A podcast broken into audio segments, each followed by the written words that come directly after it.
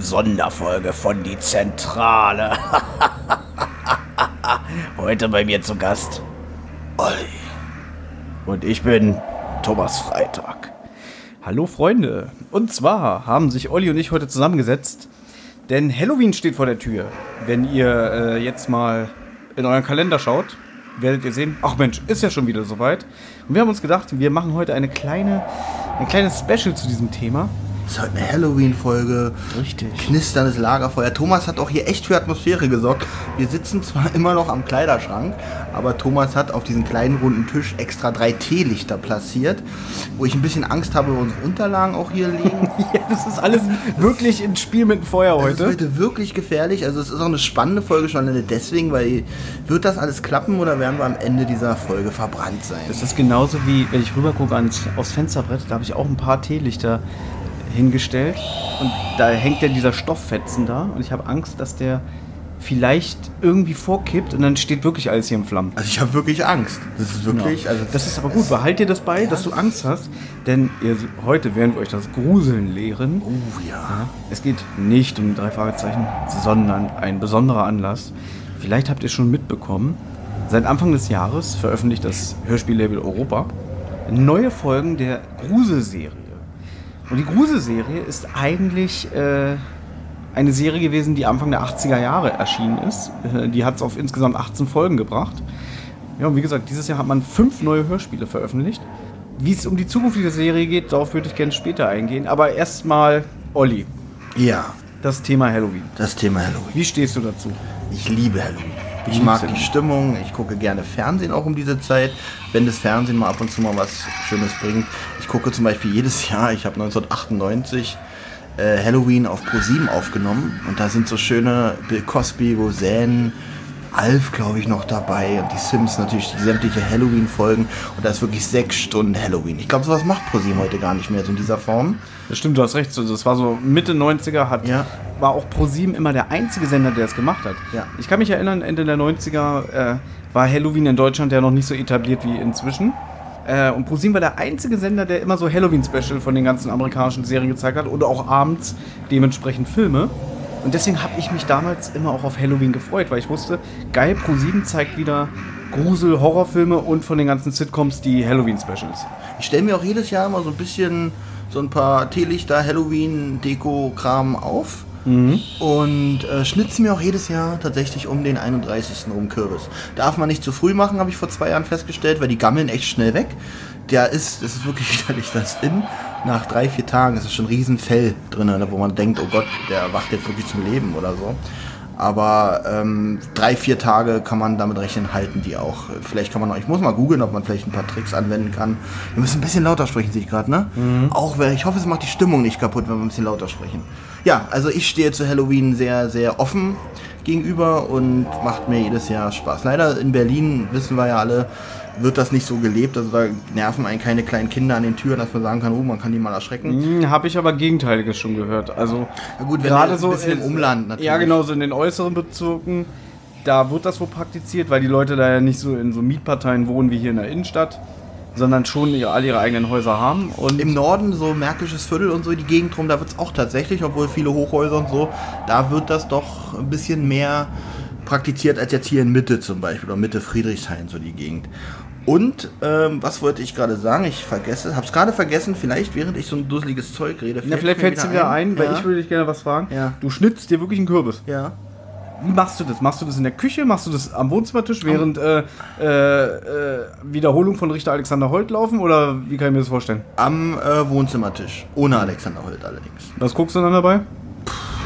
Meistens irgendwas auf Netflix. Okay. Hab ja nichts anderes mehr. Ach, du hast auch kein lineares Fernsehen mehr? Na, die öffentlich-rechtlichen habe ich noch. Okay, dann könntest du ja gar nicht mehr dich überzeugen, ob Pro7 sowas überhaupt noch Kann macht. ich ne? nicht, aber ich kann mich noch an. Also ich gucke ja erst seit drei Jahren kein, kein, keine privaten Sender mehr. Und ich kann mich erinnern, davor war nicht mehr so doll. Da haben die, das, das Maximale, was noch war, ist, dass, äh, dass die um 20.15 Uhr halt einen Gruselfilm und danach einen Horrorfilm gebracht haben. Aber nur das den ganzen Tag irgendwie unter dem Zeichen von Halloween ließ die letzten Jahre, an die ich mich an ProSieben erinnern kann, doch vermissen. Ne, bleiben wir mal kurz dabei. Wie gesagt, das war so Ende der 90er, wo halt ProSieben der einzige Sender war, der dieses äh, also ausgestrahlt hat. Und dann weiß ich so, dass so Anfang der 2000er, als ich so in der Ausbildung war, da fing das schon an, dass es so hier in der Stadt auch Halloween-Partys gab. Eine Kollegin von mir, die war nämlich damals schon immer ähm, zu Halloween-Partys gegangen. Aber davon gab es wirklich, glaube ich, nur eine Handvoll in der Stadt. Doch Und so spät erst. Ich dachte in den 90ern, dabei habe ich es ja auch nicht so mitbekommen, aber ich habe mir hätte mir gedacht, dass in den 90ern das hier doch schon sehr gefeiert und gelebt wird. Na, meine Erinnerung ist so wirklich so Anfang der 2000er, 2001, 2002. Eigentlich so in, jetzt in den letzten sieben, acht Jahren würde ich sagen, ist Halloween schon sehr prominent. Auch in Deutschland. Auch ein Kumpel von mir, mit, mit dem zusammen habe ich schon zwei wirklich sehr große, zwei oder drei, ich glaube drei waren es sogar, drei relativ große Halloween-Party, wo wir seine Wohnung wirklich komplett auf den Tisch, auf den Kopf gestellt haben. Auf den Tisch gestellt, aber Quatsch. Und er hat wirklich für 700 Euro hat er Halloween-Deko gekauft. Das ist krass. Das ist wirklich krass und ich kann dir demnächst mal Bilder zeigen davon. Also da haben wir echt, äh, echt Spaß gehabt und das ungefähr für 10, 15 Leute. Aber trotzdem, das hat Spaß gemacht. Also das war so meine größten und besten Halloween-Erlebnisse. Also das heißt, du warst auch schon persönlich auf Halloween-Partys Genau, gewesen. genau. Ich noch nie, was ich ein bisschen schade finde, weil ich das jedes Jahr eigentlich mehr oder weniger äh, nicht raffe. Also was heißt nicht raffe? Ich, ich krieg's nicht mit, ich hab's nicht auf dem Schirm und jedes Mal, wenn es soweit ist, dann habe ich auch nicht mehr irgendwie den Drang, mir noch irgendwie ein Kostüm so oder so Egal, was du jetzt sagst, die Hörer werden in Erinnerung behalten, Thomas rafft es nicht. Richtig, genau, nur das bleibt hängen. Ich bin heute auch ganz komisch drauf irgendwie. So ein bisschen diese Kerzen, allein diese Kerzen hier auf dem Tisch bringen mich in immer eine ganz besondere melancholische Stimmung. Das Ich, finde ich schön. ich bin froh, heute hier zu sein. Weil ich hasse ja den aggressiven Olli, der zu 90% äh, immer herrscht. Der ist heute zu Hause, Ja. komischerweise. Nee, der war eben auch Der schon war hier. eben noch hier, ja. Der war, der war noch hier, aber seit wir an diesem Tisch sitzen, geht's wirklich. Ja, Deswegen, das ist- das wow. war die beste Idee. Vielleicht sollten wir Kerzen immer, immer Kerzen, immer Kerzen. Schätz mal, wie viel 100 Teelichter bei DM kosten. Das ist jetzt keine Werbung, um Gottes Willen. Drei Euro oder so, drei, vier Euro. 3,15 Euro für 100 Teelichter. Das ist Wucher, oder? Wirklich ein Wucher. Überlegen, wenn man denkt, ganz ehrlich, würden die Kinder, die das machen, nicht 18 Cent pro Stunde verdienen, dann könnte man die Teelichter so noch günstiger machen. 18 Cent pro Stunde ist aber ganz schön viel. Darum sage ich ja. Darum sind die ja so ein Wucher. Da könnte man ruhig noch ein bisschen an der, an der Gehaltsschraube drehen, finde ich. Genau. Nach unten. Nach unten. Mal gucken, vielleicht schaffen wir es ja. Ich hatte die gestern schon an, um mich selber so äh, in der Vorbereitung schon so ein bisschen in grad Stimmung sagen, zu bringen. Du, ich sehe gerade, die sind gebraucht. Das Wachs ist schon fast klar und Nee, ich hatte so gestern schon so zwei Stunden an oder so. Äh, und Warum kriegen wir keine neuen Teelichter laut ich für habe doch noch welche da, Olli. Ja, Thomas, ich weiß nicht, ob du das gemerkt hast, aber ich versuche ja während dieser ganzen Folge Hm. ein bisschen Halloween-Atmosphäre in meiner Stimme zu lassen. Ja, aber da du das auch nicht machst, brauche ich das jetzt auch nicht mehr zu machen. Es Serie, soll schon gerade- ein Ja. realistisches Gespräch sein. Ja, na, weil ist- es würde mich schon anstrengen, die ganze Zeit so zu. Soll ich den aggressiven Olli wieder Nee, rausholen? bitte nicht, lass den mal stecken. Okay, dann reden wir jetzt halt so. Nö, jetzt habe ich auch keine Lust mehr. Benjamin würde jetzt sagen, was seid ihr für Luschen? Ich habe schon mit sechs Jahren das erste Mal Halloween gesehen. Oder äh, Freddy. Nightmare habe ich auch das erste Mal mit fünf oder sechs gesehen. Also, Ernsthaft, du hast Freddy mit fünf oder ja, sechs weil meine Eltern es damals gesehen haben und ich war mit im Wohnzimmer. Das ist keine Entschuldigung. Was hast du denn für Eltern, die sowas zulassen? Kein Wunder, dass du so. will mich auch nicht Kein Wunder, dass du so geistesgestört bist. So, ja. Soll ich den Freddy-Olli wieder rausholen? Ja, ich glaube, also das würde jetzt wirklich erklären, warum deine Entwicklung so. Ja, erzähl, sprich weiter. Nein. Diese Folge kann echt noch ein ganz gruseliges Ende nehmen. Ja, hier. eben, ich war arbeite darauf hin. Okay. Ja. Reden wir jetzt über die alte große Serie. Ja.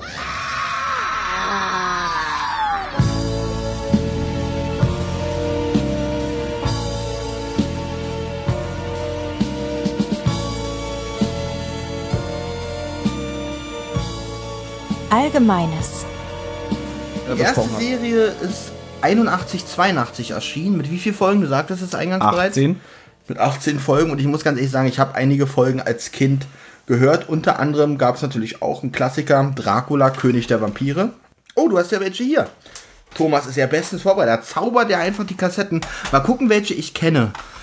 Ungeheuer aus der Tiefe. Der Pakt mit dem Teufel kenne ich natürlich. Die legen wir schon mal beiseite. Da müssen wir schon mal gleich in die Sprecher gucken. So, Dracula, König der Vampire. Gibt es einen Unterschied zwischen der? Also ich habe jetzt gerade Kassetten vor mir. Einmal mit, einer, mit einem grünen Band und einmal mit einem pinken Band. Gibt es Unterschiede zwischen den beiden Reihen? Nee, das ist so damals erschienen. Das sind ja auch noch die original gelben Kassetten. Da hat man so eigentlich sich auf das, das pinke Layout irgendwann geeinigt. Aber es gibt auch noch Folgen mit grünem Layout. So, ich werde gerade feststellen, dass ich wieder total fehl am Platz bin, weil ich glaube, ich kenne tatsächlich auch bloß zwei Folgen aus dieser Serie. Ähm, Gräfin Dracula, Tochter des Bösen, das Duell mit dem Vampir. Klingt alles großartig, aber die beiden Folgen, die ich kenne, sind wie gesagt Dracula, König der Vampire und der Pakt mit dem Teufel. und ich muss ganz ehrlich sagen, ähm, als Kind war das damals schon gruselig. Ich fand es gut gesprochen, ich fand die Sprecher alle authentisch, haben nicht mhm. overacted, waren aber auch nicht zu zurückhaltend und es war schon gruselig. Hier steht auch auf den Kassetten ab 12 Jahre. Die neue wird übrigens ab 14 Jahren empfohlen. Mhm. Es ist ja eigentlich wie mit den Filmen keine verbindliche. Jetzt habe ich aber eine Frage, äh, ohne was vorwegzunehmen. Ja. Das auf den CDs steht ab 14 Jahren. Mhm. Glaubst du nicht, dass es eher vielleicht sowas wie ein Marketing-Gag ist? Denn ohne jetzt schon auf den Inhalt einzugehen, ich glaube nicht, dass man das 14. Lebensjahr erreicht haben muss, um das zu hören. Vollkommen oder? richtig. Erstens sage ich ja, es ist nicht verbindlich. Zweitens halte ich es aber nicht für einen Marketing-Gag. Ich halte was anderes für einen Marketing-Gag, weil es kam diese Serie tatsächlich auf CD mal raus, wo drauf stand Hörspiel nur für Erwachsene. Und das, glaube ich, ist ein Marketing-Gag, weil das sind diese Kassetten definitiv aber, nicht. Aber jetzt muss ich dich fragen, ähm, war nicht Larry Brand eigentlich Hörspiel für Erwachsene? Ah, kann sein, dass es da stimmt. Larry ja. Brand. Hier das müssen, war, glaube ich, für Müssen wir heute auch noch erwähnen. Meiner Meinung nach die besten Gruselhörspiele, die ich je gehört habe. Da kommt nicht mal die Gruselserie hier dran. Aber ähm, die alte Gruselserie damals, wo ich die erstmal Berührung mit diesen Folgen hatte, sehr, sehr gruselig. Diese Gruselserie ist ja unter dem Altmeister H.G. Francis quasi erschienen. Also beziehungsweise der war ja damals der Haus- und Hofschreiber bei Europa. Und ich finde schon, wenn man so die ersten 60 drei Fragezeichen Folgen als Beispiel hört, nicht nur drei Fragezeichen, sondern auch TKG und so, man merkt eigentlich seine Handschrift immer sehr. Und da er jetzt André Minninger seit Mitte der 90er ähm, der Skriptschreiber geworden ist. Aber auch seine Handschrift hört man raus. Die hört man raus, aber welche man jetzt bevorzugt, das kann jeder für sich selber entscheiden. Ich bin, ein, Francis. ich bin eindeutig ein Francis-Anhänger. Es gab ja schon mal ähm, einzelne Gruselhörspiele von Europa, die noch Mitte, Ende der 70er Jahre erschienen sind. Das war einmal diese Blutfürsten, glaube ich, also wo, wo Dracula und Frankenstein aufeinandertreffen. Dann natürlich noch generell ein Dracula-Hörspiel, was aber noch mit anderen Sprechern, glaube ich, vertont wurde. Also ich bin der Meinung, dass es sich hierbei um Folge 3 aus der Original-Gruselserie äh, um ein Remake handelt. Nochmal neu angesprochen. Ach so? Ich bin der Meinung nämlich, dass die ersten vier Hörspiele, die dann Anfang der 80er Jahre unter dem äh, Namen Gruselserie erschienen sind, noch alles alte Hörspiele waren. Die wurden dann ein bisschen gekürzt. Ähm, es wurde dann nochmal Carsten Bohn Musik draufgeknallt. Und erst mit Folge 5, Angriff der Horrorameisen, begann dann die eigentliche Gruselserie mit neuen Skripten. Ich möchte einfach nur dazu sagen, ich habe natürlich auch meine Favoriten in der alten Gruselserie. Das ist zum einen die Folge 10, Draculas Insel, Kerker des Grauens. Mein absoluter Favorit, weil man muss auch dazu sagen, dass die Gruselserie schon ziemlich trashig ist aber sie lebt von ihren großartigen Sprechern.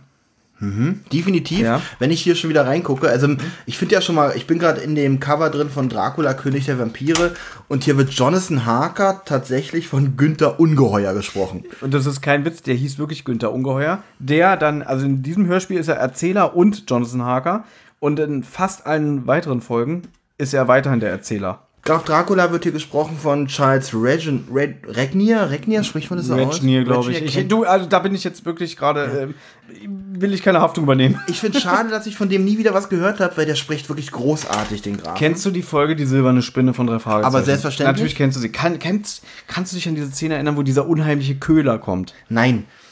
Nochmal für dich zur Erinnerung. Die drei Fragezeichen sind gefangen. Mhm von diesem Bürgermeister oder so, keine Ahnung. Und er will wissen, wo die silberne Spinne ist. Und natürlich rücken die Jungs mit der Sprache nicht raus, beziehungsweise hat doch Bob einen Schlag auf den Kopf bekommen genau. diesen berühmten Hashimitenfürst. Hm. Er hat einen Gedächtnisschwund. Und dann sagt der, der Bürgermeister, ich krieg das schon noch aus euch raus. Und dann ruft er diesen Köhler und da kommt da wirklich so auch so ein alter Mann angestehen, so, was ist denn? Ich bin müde, was wollen Sie von mir? Und dann Köhler, ich weiß. Dann wird so angedeutet, dass der so irgendwelche merkwürdigen seherischen Fähigkeiten hat oder so, keine Ahnung. Und dann schürt er so ein Feuer am Ofen und setzt Bob dann so ein Dämpfen aus und Bob ist dann auch so betäubt.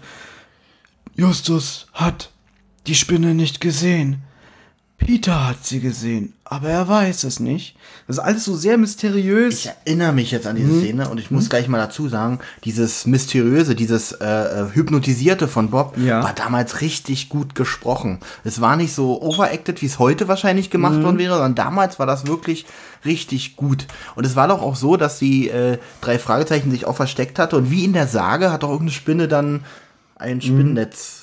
Diese, oh, dann, wir besprechen die Folge ja irgendwann mal. Stimmt, ne? und Bob hatte ja die Spinne in einem Spinnennetz versteckt. Richtig, genau. Das ist Und ja daran hat so, er sich ja nicht mehr erinnert. um den Kreis zu schließen, dieser Köhler ist dieser Graf Dracula-Sprecher. Großartig, weil der Graf Dracula ist wirklich gruselig in dieser Folge, muss ich sagen. Ich habe es lange nicht gehört, aber als Kind sowieso. Und er taucht auch in der besagten Insel des Grauens Folge auf. Da spricht er auch Dracula.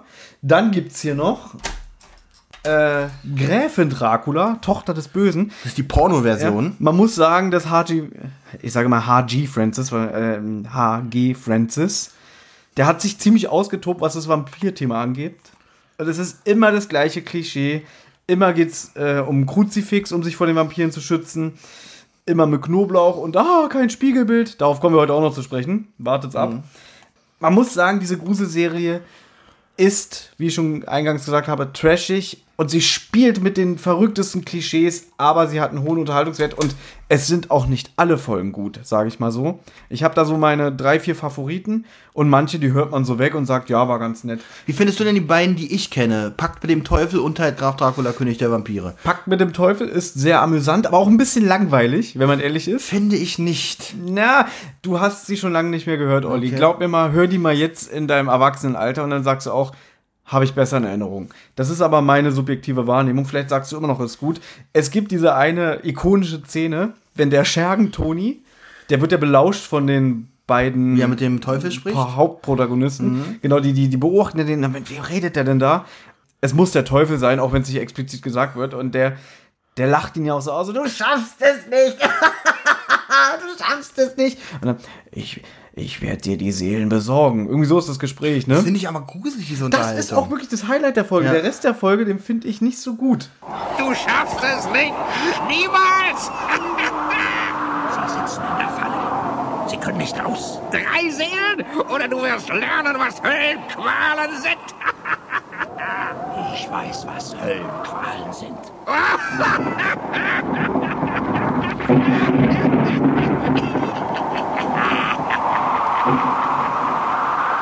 Aber das ist nur meine subjektive Wahrnehmung. Mein Wunsch war ja auch, vielleicht besprechen wir auch irgendwann mal die alte Gruselserie. Nächstes Jahr Halloween. Nächstes Jahr Halloween. Noch einer meiner absoluten Favoriten aus der Serie würde ich gerne noch erwähnen, ist das Weltraummonster. Ist ein übelster Abklatsch von Alien. Da geht es ja auch darum, dass ein kleines, merkwürdiges Wesen, was im Laufe der Zeit immer weiter wächst, äh, an Bord eines Raumschiffs ist. Fun Fact an der Folge ist, dass nie gesagt wird, wie das Wesen aussieht. Weil man hört zwar, wie der eine oder andere von dem Wesen weggeschnappt wird. Und zum Schluss äh, können sie das Wesen quasi ja, überlisten und aus dem Raumschiff entfernen, sage ich jetzt mal. Und dann sagen sie, lustig, wir wissen nicht mal, wie es aussieht. Das ist eigentlich das Tolle an der Folge. Aber die würde ich auch gerne irgendwann mal separat besprechen. So viel erstmal zu der alten Gruselserie. Wenn ihr noch Fragen habt, äh, Ja, dann fragt jetzt. geht, äh, frag Google. man könnte noch mehr darüber erzählen. Aber es geht heute um die neue Gruselserie. Denn man hat sich jetzt anscheinend bei Europa wieder zurückbesonnen und erinnert, Mann, da hatten wir doch mal was in der Pipeline, warum nicht? Wir beide haben eben auf YouTube ein Video gesehen, denn man hat ja auch ein kleines Special aufgenommen zum Anlass von der Veröffentlichung von neuen Folgen. Und da haben wir gerade gesehen, Folge 1 und 2, wie im Studio die Aufnahmen gemacht wurden. Dazu möchte ich gleich mal was sagen, bevor wir hier zum Vergleich kommen, alte Hörspielserie, also alte Gruselserie und neue Gruselserie. Ich glaube, damals war das Sprechen von Hörspielen wirklich für die Sprecher noch ein ernstzunehmender Job. So das ist ja heute keiner ist ja heute mehr richtiger Hörspielsprecher. Heute machen Schauspieler und Promis machen das heute so just for fun und ich finde, die nehmen das nicht mehr richtig ernst. Wenn ich das so sehe, wie sie da im Studio sitzen, freuen sich natürlich alle, Mensch, wir haben hier Spaß. Heute, glaube ich, nehmen die das gar nicht mehr so richtig ernst. Sie treffen sich halt da, die Promis und die Hobbysprecher, sage ich mal, und albern da ein bisschen rum und dadurch wirkt es auch so wie eine Party, weil die finden es halt lustig, was sie da machen und deswegen, und da leidet, finde ich, äh, so ein bisschen die Qualität drunter. Da ist halt viel Overacting bei, weil sie es halt lustig finden und ähm, das wird dann heute auch so abgenickt, weil Hörspiel heute, glaube ich, ja, mehr so eine Sparte ist, so eine, so eine, so eine Rand. War nicht mehr so wie früher. Früher war das halt noch richtig ernstzunehmende Sparte. Von Kindern wurde das richtig konsumiert, wie heute irgendwelche Serien. Naja, heute machen halt äh, äh, die Sprecher und die Schauspieler das halt mehr als Hobby. Sehe ich ein bisschen anders. Mir egal. Ich bin nämlich der Meinung, sie sehen es immer noch als ernsthaft an. Nur entweder sind wir so alt und verbittert geworden, dass wir das nicht mehr so realisieren. Wir sind nun mal keine 10 oder 12 mehr, wo wir. Ich, diese Insel des Grauens Folge, von der ich gesprochen habe, ich habe die, glaube ich, zum ersten Mal mit 8 oder 9 Jahren gehört, weil meine Schwester die sich äh, aus der Bibliothek ausgeliehen hat. Und da gibt es eine Szene, wo es an der Tür klopft und es ist dieser Kaufmann Hammond. Und der will rein. Und man weiß, dass er, er ist gestorben in der Folge und dann ist seine Leiche verschwunden. Auf einmal steht er draußen vor der Tür und es ist der großartige Gottfried Kramer, der ihn spricht. oh, schön. Dadurch hast du schon mal wieder so einen tollen Theaterschauspieler, äh, Gott hab ihn selig, der da seine Performance macht und dann diese unheimliche Musik so und dann wirklich so die Panik von der anderen, nicht aufmachen, nicht aufmachen und der eine sagt so, lassen Sie mich durch, ich, ich lasse ihn herein und ich habe das als Kind gehört und ich habe geweint. Still. Da ist jemand an der Tür. Ja. Wer ist da? Um Himmels Willen nicht öffnen. Das habe ich nicht vor. Graf Dracula. Aufmachen. Mach doch auf. Ist der Kaufmann Hammer. Aber der ist doch tot. Jetzt wird Baby wieder sagen, zum Glück ist er nicht hier. Ja, Thomas, du bist ja auch äh, empfindlich, aber ich war acht oder neun und ich habe wirklich fast geweint, weil ich dachte, bitte lasst ihn nicht rein, der bringt euch alle um. Zum Glück ist Gottfried Kramer nicht hier. Nein, aber so, so eine Wirkung. Ja, aber das bestätigt Das hatte doch, diese gerade. Wirkung auf Damals, mich. aber sowas hat die Wirkung, also es hätte, heute würde das keiner mehr so gruselig sprechen. Hör dir, wir kommen ja gleich auf die aktuellen Folgen zu sprechen. Mhm. Da ist wenig Gruseliges, also wirklich wenig Ja, Atmosphäre drin. Und, und wenn die alte Hörspielreihe, jetzt mal von den Sounds ganz, Mhm. ganz abzusehen, da höre ich auch noch, wie die Sprecher sich wirklich Mühe geben, gruselig zu sein. Zum Beispiel der aus der ersten Serie Dracula, König der Vampire, der Graf Dracula. Mhm. Ja. Der ist, ähm, der, der verstellt seine Stimme nicht oder so, der ist so, als wenn der auf der Bühne oder im Fernsehen sagt, ich muss den jetzt spielen, mit meiner Stimme muss ich das Beste rausholen, er verstellt nichts, aber er spricht so richtig den Psycho. Es ist nicht so klischeehaft für Kinder, oh ein Monster, da verstelle ich jetzt die Stimme, oh ich bin ein Monster, sondern der hat eine ganz normale Stimme, aber der wurde einfach so gecastet, dass es einfach eine furchteinflößende Stimme an sich schon ist. Also das ist schon vom Cast her richtig bleibe, aufwendig. Ich bleibe dabei, dass es schon erfahrene Schauspieler sind, die auch wissen, wie sie ihre Stimme einzusetzen haben. Okay, dann nehme ich es jetzt vorweg. Ich finde, die ganze Serie, diese fünf Folgen, da sind zum größten Teil sehr gute Sprecher dabei. Auf, Ja. Auf die gehen wir gleich im Einzelnen ein. Es gibt auch wieder so ein paar Rohrkrepierer, aber im Großen und Ganzen hast du hier super Sprecher engagiert. Die machen ihren Job nicht schlecht. Dann würde ich eher dann im Einzelnen darauf eingehen, dass vielleicht die Regie oder beziehungsweise ähm, die Story dann zu schwach war, um ein gutes, gruseliges Hörspiel zu machen. Aber wir reden jetzt die ganze Zeit drum herum. Gehen wir doch einfach drauf ein. Wir fangen einfach mit der ersten Folge an. Es sei denn, du hast noch irgendwas jetzt, was du loswerden willst. Nein, wir können sehr gerne mit der ersten Folge anfangen. Genau. Muss Ach, ich ach so, auch- äh, Ja? Entschuldigung bitte. Um nochmal zu dem Video zu kommen. Da hat man ja jetzt gesehen, wie das Ensemble, da sitzen ja sechs, sieben Leute gleichzeitig an dem Tisch im Hörspielstudio von Heike-Dine Körting Das und kann agieren nicht, miteinander. Ja, das ist für die wie eine Party. Das ist nichts Ernsthaftes, was die da machen. da gebe ich dir recht. Also zum Beispiel, wenn ich immer so Interviews gelesen habe mit den Sprechern von den drei Fragezeichen, die sehen sich dann zwei, dreimal da im Jahr, nehmen an drei Tagen vier Folgen auf oder so. Und die sagen immer noch in Interviews, ja, dadurch, dass wir uns so selten sehen, ist es für uns immer wie ein Kindergeburtstag. ich muss sagen, Heike Dine Körting würde auch nie mehr heutzutage zu einem Andreas Fröhlich sagen, oh, das kannst du besser. Leg mal da ein bisschen mehr Stimmung rein. Obwohl ich sagen muss, ohne vorweggreifen zu wollen, er ist eine Glanzleistung in der ersten Folge. in der er. Naja. Ich finde ihn gut. Ich finde ihn. Aber äh, wenn du dir die äh, Mühe gemacht hättest und beim Nein. Super Papagei 2004 gab es noch die Outtakes Ja. und da hört man schon, dass Heike Dine Körting ab und zu mal sagt, Jungs, bleibt mal ernst oder könnt ihr das mal ein bisschen anders betonen. Das macht sie schon. Ja, das war vor 15 Jahren. Achso, du meinst, Da war sie, da, jetzt ist sie 70, da war sie äh, 55. Ich möchte, wir hacken so oft rum auf ähm, die Ja. Macher. Zu Recht. Aber was ich sagen möchte, War das jetzt die Entschuldigung? Das zu Recht ist als Entschuldigung zu verstehen. aber trotzdem würde ich. Ich habe gelernt, im Laufe dieser Podcast-Aufnahmen hat sich immer mehr das Wort wertschätzend in meinem Kopf abgelegt. Okay. Ja, und dass man einfach. Es ist leicht, immer mit dem Finger auf die zu zeigen und sagen, ja, da konntet ihr immer besser und was soll denn das? Und äh, vor, vor 30 Jahren die Hörspiele, die haben mir viel besser gefallen, ihr könnt ja ja nicht mehr, ihr habt es ja total verlernt. Ich glaube schon, dass sie weiß, was sie macht, aber da habe ich schon mal gesagt, ich sehe da eine gewisse Betriebsblindheit und dass die vielleicht über vieles auch hinwegsehen. Die gute Frau ist 70. Ich Na und, aber wenn André Minninger mit so Quark-Skripten um die Ecke kommt, dann ist es auch nicht besser.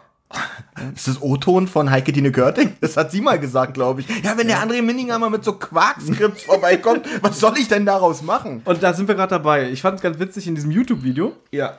Ich, Da, da ist herausgekommen, dass äh, er, sie wollten fünf Hörspiele der neuen Grusel-Serie produzieren und lustigerweise waren zuerst die Cover fertig. Also die haben mit jemandem zusammengearbeitet, der fünf Cover angefertigt hat und dadurch hat sich dann mal der André Minninger laut eigener Aussage erst inspirieren lassen, die Geschichten zu schreiben. Und ich kenn's so, man macht eigentlich ein Produkt oder also ein Film, ein Hörspiel, keine Ahnung, und dann wird dazu ein Cover angefertigt. Hier war es genau andersrum. Und das finde ich wieder ein bisschen fragwürdig. Ich meine, man kann ja seine Ich sag mal Inspiration. so, kann man machen, aber ich würde mir als Skriptschreiber nicht das Cover angucken und sagen, daraus, da schreibe ich jetzt ein Skript drumrum. Und pass auf, jetzt kommt's. Mein Verdacht wieder. Beziehungsweise auch das, was ich so rausgelesen habe. Die wissen, die alte Gruselserie ist klischeehaft und trashig. Und das ist sie auch. Das habe ich ja auch schon gesagt. Wir haben dazu einen anderen Bezug, weil wir es kennengelernt haben, als wir Kinder waren. Aber er hat probiert, diesen alten Stil, diesen Trashing-Stil auch zu übernehmen. Und deswegen die Hörspiele auch so umgesetzt, wie ähm, jetzt die neue Gruselserie auf dem Markt erschienen ist. Aber wir reden so viel drumherum. Fangen wir doch einfach an mit Folge 1. Die, da, die trägt den Titel. Ähm, Gruselserie Polterabend, Nacht des Entsetzens. Wollen wir zuerst das Cover ähm, beschreiben? Ja. Du siehst hier oben in dem Kreis quasi so ein, eine Schreckensfratze. Hör mal bitte eine Kassette nochmal vor. Genau. Weil da, die hatte ja auch, also es, das Cover, also dieses Logo ist insofern gleich, dass es halt schwarzer Hintergrund, also so schwarz und weiß Strichzeichnung, nicht so ein klassisches schwarz-weiß mit Graustufen. Und hier ist es halt eine schreiende Frau. Und was ich auch in den alten äh, Gruselserien besser fand, das ist so eine Art Totenkopf. Aber man könnte aber auch Zombie-Kopf dazu sagen. Genau, der halber, sehr Ton, fröhlich guckt. halber Totenkopf, so halber Punk. Genau, der Ich habe lacht. den immer so, so als so, wie so, so einen jugendlichen Punk äh, identifiziert. Und selbst dieses Bild fand ich als Kind gruselig. Ja, ich auch, definitiv. Da brauchst du dich nicht für schämen. Heute finde ich es witzig. es hat was. Wenn du jetzt vorliest, mache ich dir mal Licht. Nein, ich möchte erstmal noch dieses Gesicht beschreiben auf der neuen Gruselserie. Es ist einfach eine schreiende Frau. Ich finde es nicht gruselig. Mhm. Aber es sieht doch ein bisschen aus wie so ein Farbklecks, weil hier so links und rechts davon so. Äh, ja, sieht mehr aus wie ein Farbkleck, stimmt. genau, wie so, es verläuft so ein Ist bisschen. aber, würde ich sagen, der alte auch. Es ist halt bloß durch einen Rahmen. Für mich sieht es eher aus wie so ein schwarzes Spinnennetz von Venom. Ist aber ein kurzer Klappentext hier. Genau, Also. lest den mal vor, Olli. Polterabend, Nacht des Entsetzens. Die letzten Stunden vor der kirchlichen Trauung halten für das Brautpaar Gudrun und Gerhard eine makabre Überraschung parat. Der Geist der verstorbenen Ehefrau des Bräutigams verwandelt die fröhliche Party in eine Apokalypse des Grauens. So. Ich muss sagen, ich habe diesen, ich lese den Klappentext gerade zum ersten Mal. Ja. Ich muss sagen, die nimmt schon sehr viel Überraschung weg. Genau, Weil das als wollte ich dich Als gerade ich fragen. Mhm. die Folge nämlich gehört habe, war das alles noch Überraschung und, die, der, der Klappentext hier verrät alles. Finde ich auch ein bisschen ärgerlich. Aber das ist ja meistens so, äh, wenn wir mal ehrlich sind, so innovativ ist die Geschichte ja jetzt auch nicht. Also mit oder? anderen Worten, ich habe jetzt den Klappentext vorgelesen. Thomas, was ist dein Fazit zu der ersten Folge? Ähm, wir haben uns heute vorgenommen, ihr kennt es ja von uns, dass wir normalerweise die Hörspiele immer akribisch auseinandernehmen. so wird das heute nicht geschehen. Nein, also- Als Beispiel, ich habe zur ersten Folge anderthalb Seiten geschrieben und habe- sehr groß geschrieben. Ich habe drei, aber jetzt hier zum Beispiel die erste Hälfte von meiner ersten Seite. Kommen wir doch gleich mal darauf zu sprechen. Es gibt eine Titelmelodie. Dann können wir das gleich Genau. das abhaken. Intro, sagen wir mal Intro eher. Das Intro, genau. Das ist ein Intro, man hört gruselige Musik und eine, eine, eine, eine Wanduhr. Es ist eine man, Wanduhr, die schlägt. zwölfmal schlägt. Ich habe Genau. nachgezählt. Und was bedeutet das, wenn es zwölf schlägt? Mitternacht, Geisterstunde. Oder 12 Uhr mittags. Also ich glaube, Genau. die, ich glaube, die meinen 12 Uhr mittags. Ich möchte dazu Folgendes sagen. Nach meiner Ansicht, klar, Europa hat gesagt, wir bringen jetzt einfach mal wieder eine neue, alte Hörspielserie auf den Markt. Fünf Folgen sind geplant. Ich bin gespannt, ob neue Folgen erscheinen, weil jetzt in der letzten Folge, die erschienen ist, war keine Vorschau auf die nächste Folge. Sind wir eigentlich noch beim Intro? Weil das würde ich ganz kurz noch abschließen wollen. Nee, dazu wollte ich ja was Ach sagen. so, okay. Da es sich dabei um ein neues Hörspiel handelt, finde ich ziemlich halbherzig umgesetzt, denn man hat sich nicht mal die Mühe gemacht, eine eigene Titelmelodie dafür zu komponieren. Was du da hörst, sind alte Stücke. Oh, okay. Diese äh, Uhr, die zwölfmal schlägt, dann hört man so ein Glas So splittern. ein Klon, als wenn eine Sch- Fensterscheibe eingeschlagen wird. ja, ich weiß, woran ich de- denke. Ich Woran? denke nicht irgendwie an einen Poltergeist, ich denke an einen Einbrecher. Stimmt, weil es einfach so, so offensichtlich ist. Es ist nicht irgendwie sowas. Es ist, als wenn ein, ein, ein, ein Antifa-Demonstrant eine, Schau, eine Schaufensterscheibe einschlägt.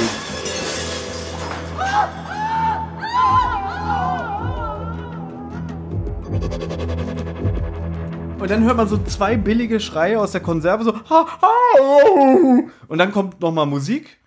Und dann kommt so ein Gewittergrollen und dann ist man in der Folge drin. Jetzt traue ich mich gar nicht mehr zu sagen, was ich dahinter geschrieben habe. Ich fand das Intro nicht schlecht.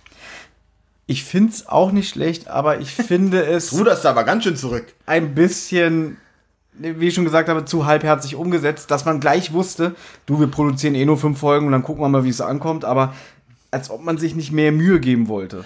Wer sich diese Hörspiel, diese Gruselreihe anhören möchte, sollte jetzt abschalten, weil wir teasern. Wir erzählen die Auflösung, wir sprechen praktisch über die komplette Folge. Wenn ich Lust drauf habe.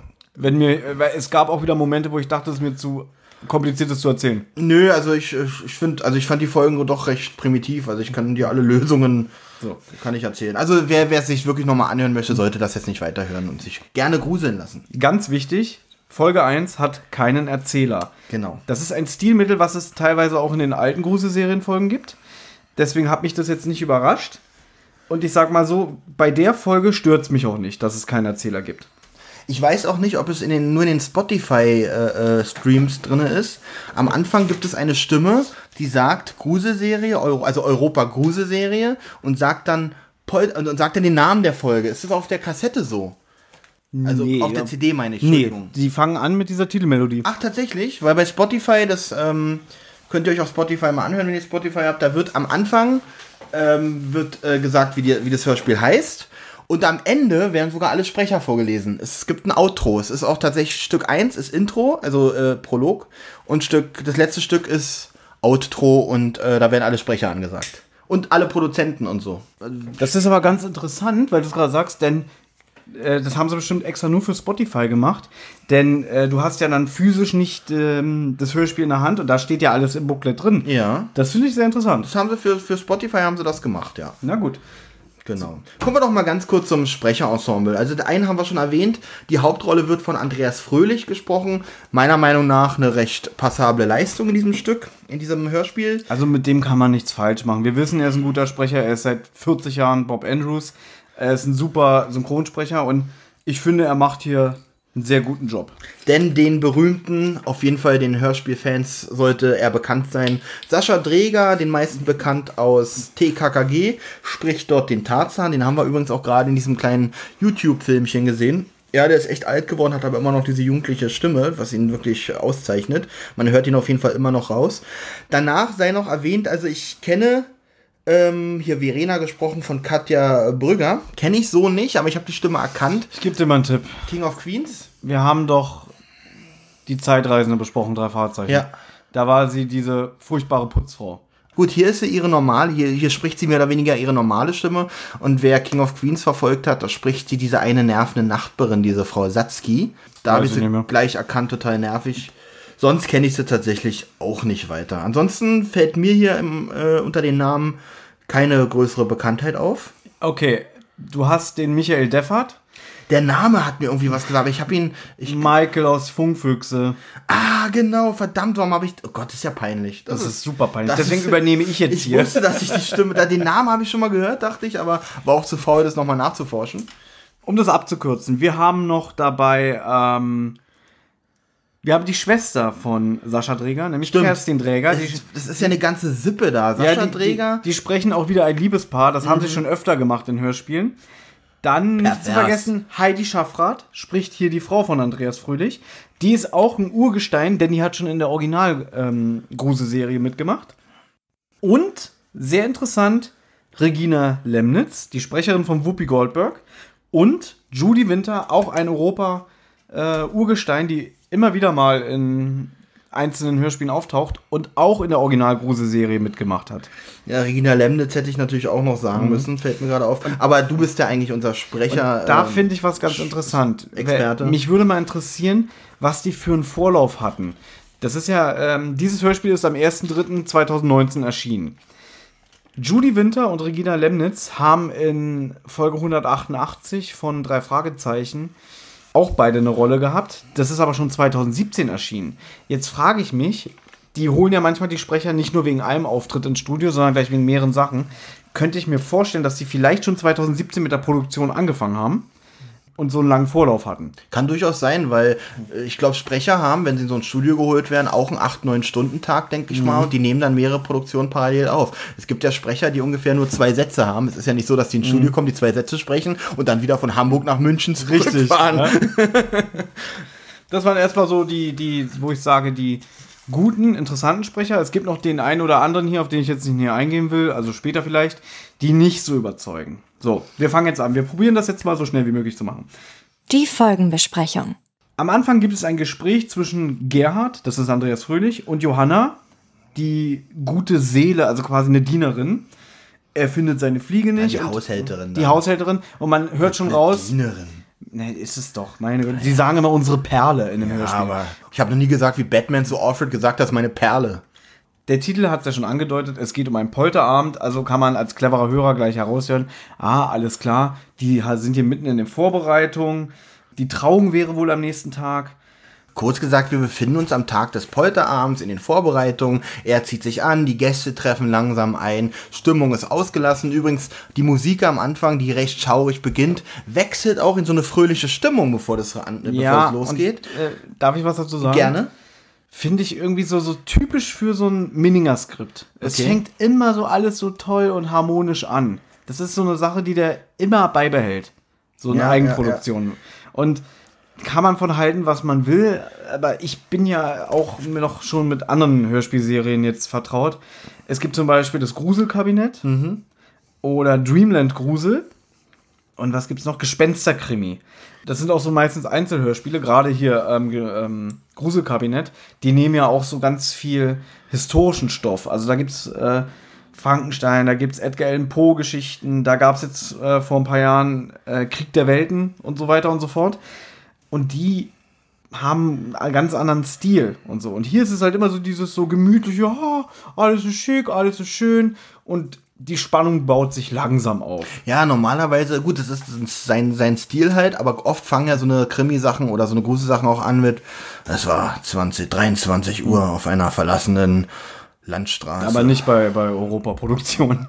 Ähm, doch, Ja. Larry Brand fängt teilweise sehr unheimlich an. Jedenfalls treffen von dem Ehepaar schon mal die ersten Freunde ein, die da heißen Verena und Torben. Und da habe ich so gedacht, so, wie, wie deutsch das alles klingt. Ne? Klar, es spielt in Deutschland, aber so, so Gerhard Schubert. Gerhard, Gudrun, Verena, ist, wir Torben. sprechen ja eigentlich, weil das ja jetzt, ich weiß nicht, in welchem Jahr das spielen soll, das soll wahrscheinlich schon 2000. Es ist aktuell, es, ist spielt in aktuell. unserer Zeit. Und das heißt Polterabend, das heißt, der wird so auch Mitte 30 sein und heißt Gerhard Schubert. Ja, eine Verena. Da ist kein Justin, da ist kein Kevin, da ist, da ist keine Chantal. Die, die haben alle noch Namen wie vor 50, 60 Jahren, ja. Ja, es ist aber vielleicht gar nicht so verkehrt, aber es, irgendwie, es ist aufgefallen, oder? Ja, definitiv. Auf jeden Fall, die Gäste sind eingetroffen und es passiert eigentlich auch nichts. Es ist eine ausgelassene Stimmung, alle freuen sich auf den Abend. Und dann sollen Verena und Torben aus dem Keller Champagner holen, richtig? Richtig, es wird auch noch erwähnt, dass das Paar sehr weit abseits wohnt. Es gibt auch immer so Vorstellungen, also die Charaktere betreten immer einzeln den Raum, dann kommt die Gudrun, die von Heidi Schaffrath gesprochen Ich wird. würde gar nicht so ins Detail gehen. Ich würde tatsächlich mal so die Szenen so ein bisschen. Wir Ich habe schon ziemlich viel heute. weggelassen. Ja. Ja. okay. Es gibt die Szene, in denen ähm, das Brautpaar will entlastet werden und weil die beiden sich anbieten, sagt sie, naja, dann könnt ihr ja schon mal den Champagner aus dem Keller holen. Die gehen runter und es wird ja auch gesagt, dass der, der Torben nachtblind ist. Ja. Und dann geht wohl das Licht äh, aus und dann stehen sie auf der Kellertreppe. Also auf dem Rückweg geht das Licht aus. Die stehen auf der Kellertreppe nach oben. Ja, Genau. auf jeden Fall kommt es dann dazu, dass die beiden sich auf der Kellertreppe begegnen. Und er ist ja auch so ein bisschen immer so, na, mein Schätzchen, mm, er ist so total kuschelig. Und auf einmal, hier kommt der erste Schock-Grusel-Moment. Man hört so einen Soundeffekt und dann so ein Zischen so. Und ich hab's nicht verstanden. Ich habe es auch nicht verstanden. Ähm, das, ich habe noch nicht mal das wirklich als Stimme wahrgenommen. Das soll, am Ende wird ja gesagt, da hat ihr irgendeiner was ins Ohr geflüstert, wo sie erst Ja. denkt, das ist ihr Mann Torben. Auf jeden Fall stürzt sie. Wie fandest du den Soundeffekt? Wie alle Soundeffekte in allen fünf Teilen ganz furchtbar. Das ist ein großer, großer. Nein, nicht alle, da kommen wir aber noch später Ja, sie stürzt runter und sie hat ja die Champagnerkisten in der Hand und man hört nur so, wie die so rumklirren. Also da habe ich nicht eine Flasche gehört, die zerspringt. Das fand ich ein bisschen schade. Ja, Champagner ist ja recht teuer. Das heißt, es wird meistens in anderthalb Meter dicken Glaswandflaschen Aber geliefert. so wie es hier beschrieben wird, sie stürzt die Treppe hinunter und sie haut sich die Stirn kaputt und alles. Mhm. Da hätte ich vielleicht die eine oder andere kaputte Flasche vielleicht Ja. vielleicht äh, in Kauf genommen, oder? Ich habe ehrlich gesagt noch gar nicht, also zu der Stelle wird man, der, an der Stelle wird man auch noch ziemlich im Dunkeln gelassen, im wahrsten Sinne des Wortes, weil man hört ja nur die Geräusche und weiß ehrlich gesagt noch gar nicht, was los ist. Erst als sie dann rauskommen, Ja. erzählen sie, was auf der Kellertreppe passiert ist, dass sie halt gestürzt ist. Die Stimme, die Stimme zischt übrigens, du nicht. Du nicht. Dass sie gestürzt ist und sie eigentlich die ganze Zeit seitdem ein bisschen pissig auf Torben ist, weil sie die ganze Zeit denkt, er hätte sie geschubst oder äh, sowas dergleichen. Ja, das, Sie legt sich dann jedenfalls hin, dann kommt die Johanna, also die Dienerin, habe ich jetzt mit Absicht gesagt. ja, die Perle. Die Perle und sie soll die halt verarzten. Und dann gibt es schon so das erste Gespräch, dass die Johanna glaubt, die Verena zu erkennen. Genau, das hatte ich mir nicht aufgeschrieben. Gut, dass du nochmal sagst. Mhm. Sie kommt ihr auf jeden Fall bekannt vor. Genau. Sie spricht das auch kurz an, sie wüsste nicht wie und warum. Nebenbei erwähnt auch äh, Gerhard noch, ach Mensch, Licht ist ausgegangen, wo wir alle noch denken, Mensch, wer hat das Licht ausgeschaltet? eine Zeitschaltuhr wird da, erwähnt, ne? Genau, da Mhm. sagt er, verdammt, das war die Zeitschaltuhr, ich muss das unbedingt noch umstellen. Mhm. Ähm, Finde ich echt sowieso witzig. Wer macht in, stellt in den Keller Licht mit einer Zeitschaltuhr ein? Also das ist sowieso schon. Also da möchte ich nichts unterstellen, aber da war doch der Mord schon vorprogrammiert. Es geht jedenfalls dann so weiter, dass ähm, die wird dann verarztet und dann schläft sie ein, dann kommt düstere Musik, die ich äh, als Resident Evil 2 und 3 Musik betitele. Die Musik finde ich gut, muss ich gleich sagen. Also generell, die Musik ist tatsächlich nicht schlecht in allen Stücken. Der äh, Torben kommt dann jedenfalls in das Zimmer und weckt die Verena. Und dann kommt es zum kurzen Streit, weil sie ihm nochmal explizit sagt, was war denn das vorhin? Genau, und da sagt sie nämlich, dass er dass sie ihn verdächtigt, ihr ins Ohr geflüstert zu haben, fall nicht. Und er sagt natürlich so ein Schwachsinn, das will ich dir dann nie antun. Und er sagt dann auch, jetzt reiß dich mal zusammen, wir wollen dem Brautpaar den Abend nicht verderben. Genau. Und sie sagt dann noch sowas wie, die Geschichte ist noch nicht ausgestanden, aber sie macht dann halt äh, gute Miene zum bösen Spiel.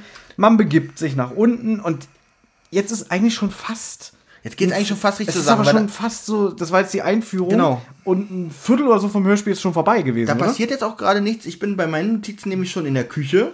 Achso, na dann übernehme ich mal ganz kurz. Ja. Sie begeben sich dann zu den anderen Gästen. Hier wird dann auch noch mal dieses Stilmittel bemüht, dass die einzelnen Paare und Leute vorgestellt werden. Es klingelt an der Tür. Agnes, die Mutter von der Gudrun und ihre Freundin. Ist es die Freundin? Ich wusste nicht, wer Apollonia ist. Ich muss ganz ehrlich sagen, ich kenne die Verhältnisse zwischen den Gästen überhaupt nicht. Ja. Das war mir schon zu detailreich. Ja, es wird gesagt, dass die eine, die Mila, die alleine da ist, ist ja irgendwie die ehemalige Studienkollegin von dem Gerhard. Aber ich gebe dir recht, das ist eigentlich alles gar nicht so wichtig. Die Apollonia, gesprochen von Judy Winter, übrigens Fun Fact, die Mutter von André Minninger heißt Apollonia. Ach, witzig. Und wer hat die Skripts geschrieben? Moment. Die stehen dann da vor der Haustür und dann wird auch schon gesagt, lasst uns mal rein, ähm, es ist ein Gewitter angesagt und du hörst schon im Hintergrund schon das erste Grollen. Genau, zu jeder Gruselgeschichte gehört natürlich auch ein ordentliches Unwetter, Mhm. was natürlich hier auch schon mal am Aufziehen ist. Dann wird so unter den Gästen so einzeln so gescherzt, ähm, nach dem Motto, "Oh, was ist denn hier los? Nur so wenig. Ja, wir wollen es auf den engsten Kreis beschränken. Der Apollonia fällt das Pflaster auf der Stirn von der Verena auf. Und dann gehen ein paar der Leute in die Küche, weil sie sich was zu trinken holen wollen. Und auf einmal hören sie ein merkwürdiges Geräusch aus der Besteckschublade. Und auf einmal, dann geht es auch recht schnell, auf einmal fliegen Messer durch die Gegend und Verena hört plötzlich Stimmen. Ist ihr natürlich alles unheimlich und äh, jetzt wird ihr auch ganz unwohl und sie will abhauen. Und man muss auch dazu sagen, dass nicht nur die Messer aus der Schublade fliegen, sondern auch Tassen und Teller durch die Luft fliegen. Und es kommt sogar derselbe Effekt wie aus der Drei-Fahrzeugen-Folge Poltergeist. Ja, wirklich? Ja, da habe ich drauf geachtet. Mit der Tasse? da kommen so, so einzelne Soundelemente. Aber auch nur ein oder zweimal. Und das erinnert mich halt sehr an Poltergeist. Wir haben ja übrigens vorhin dieses kurze Video gesehen von der Produktion dieser Folgen und man sieht im Hintergrund wirklich noch die Sound-Samples in Bandformen Mhm. hinten an der Wand hängen. Ich weiß nicht, ob die tatsächlich auch noch so verwendet werden. Ich kann es mir aber Doch, sehr gut vorstellen. Sie sind bestimmt noch nicht digitalisiert worden. Ich glaube, die holt wirklich noch die Bändchen von der Macht Wand. sie. Macht sie. Das ist ja dieses, was so auch so abgekultet wird, weil ich glaube, es Was wird nirgends, nein, nein, lass mich mal ausreden, es wird nirgendwo noch unter so solchen Umständen produziert. Die Hörspiele werden zwar ähm, digital abgemischt, aber die nehmen noch alles an analog auf. Ich finde es auch irgendwie schön. Also Es der Gedanke, ich finde es ein guter Kult, vor allem wenn Heike Dine Körting damit aufhört. Ist Schluss damit. Das ist die letzte, die wirklich noch Handmade Hörspiel macht, möchte ich mal fast sagen. Und heutzutage ist, was wir ja vorhin gesehen haben, was uns ja schon aufgefallen ist, es ist ja unüblich, dass die so sechs, sieben an einem Tisch sitzen und das noch so aufzeichnen. Es wird ja jeder Sprecher einzeln heutzutage in die Studios geholt, dann wird alles eingesprochen und dann ist der nächste dran. Ganz, ganz selten, dass die Protagonisten überhaupt noch, auch wenn es zu zweit ist, noch zusammen da sitzen. Das stimmt, das ist noch das Besondere dabei. Aber jetzt könnte ich die Frage stellen, macht das trotzdem die Qualität der Hörspiele besser? Ähm, schwer zu sagen. Der, den Podcast zeichnen wir auch so auf. Erst gehe ich ins Studio und, und spreche meinen Part und Thomas wird ja erst danach eingesprochen und dann passt es zufällig irgendwie Das ist alles geskriptet hier, alles die, geskriptet. Die, die Aufreger Komplett. und so. Ja. Komplett. ja, du hast schon gesagt, dass Verena die Stimmen hört und sie verdächtigt dann die anderen nach Motto, wer war das, wer war das von euch? Denn die anderen können die Stimme nicht hören. Genau. Das wird später noch wichtig. Dann nimmt sie sich einfach die Autoschlüssel, rennt raus in den Regen, das Auto startet nicht. Dann folgen ihr die anderen und sagen, Mensch, äh, beruhig dich doch mal und so alles. Und sie ist richtig auf 180 und sie sagt auch zu dem Torben irgendwie, entweder kommst du mit oder du bist für mich gestorben. Und sie wird halt immer panischer, weil diese Stimme immer noch zu ihr redet, ich bin noch nicht fertig mit dir und so eine Sachen. Jetzt hört man sie auch recht deutlich. Ja. Was sagst du zum Sound dieser Stimme? Ich find's, ich find's okay. Hätte, würde ich das mit 12 oder 13, ah nicht, erst ab 14, würde ich das mit 16 oder 18 hören, würde ich das, glaube ich, schon ein bisschen unheimlich finden. Da ist ein bisschen, wie soll ich sagen, diese Stimme ist an sich schon ein bisschen unheimlich und mit dem Effekt finde ich das jetzt, es gibt Schlimmeres oder Langweiligeres. Sie sagt zu Beginn nicht so viel, sondern immer nur so einzelne Worte und da Aber jetzt ist sie aber schon ganz gut dabei. Jetzt redet sie ganze Sätze und jetzt versteht man sie auch mal besser. Aber ich muss sagen, dass mir dieses Stilmittel beim allerersten Mal hören nicht wirklich gefallen hat. Man musste halt die Folge öfter hören, um alles zu verstehen. Es gipfelt dann darin, dass die Verena so eine Panik hat, dass sie im Regen davonläuft und vom Blitz getroffen wird. Und sie ist auch tatsächlich gleich tot. Also So. alle rennen zu ihr. Ähm, äh, Torben natürlich, oh Gott, Verena und, und äh, wie heißt diese, die von Roseanne gesprochen wird, hier Cassie Bates? Regina Lemnitz. Ähm, nein, die, die. Rolle. Achso, äh, Agnes. Agnes fühlt ihren Puls, kein Puls da, also sie Mhm. ist tot. Die bringen sie ins Haus und ich muss ganz ehrlich sagen, die Stimmung dafür, dass gerade jemand gestorben ist, ist noch relativ, ja, also Torben ist ein bisschen traurig. Aber ja, der, der, hat kurzen Zusammenbruch, der auf mich bemüht wirkt. bemüht. Ich kaufe ihm den auch nicht so ganz ab. Also müsst ihr euch selber mal anhören und ein Bild von machen. Und generell finde ich die Stimme, ich meine, da ist gerade jemand aus dem Freundeskreis gestorben. Es geht aber doch ganz normal weiter, sag ich mal. Vor allem, und, und Torben sagt, ja, wir können sie doch nicht hier liegen lassen. Ja gut, dann bringen wir sie halt rein, so nach dem Ja, Motto, ja. Nerv, Nerv. Ja. Aber weißt du, was sie immer gut hinkriegen? Was Egal denn? in welcher Europaproduktion, dass die Leute hysterisch sind. Ob sie Das jetzt sind sie immer, ja. traurig sind Ja, ja. Oder, oder amüsiert und so, das wirkt immer so ein bisschen wie, wo man sagen könnte, hm, das habt ihr schon mal besser Aber- bekommen. Aber Hysterie, das kriegen sie immer hin. Das kriegen sie immer hin, aber es ist halt auch, wie du gerade selber gesagt hast, mal besser, mal schlechter. Ja. In dem Fall finde ich es ja äh, nicht so gut gelungen, aber es lässt sich auch ein bisschen schwierig machen, weil wie will man in einer 45-Minuten-Produktion jetzt die Leute noch 10 Minuten trauern lassen oder sowas? Darum muss man ja irgendwie weitermachen. Aber es ist halt gleich aufgefallen, dass die Stimmung doch recht gefasst ist. Und ich glaube, jetzt hört auch Gerhard schon die Stimme. weil Sie sind jetzt drin mit der Leiche. Ja. Äh, es geht jedenfalls noch so weiter, jetzt noch ein kurzer Ablauf. Man kann Verena nicht reanimieren. Und jetzt fällt auch auf, dass die Handys alle keinen Empfang haben. Das Haustelefon ist tot. Jetzt, ähm, genau wie du sagst, Gerd hört die Stimme. Und der Anton, gesprochen von Sascha Träger, der will in die nächste Ortschaft äh, fahren mit seinem Auto, um Hilfe zu holen. Doch hier nochmal jetzt die Bestätigung, dass alle Autos nicht starten. Genau, sein eigenes Auto startet erstmal nicht. Dann bietet ähm, Agnes. Agnes ihm an, Mensch, nimm doch meine Ente. Er steigt da ein, steig, äh, startet auch nicht. Also das hat wahrscheinlich System, dass alle Autos nicht starten. Und jetzt kommt es, dass die Agnes und die Apollonia sagen, hm, irgendwas stimmt hier nicht. Die spüren sowas wie eine fremde Macht, beziehungsweise es ist irgendwas in der Luft, was, was, was nicht normal ist. da spricht sich die Apollonia ihre Seele vom Leib gegenüber Agnes. In der Küche sitzt, stehen die, glaube ich, oder? Oder sitzt in der Küche? Nein, das, entschuldige bitte, ich muss dich verbessern. Ähm, Tut- Nee, mir tut's leid, dass du mich verbessern musst. die Johanna macht erstmal eine Bemerkung, Ach so. was die Agnes auch, glaube ich, zur Kenntnis nimmt, aber das ist hier noch nicht relevant. Die Mila, die gesprochen wird von Madeleine Tusk. Eine total süße übrigens. Ich hab Was? ge- Ich, hab fand sie die so super nervig. Ach so, du meinst vom Aussehen. Ja, vom Aussehen her. Ich habe gedacht, weil ich habe sie gegoogelt. Hast du sie schon mal irgendwo gehört? Ich habe sie aber noch Ja, nirgends- in- also kann ich mich nicht erinnern In der zumindest. drei Fragezeichen Folge Nummer 187, das silberne Amulett oder so heißt die. Okay. Da fand ich sie auch super nervig. Sie hat eine nervige Stimme, ist aber eine wirklich hübsche, finde ich. Ja, gut, Ähm, das hat ja nichts. Dann, dann bist du also nicht traurig, dass sie gleich von einer Wanduhr zerquetscht wird. Nimm doch nicht alles vorweg. Entschuldigung. Ja. Mila ist nervig und sie ist hysterisch. Agnes befragt, Moment mal, keine Bewertungen hier, ja? Mila ist hysterisch. Agnes befragt Gerhard, wer denn die Stimme war. Denn er hat schon so durchklingen lassen, hä, hä? man merkt, er, es kommt ihm bekannt vor, aber er schweigt. Dann wird er von Apollonia bedrängt und Gerhard sagt, die Stimme war Anna, seine erste Frau. Die Anna wird gesprochen von Reinhild Schneider, die auch ein Europa-Urgestein ist und die man auch in der einen oder anderen Europaproduktion schon in den 70er Jahren gehört hat. Also ich glaube, die ist jetzt auch schon Mitte 70 oder so. Übrigens was Trauriges, ich wollte in der Vorbereitung auf ähm, diese Sendung heute Synchronsprecher googeln. Ich wollte irgendwas mit Synchronsprecher googeln. Entweder wollte ich jemanden dahinter setzen und ich gebe das Wort Synchronsprecher ein und Google vervollständigt schon auf Synchronsprecher tot. Das war die erste Vervollständ- Vervollständigung, die mir Google vorgeschlagen hat. Also es geht wohl zu Ende mit den Synchronsprechern. Mit der ganz alten Riege. Naja, ja. Äh, Gerhard hatte was mit Verena, habe ich jetzt nächstes schon geschrieben. Darum dachte ich, dass sie jetzt schon sich unterhalten in der Küche. Genau, die Johanna wird bleich, nachdem er jetzt äh, ausgesprochen wurde, dass die Anna zu ihm spricht und dass er wohl anscheinend, das Schlussfolgern die, ähm, die Verena ihre Stimme auch gehört hat. Es wird, glaube ich, sogar noch gesagt, warum sollte denn die Anna jemanden äh, den Tod bringen, einer Frau, die noch nie hier war? Und jetzt kommt das, dass die Johanna sagt, oh mein Gott, sie geht in die Küche, wird begleitet von Whoopi Goldberg. Ja. Und jetzt kommt dieses Gespräch. Sie hat sie doch wieder erkannt. Und Das wird jetzt alles so ein bisschen, äh, es geht mir schon wieder alles zu schnell vom zeitlichen Ablauf. Erstmal sieht sie es als ihre christliche Pflicht, ihr Schweigen zu brechen.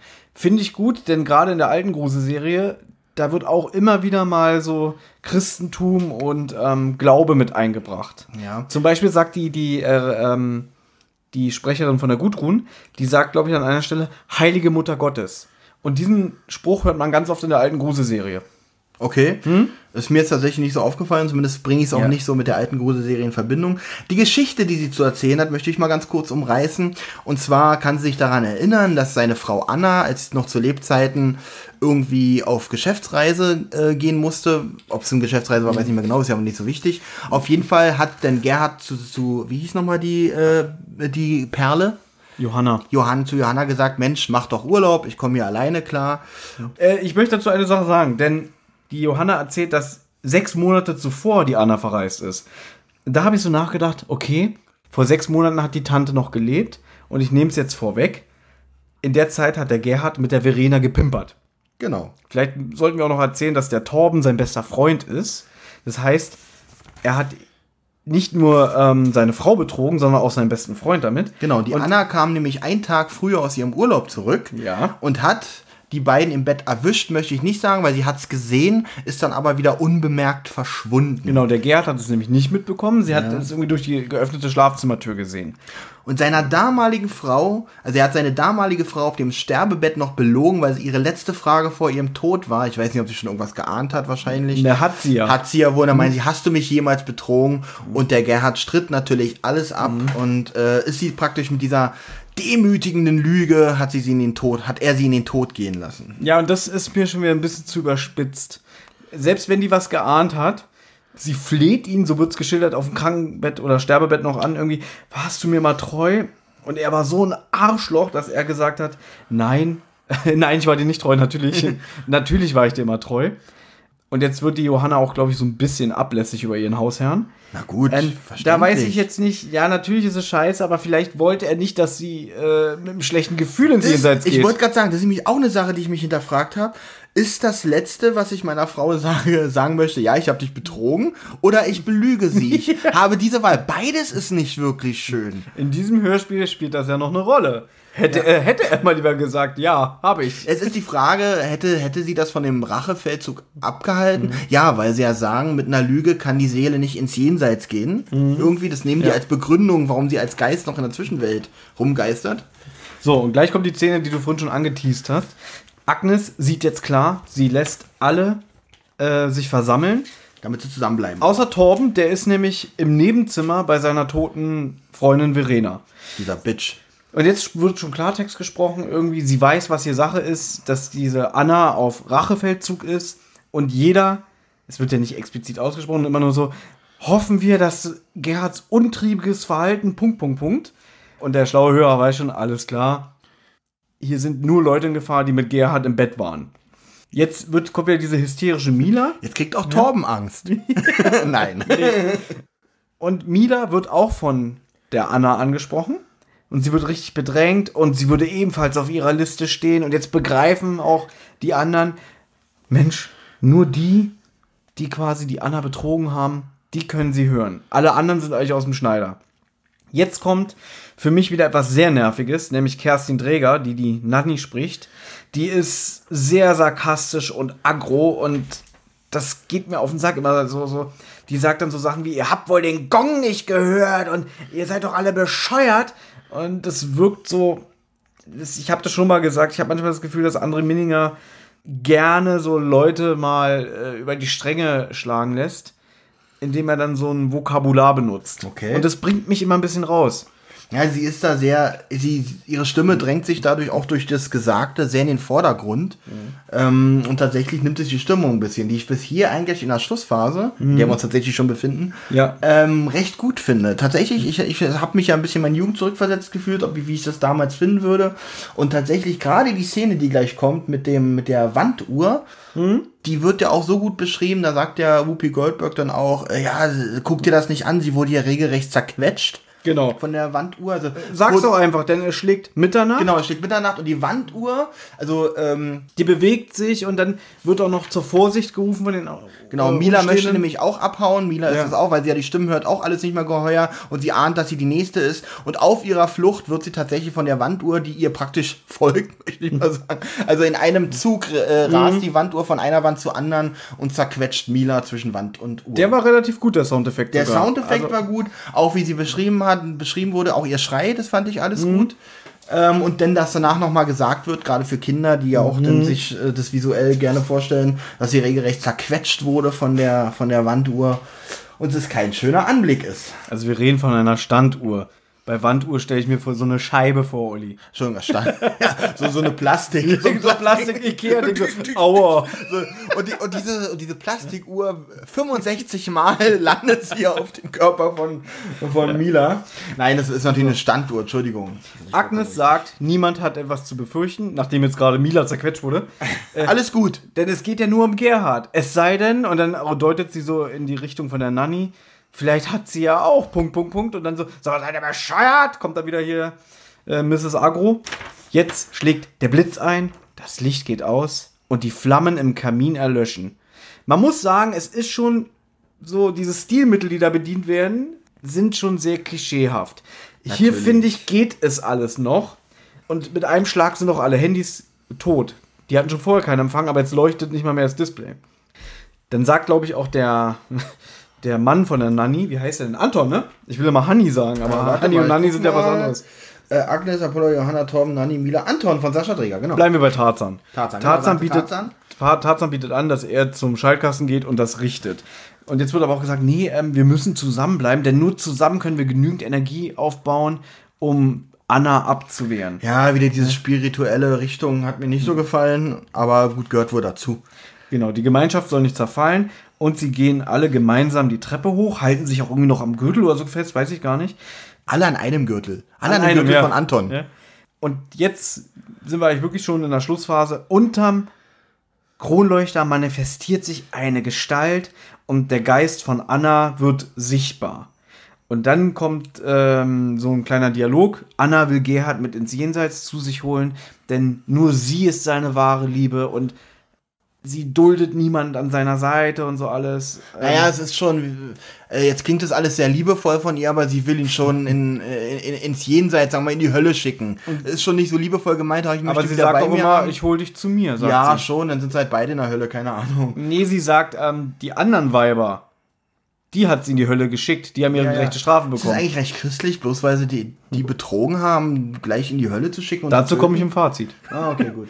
Äh, Du hast dir schon Urteil darüber erlaubt, ja? Natürlich. Ah, okay.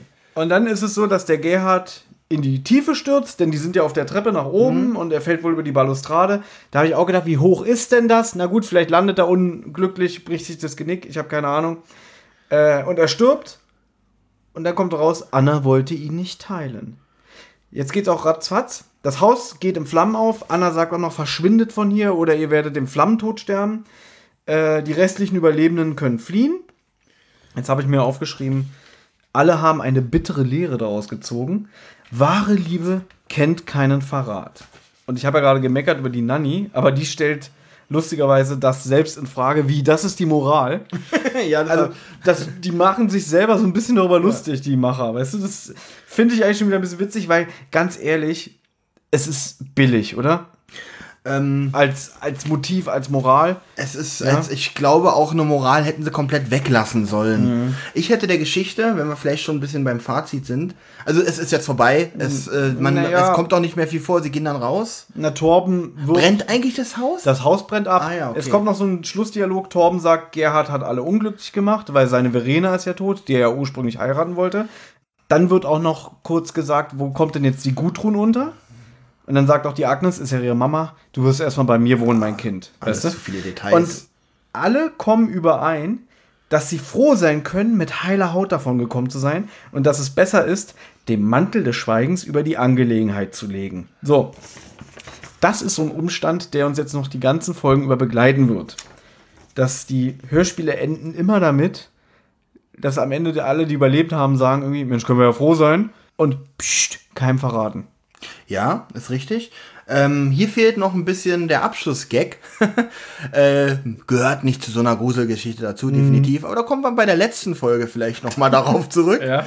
ähm, möchte ich aber nicht so weit vorgreifen. Ich hätte dieser Geschichte, äh, ist mir gleich am Ende eingefallen, aufgefallen, hätte ich einen ganz anderen Rahmen gegeben. Ich hätte Mhm. zum Beispiel, das Haus ist ja, ich hätte das Haus nicht abbrennen lassen, hätte diese Geschichte in den 80ern spielen lassen und hätte in der aktuellen Zeit dieses Haus mit dem Haus begonnen und das meinetwegen Ehepaar möchte in diesem Haus Urlaub machen. Es spukt, der Mann ist manchmal zu hören, zu sehen im Spiegel, meinetwegen die Frau ab und zu mal. Und diese Apollonia, das ist ja für mich diese äh, spi spirituellste Figur hier in diesem Stück, die ist die Vermieterin dieses Hauses. Und als dann dieser Grusel ständig rauskommt, kommt so nach und nach diese Geschichte, die sich in den 80ern abgespielt hat, also die hier die Hauptgeschichte ist, kommt so als Geschichte raus. Verstehst du, was ich meine? Also im Prinzip hast du die Geschichte in deinem Kopf ein bisschen umgeschrieben, wie du sie gerne gehört Genau, hättest. genau, genau. Äh, Ich hätte sie so als, äh, die, als Geschichte dieses Haus, also als schwarze Geschichte für dieses Haus hinterlegt, die so vielleicht vor 30 Jahren gespielt hat. Mhm. Ich die hab- abgespielt hat. Ich habe zwei Fragen an dich. ja. Was hatte es eigentlich mit Gerhards Fliege auf sich? Weil das wird so dramatisch aufgebaut. Er sucht immer seine Fliege. Das wird ein paar Mal erwähnt. Wo ist die Fliege? Was hat es auf sich? War das schon so das erste Anzeichen, die Fliege ist verschwunden, weil die Anna das nicht wollte? Die Fliege steht quasi symbolisch für den Bund der Ehe und das geht ja nicht? Ja. Gut. Weil du mich so oft heute schon unterbrochen hast. Entschuldige bitte. Kein Problem. Ähm, genau das wollte ich nämlich sagen. Die, äh, Anna hat ja vor sechs Monaten noch gelebt, da hat er sie ja schon betrogen. Und dann ist sie ja dann ein paar Wochen später krank geworden und verstorben. Und jetzt will der Typ schon wieder heiraten. Das finde ich alles ein bisschen schnell. Äh, sechs Monate. Es gibt für sowas, um Gottes ja. Willen. Es gibt Leute, die dann innerhalb äh, weniger Wochen oder so einen neuen Partner kennenlernen, den gleich heiraten wollen. Aber das sind immer so Sachen wie, wie ah, daran störe ich mich. Warum kann es nicht zwei oder drei Jahre her sein? Das Kuriose ist, seine aktuelle Frau, die er ja hier heiraten möchte in der Folge, das war keine der Liebhaberinnen, mit der er seine Frau damals betrogen Die kommt hat. davon. Das ist Die ganz kommt nämlich davon, sie wird sogar noch, was heißt gelobt, sie wird noch von der äh, Geisterstimme Anna wird noch gesagt, du bist eine ein gutes Herz oder so. Ja. Auf dich komme ich nicht und keine Ahnung, also du bleibst verschont. Die Äh, hat sich ja in ihn verliebt Genau. und die war ihm ja treu und er hat sie ja betrogen mit anderen Frauen.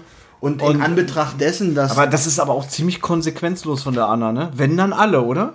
Nein, nur die, die. Ich finde ja schon eine krasse Bestrafung für, für, einen, für einen Seitensprung, ähm, die alle zu töten. Wird ja schon ein bisschen, finde ich, also wenn es jetzt kein Geist wäre, würde es dafür schon böse verurteilt werden. Ich kann dir ja mal sagen, was ich als Fazit geschrieben habe. Unterhaltsames, kurzweiliges Hörspiel mit größtenteils sehr guten Sprechern. Story wenig überraschend. Drei bis vier Schockmomente. Kein wirklicher Grusel. Rachemotiv des Geistes super simpel. Liebe. Ja, es ist tatsächlich keine besonders komplexe Story, aber ich finde, die Sache erfüllt hier ihren Zweck und äh, letzte Drittel des Hörspiels geht es auch ganz gut zur Sache, weil es wieder alles recht schnell erzählt wird. Also ein sehr kurzweiliges Stück. Am Ende geht es ganz ordentlich zur Sache. Als Kind hätte ich es auch recht gruselig gefunden, glaube ich. Wenn ich, ich, geben wir heute der Sache mal keine Punkte, einfach sagen, weil es ein Special ist, Lassen wir das Fazit mal also- so stehen, du hast dich schon deswegen vorbereitet. Nö, ich habe jetzt keine wirkliche Punktzahl im Kopf. Mhm. Es ist, sagen wir mal, für Folge 1 einer neuen Hörspielserie ist es für mich ein relativ guter Einstand. Es ist nicht perfekt. Es hat so seine Macken, aber ich muss sagen, ähm, ich finde es nicht schlimm. Macht Lust auf mehr. Es macht Lust auf mehr. Man, es ist noch Luft nach oben, aber es ist keine Vollkatastrophe. Ich weiß nicht, ob wir schon erwähnt haben, dass das alles wirklich 2019er Produktionen sind. Ja, Also haben wir. brandaktuell wirklich. Und dafür ist es tatsächlich gar nicht so übel. Eine letzte Frage. Mhm. Warum kann die Anna immer nur in bestimmten Situationen zuschlagen? Also, warum kann sie nicht die ganze Zeit irgendwie die Leute umbringen? Zum Beispiel das mit der Standuhr. Wird da mit dem Klischee gespielt, jetzt ist Geisterstunde, jetzt ist Mitternacht, jetzt hat sie die Energie, um die Standuhr auf die Mila zu schmeißen? Nein, ich glaube, sie hat halt Sinn für so eine Situation. Macht man halt nicht vorher. Also du meinst, die hat so ein dramaturgisches Gespür, die ist im Jenseits und Ja. denkt, na Moment mal, es wäre eigentlich langweilig, wenn ich jetzt alle umbringe. Ich mache mir noch einen Spaß draus. Vor allem, sie kann ja auch mit den, mit den sterblichen Leuten, kann sie auch reden. Warum ist sie nicht einfach mal zu Gerd hingegangen und sagt, das fand ich scheiße von dir, dass du mich da betrogen hast. Ich könnte eigentlich alle umbringen, ja, aber erzähl mir doch mal bitte, warum hast du das gemacht? So einfach mal ein bisschen sachlich bleiben. Ich finde, Geister sind in so einer Geschichte immer recht unsachlich und machen immer total den Schwachsinn. Also, es, aber es gibt ja so bestimmte Regeln im Gruselfilm oder generell. Es wäre ja langweilig, wenn sie gar sagen würde, du Gerhard, ich bin's Anna. Was, wo bist du? Keine Ahnung. Dann- ich bin ein Geist. Ja. Egal, erzähl ich dir ein andermal, lange Geschichte. so, ich wollte nur mal sagen, das ist scheiße und du wirst heute Nacht sterben. Aber ich muss jetzt erstmal wieder rüber ins Jenseits und Kräfte sammeln. Ich muss Kräfte sammeln und nicht wundern, die meiste Kraft habe ich natürlich um Punkt 12 Uhr. Das ist kein Klischee, was in Filmen nur behandelt wird. Es ist wirklich so. Um zur Geisterstunde sind wir die, sind wir am agilsten. Aber wäre es nicht leichter, als Geist in den Körper zu fahren und das Herz stillstehen zu lassen, als eine ganze Standuhr zu bewegen? Weiß ich nicht, ich war noch nie ein Geist. Ja, wir können das ja mal ausprobieren. Wollen wir uns heute das Leben nehmen, um zu gucken, ob wir als Geist diese Folge hier zu Ende bringen können? Ich mach mal ganz kurz, es ist dunkel draußen, ob die Kerzen. Nein, die Kerzen reichen nicht, oder? Nein. okay, ich mache Licht wieder an. Es ist, also die Stimmung ist hier wirklich gerade im Keller, muss ich sagen. Was, Ich äh, hab's probiert. was ich hab Grusel probiert, angeht. Lust, unheimliches Ambiente aufzubauen, aber Ja. ich kann nun mal bei Kerzenlicht nicht diese ganzen scheiß Notizen lesen.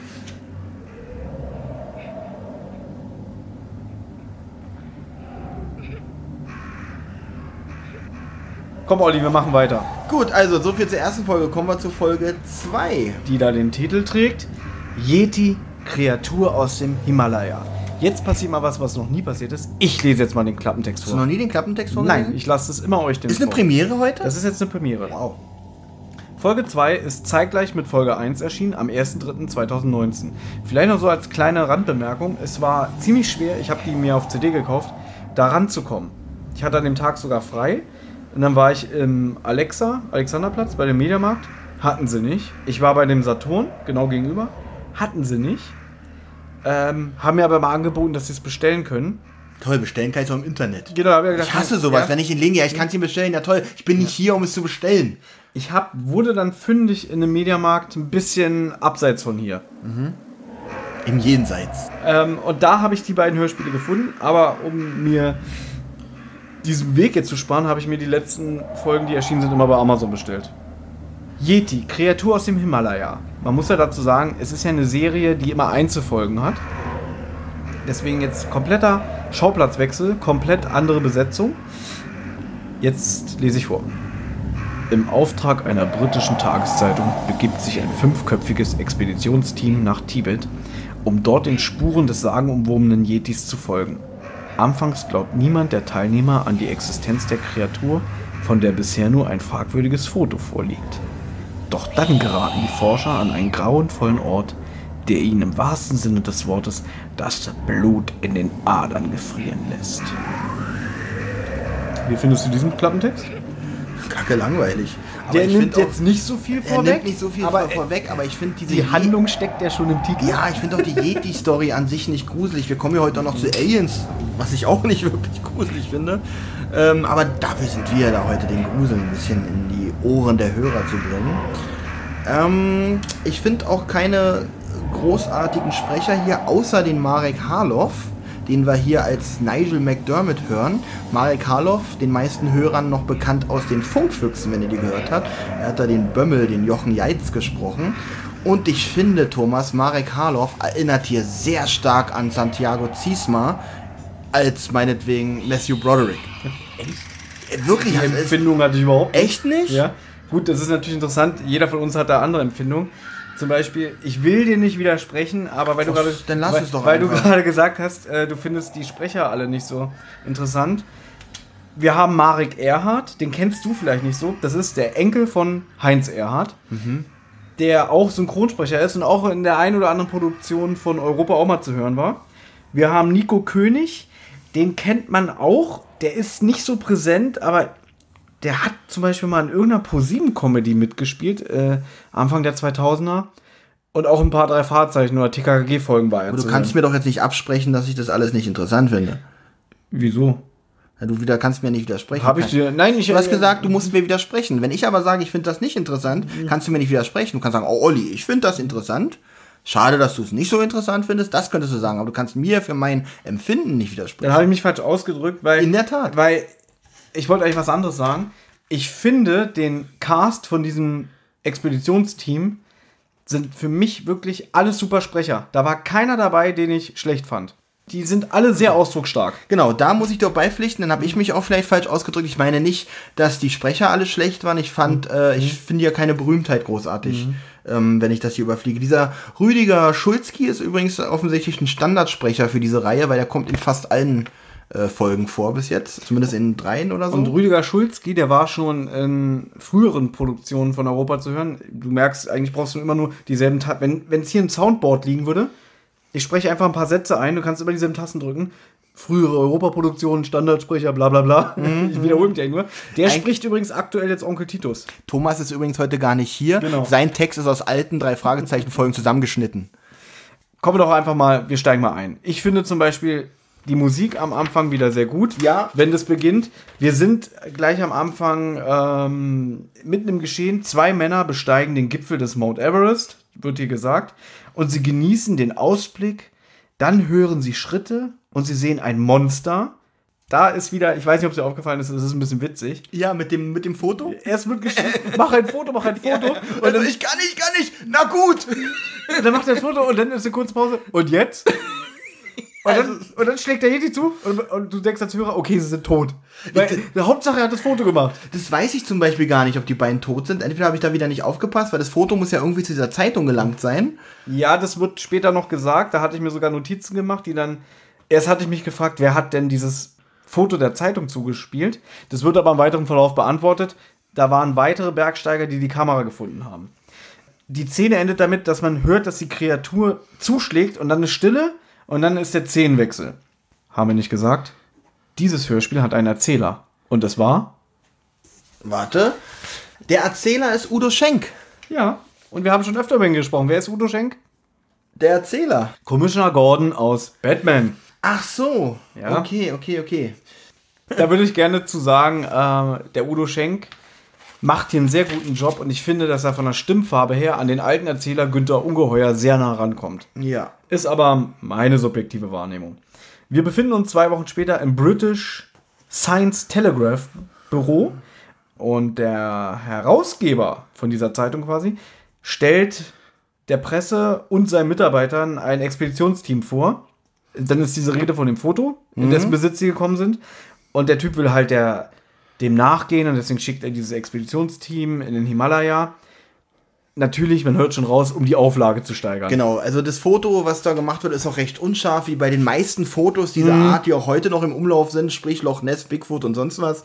Ähm, und alle glauben auch nicht so wirklich an die Existenz dieses Monsters, aber natürlich, die, es ist einfach zu äh, reizvoll, wenn dem wirklich so sein sollte. Riskiere ich doch einfach mal fünf Leben, um zu gucken, ob äh, dieses Monster wirklich existiert. Und dahinter steckt natürlich hohe Auflage, also Geld, Genau. Geld, Geld, Geld. Also in erster Linie, es soll der Beweis für die Existenz des Yetis erbracht werden. Somit sind wir eigentlich auch schon im Kern der Geschichte, weil es ist für mich hier, ich habe auch, wenn ich dir mal meine Notizen zeigen darf zu der ganzen Ja. Folge, es sind drei Stichpunkte, habe ich mir dazu aufgeschrieben, weil in meinen Augen passiert ja kaum was Spannendes. Wenn ich kurz, du gehst gleich auf die Details ein, ich umreiße es nur ganz kurz. Dieses Expeditionsteam macht sich natürlich auf den Weg. Treffen unterwegs äh, auf eine Frau, die in Not ist, die schreit um Hilfe, das kriegen sie nachts schon mit, was ich übrigens witzig finde. Die Leuchtrakete, äh, die sehen nachts eine Leuchtrakete und fragen sich, Mensch, da ist ja jemand in Not. ach naja, gucken wir morgen mal. So nach dem Motto, ja, die wird morgen bestimmt auch noch. Und das ist tatsächlich eigentlich auch so. Sie treffen am nächsten Tag dann auf diese Dame in Not und äh, ja, sie finden sie, glaube ich, in einer Art äh, Eisspalte. Wie nennt man das Eisspalte? Das ist, glaube ich, das falsche Wort. Es gibt dafür ganz. Wir sollten den Ablauf hier mal ein bisschen anders machen. Vielleicht sollten wir wirklich erst die Handlung grob umreißen und dann auf die Einzelheiten eingehen. Okay, ich bin, bin ja, gerade beim Umreißen. Also wir treffen auf diese Frau in Not äh, und treffen darüber auch bei der Rettungsaktion auf eine riesen unterirdische Eishöhle, wo sie auf die ganzen Leichen treffen, die im Laufe der Zeit verschwunden sind. Es geht bis in die 50er Jahre zurück. Ähm, übrigens, als sie die Frau retten, treffen sie übrigens auch auf das Ungeheuer, das muss noch erwähnt sein, äh, und retten sie direkt vor dem Ungeheuer. Und äh, ja, denn stimmt, sie, sie vermisst ihren Freund. Wie heißt der nochmal? Dave. Dave. Den finden sie da auch als Tiefkühlkost. Der lebt aber komischerweise noch. Irgendwie lebt er noch. Den bergen sie dann. Er überlebt das Ganze auch. Ja, und am Ende sagen sie auch Schleier des Schweigens drüber. Wir haben das Tier nie gesehen und wir gehen zurück ins neue Leben. Da habe ich ein Fragezeichen da gemacht, weil das muss mir nachher nochmal erklären, was sie damit meinen. Gut, das war's eigentlich auch schon. Gut, du hast es jetzt wirklich sehr runtergerissen, deswegen eigentlich wäre es blöd, wenn ich jetzt nochmal zum Anfang zurückgehe. Deswegen probiere ich das jetzt auch abzukürzen. Als dieses Expeditionsteam in den Himalaya aufbricht, da muss ich sagen, der ganze Anfang, so, so die erste Hälfte oder das erste Drittel, begleiten wir nur diese Männer und ich muss sagen, es passiert zwar nichts, dann sitzen sie mal am Lagerfeuer, sie reden über den Yeti, sie diskutieren, ob es einen Yeti überhaupt gibt und so, weil sie auch ähm, das Bild in Zweifel ziehen. Du hast die- gerade geredet. Aber die Stimmung, aber die Stimmung ist angenehm. Eben, und das finde ich auch, auch wenn nichts passiert, Ja. aber dadurch, dass der Cast so angenehm ist, habe ich da gerne zugehört. Obwohl es eigentlich, dann wird gesagt, irgendwie, hier, der eine ist ja ein Italiener, Giuseppe, der sagt dann irgendwie, hier, prego, hier, ich mache, mache Suppe. Manistrone! Mir, mir ist übrigens aufgefallen, dass mal hat einen äh, Akzent und mal nicht. Ja, es ist halt so ein, so, so ein Quoten, äh, so ein, so ein Quoten, nee, so ein, so ein, so, wie nennt man das? Trend-Italiener. Ja, könnte man sagen. Auf jeden Fall wird dann so ein bisschen debattiert über, glauben wir an den Yeti? Keiner will eigentlich, keiner hat irgendwie äh, die Absicht auch das Tier zu töten. Also darüber diskutieren sie auch. Sie wollen eigentlich nur den Beweis, das Foto machen, um die Kohle abzugreifen. Naja, niemand wird, will das Tier töten. Da ist schon, wie es natürlich zu so einem Spiel, Schauspiel gehört. Einer ist natürlich sehr erpicht drauf, gleich auf das Tier loszuballern und äh, dieses Tier als Trophäe mit nach Hause zu Den bringen. gibt's ja immer. Den gibt's immer, äh, der wird gleich als der gefährliche Rebell dort identifiziert, spielt aber in dem Fall tatsächlich keine große Rolle. Man, man ist sich dann am Ende oder relativ schnell einig, dass niemand dem Tier ein Haar krümmen möchte. Und sie reden auch noch darüber, sie beobachten irgendwie so andere Bergsteiger, wo sie auch sagen, Machen sich lächerlich über die. Ne, die, genau, die sagen nämlich, dass irgendwie in den letzten Jahren, und das stimmt wirklich, habe ich auch schon mal gelesen, dass es so ein Trend geworden ist, 8000er oder so zu besteigen. Und dass dadurch, weil das so Abenteuertouristen sind, viele dadurch auch ihr Leben verlieren. Die sind noch nicht erfahren oder nehmen das zu sehr auf die leichte Weil Schulter. viele unterschätzen das. Ja. Also Thomas und ich wollen das ja auch noch machen, aber wir nehmen uns mindestens noch zwei Monate Zeit für die Vorbereitung. Und dann werden wir auch ein kleines Video machen, wie wir den 8000er besteigen. Du sollst dir immer so viel versprechen. Ach so, das machen wir aber auf jeden Fall. Also die ganzen Hörspiele, die wir versprochen haben, die haben Zeit, aber den 8000er, den besteigen wir noch dieses Jahr. Da du ja schon so schön alles vorweggenommen hast, wie gesagt, das erste Drittel finde ich sehr angenehm zu hören. Es kippt für mich ab der Stelle, wo die weibliche, ähm, ja, die weibliche Rolle auftaucht. Die Trixie. Die Beatrix, genau. Die ich auch sehr hysterisch finde und auch so ab und zu mal so einen Spruch rauslässt, wie irgendwie, ja, ihr seid ja Nullraffer, hier liegt doch alles auf der Hand. Und so wie du schon gesagt hast, die gehört nämlich zu so einem Expeditionsteam von Abenteuertouristen. Äh, und die haben irgendwie mal abends gefeiert und dann eine Schneeballschlacht gemacht. Und dabei ist dann so eine Spalte entstanden, wo die runtergefallen sind. Und dann wurde ihr Dave vermisst. Und in der Nacht, wo es passiert ist, wurden auch noch Schüsse und eine Leuchtrakete abgeschossen, was nämlich das Expeditionsteam, was wir hier die ganze Zeit begleiten, gesehen hat. Und da fand ich eine Sache auch witzig. Das wird geschildert aus denen ihrer Sicht. Hey, da sind Schüsse und da sieht man eine Signalrakete. Und dann debattieren sie noch, gehen wir hin, helfen oder nicht? Ach komm, äh, da sind bestimmt Leute, die helfen, machen wir morgen. Ja, das fand ich. Da habe ich so gedacht, irgendwie, okay, ich kann es verstehen, dass sie auf der einen Seite sagen, ähm, das ist jetzt zu weit weg und es ist dunkel, es ist gefährlich. Auf der anderen Seite finde ich es ein bisschen empathielos. ich sag mal so, die haben, die haben gesehen, das wird auch erwähnt, es ist ziemlich weit weg. Ja, Und dann haben sie alle, dann haben sie alle gedacht, verdammt, da habe ich eigentlich gar keinen Bock zu da jetzt Genau. hinzugehen. Und dann reden die sich das selber, um kein schlechtes Gewissen zu haben, schön und sagen, da sind bestimmt welche, die ihr helfen. Ist ja, Ja. ja, als sie dann Trixie treffen, übrigens, sie treffen Trixie denn, äh, da taucht der Yeti das erste Mal richtig, glaube ich, auf. In einer, wird auch vom Erzähler beschrieben, dass es eine riesige Kreatur ist mit Fell und so alles. Äh, ist mit Fell und so alles, der Yeti. ja, sie können ihn aber vertreiben und so weiter. Und dann erzählt die Trixie das ja. Ja, ja, und, und dann war die Feldspalte und mein Freund war weg und wir haben Schüsse abgegeben, aber es ist niemand gekommen. Und dann sagt einer von denen, das ist ja rücksichtslos. Wo ich so dachte, hallo? Dem Motto, das waren, ja, wir, wir haben es nicht gesehen. Genau. Ähm, übrigens, der Yeti hier mit Fell und allem, wie fandest du die Soundeffekte von dem Yeti? Teilweise klang er wie ein Alien, Okay. teilweise wie ein Gorilla. Also so eine Mischung aus allem, was sie da an Soundeffekten abgefeuert Ich haben. hab's gut in Erinnerung. Ich, Mir hat's gefallen, komischerweise. Nee, der hat manchmal so, so Sounds drauf gehabt, die ich nicht für so ein großes Wesen ähm, erkannt hätte. Dann eher wie so ein Drache oder so teilweise. Also für mich war es eine Mischung aus allem. Gute Sounds und eher unpassende Sounds. gut. Wir können es jetzt mal vorwegnehmen. Ähm, es gibt am Ende eine Szene, die finden dann diese Eisgrotte, was du schon erzählt hast. Da stürzen sie ein und da sind dann diese Eismumien. Und dann stellen sie auch fest, da sind ja teilweise Le- Leute eingefroren, so mit Kleidung aus den 50ern und sie kommen irgendwie auf ein Dutzend. Und da ist auch der Dave dabei, der eingefroren ist und der fängt aber irgendwann wieder an zu lebt- reden. Der lebt dann wieder. Auf einmal. Also, äh, die ganze Zeit war er, glaube ich, seit zwölf Stunden ist er da eingefroren, aber Ja. zufällig, wo die da unten sind, fängt er an, wieder zu atmen und zu quatschen.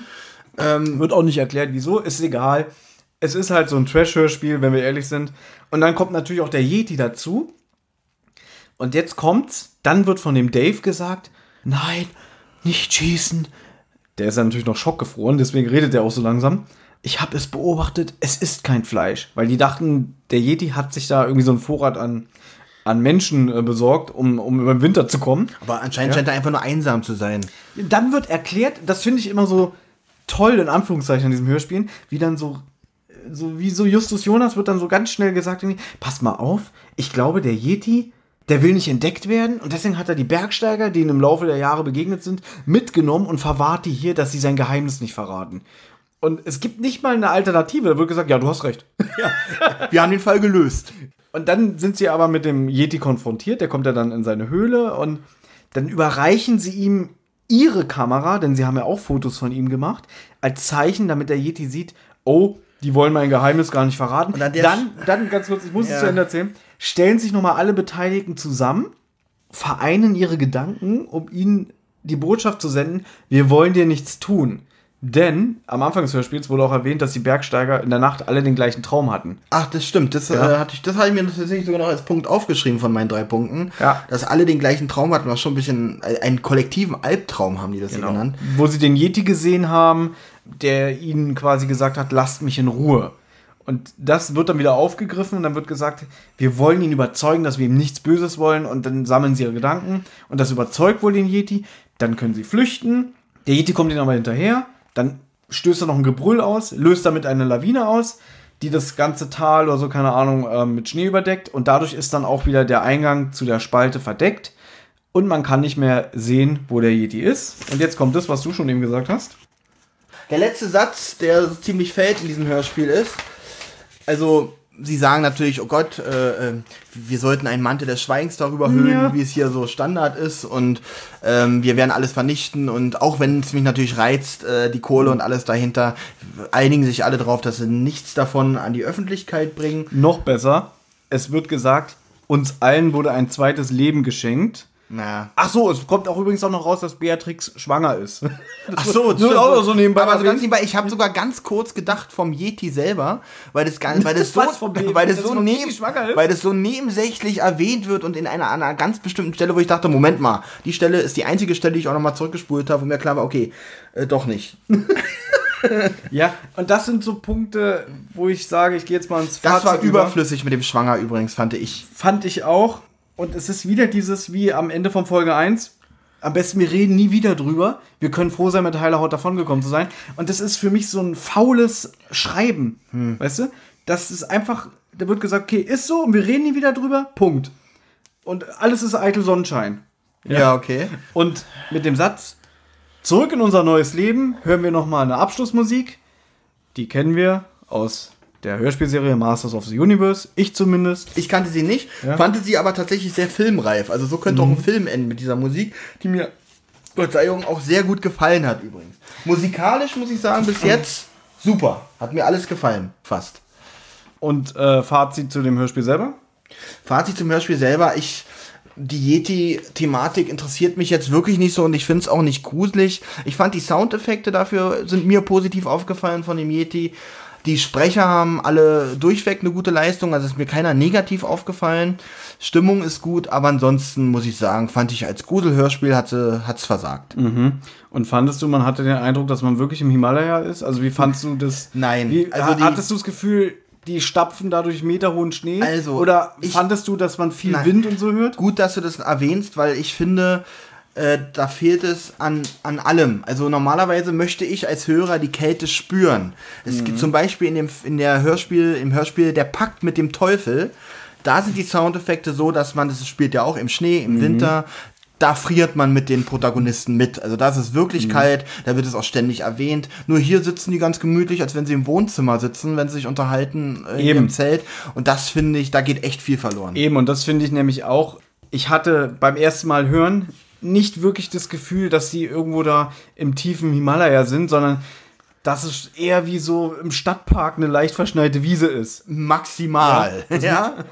Und dafür ist es, ich höre da kaum Anstrengung raus und nichts gegen die Sprecher. Ich finde die alle sehr gut. Habe ich ja schon gesagt. Also, ich würde sogar sagen, vom Sprecherensemble ist es die beste Folge. Weil ich finde, dass die, die Männer so untereinander, wie die miteinander reden und umgehen, Und es finde ich authentisch. Und überhaupt generell, ich finde die Geschwindigkeit in dem ganzen Hörspiel sehr konsequent, sehr ein. Also, Ja. wie soll ich sagen? Ich weiß, was du meinst. Ja. Ich finde nämlich auch die Yeti-Thematik ein bisschen kritisch, weil ist jetzt auch nicht mein Lieblingsthema. Aber im Großen und Ganzen finde ich die Story sehr langweilig. Sehr langweilig, aber es überschlägt sich am Ende auch nicht, wie zum Beispiel der erste Teil dieser Hörspiel. Aber es gibt keinen Konflikt. Es- ja. In dem Moment, wo sie in der Höhle gefangen sind und der Yeti kommt, es gibt in diesem Hörspiel keinen Toten. Wenn, genau. Ja, und äh, Was zum, noch nicht mal dieser, dieser Dave, ja. ja, der taut wieder auf, der ist wieder da. Unfassbar. Ja. Zum Beispiel gehört das auch für mich zu so einer Expeditionsgruselgeschichte, dass einer auf einmal verschwindet. Die wachen morgens auf Genau. und einer fehlt. Das ist ganz wichtig und das Richtig. fehlt hier. Und das, da- es fehlt, dass einer fehlt. Es ist zu seicht alles erzählt. Ja. Sehr geradlinig. Geradlinig ist ja nicht schlimm. Geradlinig kann ja auch was Gutes sein. Aber ich finde, bisher wird die Serie den Namen Grusel nicht gerecht. Definitiv nicht. Ja? Und ich habe letztes Jahr, äh, es gibt eine Hörspielserie namens Danger. Da gab es so die ersten Folgen, glaube ich, im Jahr 2004, 2005. Die wird jetzt, glaube ich, seit zwei Jahren oder so wieder fortgesetzt. Und da gibt es eine Folge, die heißt Begegnung im Eis, wo es auch so eine Expedition gibt, die einen Yeti sucht. Und von mir ganz klare Hörspielempfehlung. Ziemlich brutal. Also da gibt es auch wirklich Tote. Und die Sounds sind auch recht krass. Äh, und der Yeti ist da auch eine richtige Bedrohung und es gibt kein Happy End.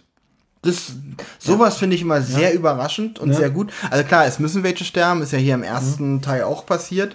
Ähm, aber so gar kein Happy End, das finde ich dann auch mal sehr überraschend. Ja, und das ist so wirklich so, so da sage ich mir, empfohlen ab 14 Jahren, sehr witzig. ja. Ich habe ja beide Folgen hintereinander gehört und da habe ich so gedacht, nach dem Polterabend, der relativ gut war, habe ich ja schon gesagt, mit Luft nach oben, wurde ich hier wieder enttäuscht. Das hätte auch sein können, die drei Fragezeichen und der Yeti.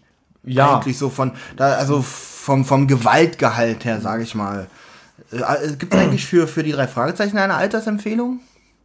Ab neun oder so, glaube ich, Okay. war es früher. Oder ab acht, acht, neun Jahre. Hm?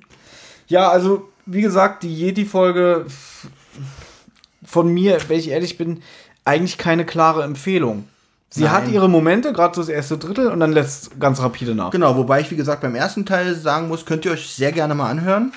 Und wenn ihr aber äh, mal was hören möchtet mit guter Sprecherqualität, dann hört euch die ruhig mal an. Vielleicht interessiert euch ja diese Sache mit Yeti auch. Ähm, ja. Aber wir sind ja noch nicht am Ende. Ach, noch lange. Wir haben noch ganze drei Hörspiele auf der Uhr.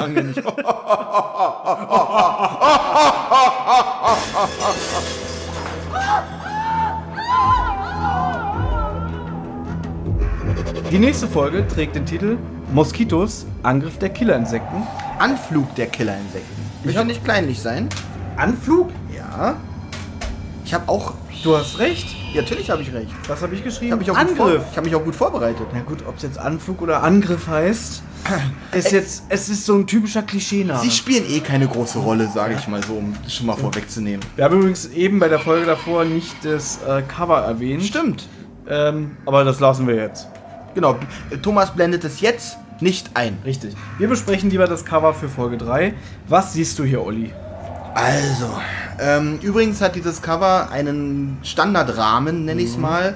Oben so eine Art äh, Blutlache, die so runterfließt, die aber in verschiedenen Farben ist. In dem Fall ist sie hier gelb. In dieser Blutlache, die runterfließt, steht der Titel Gruselserie mit dem schon beschriebenen schreienden Frauenkopf.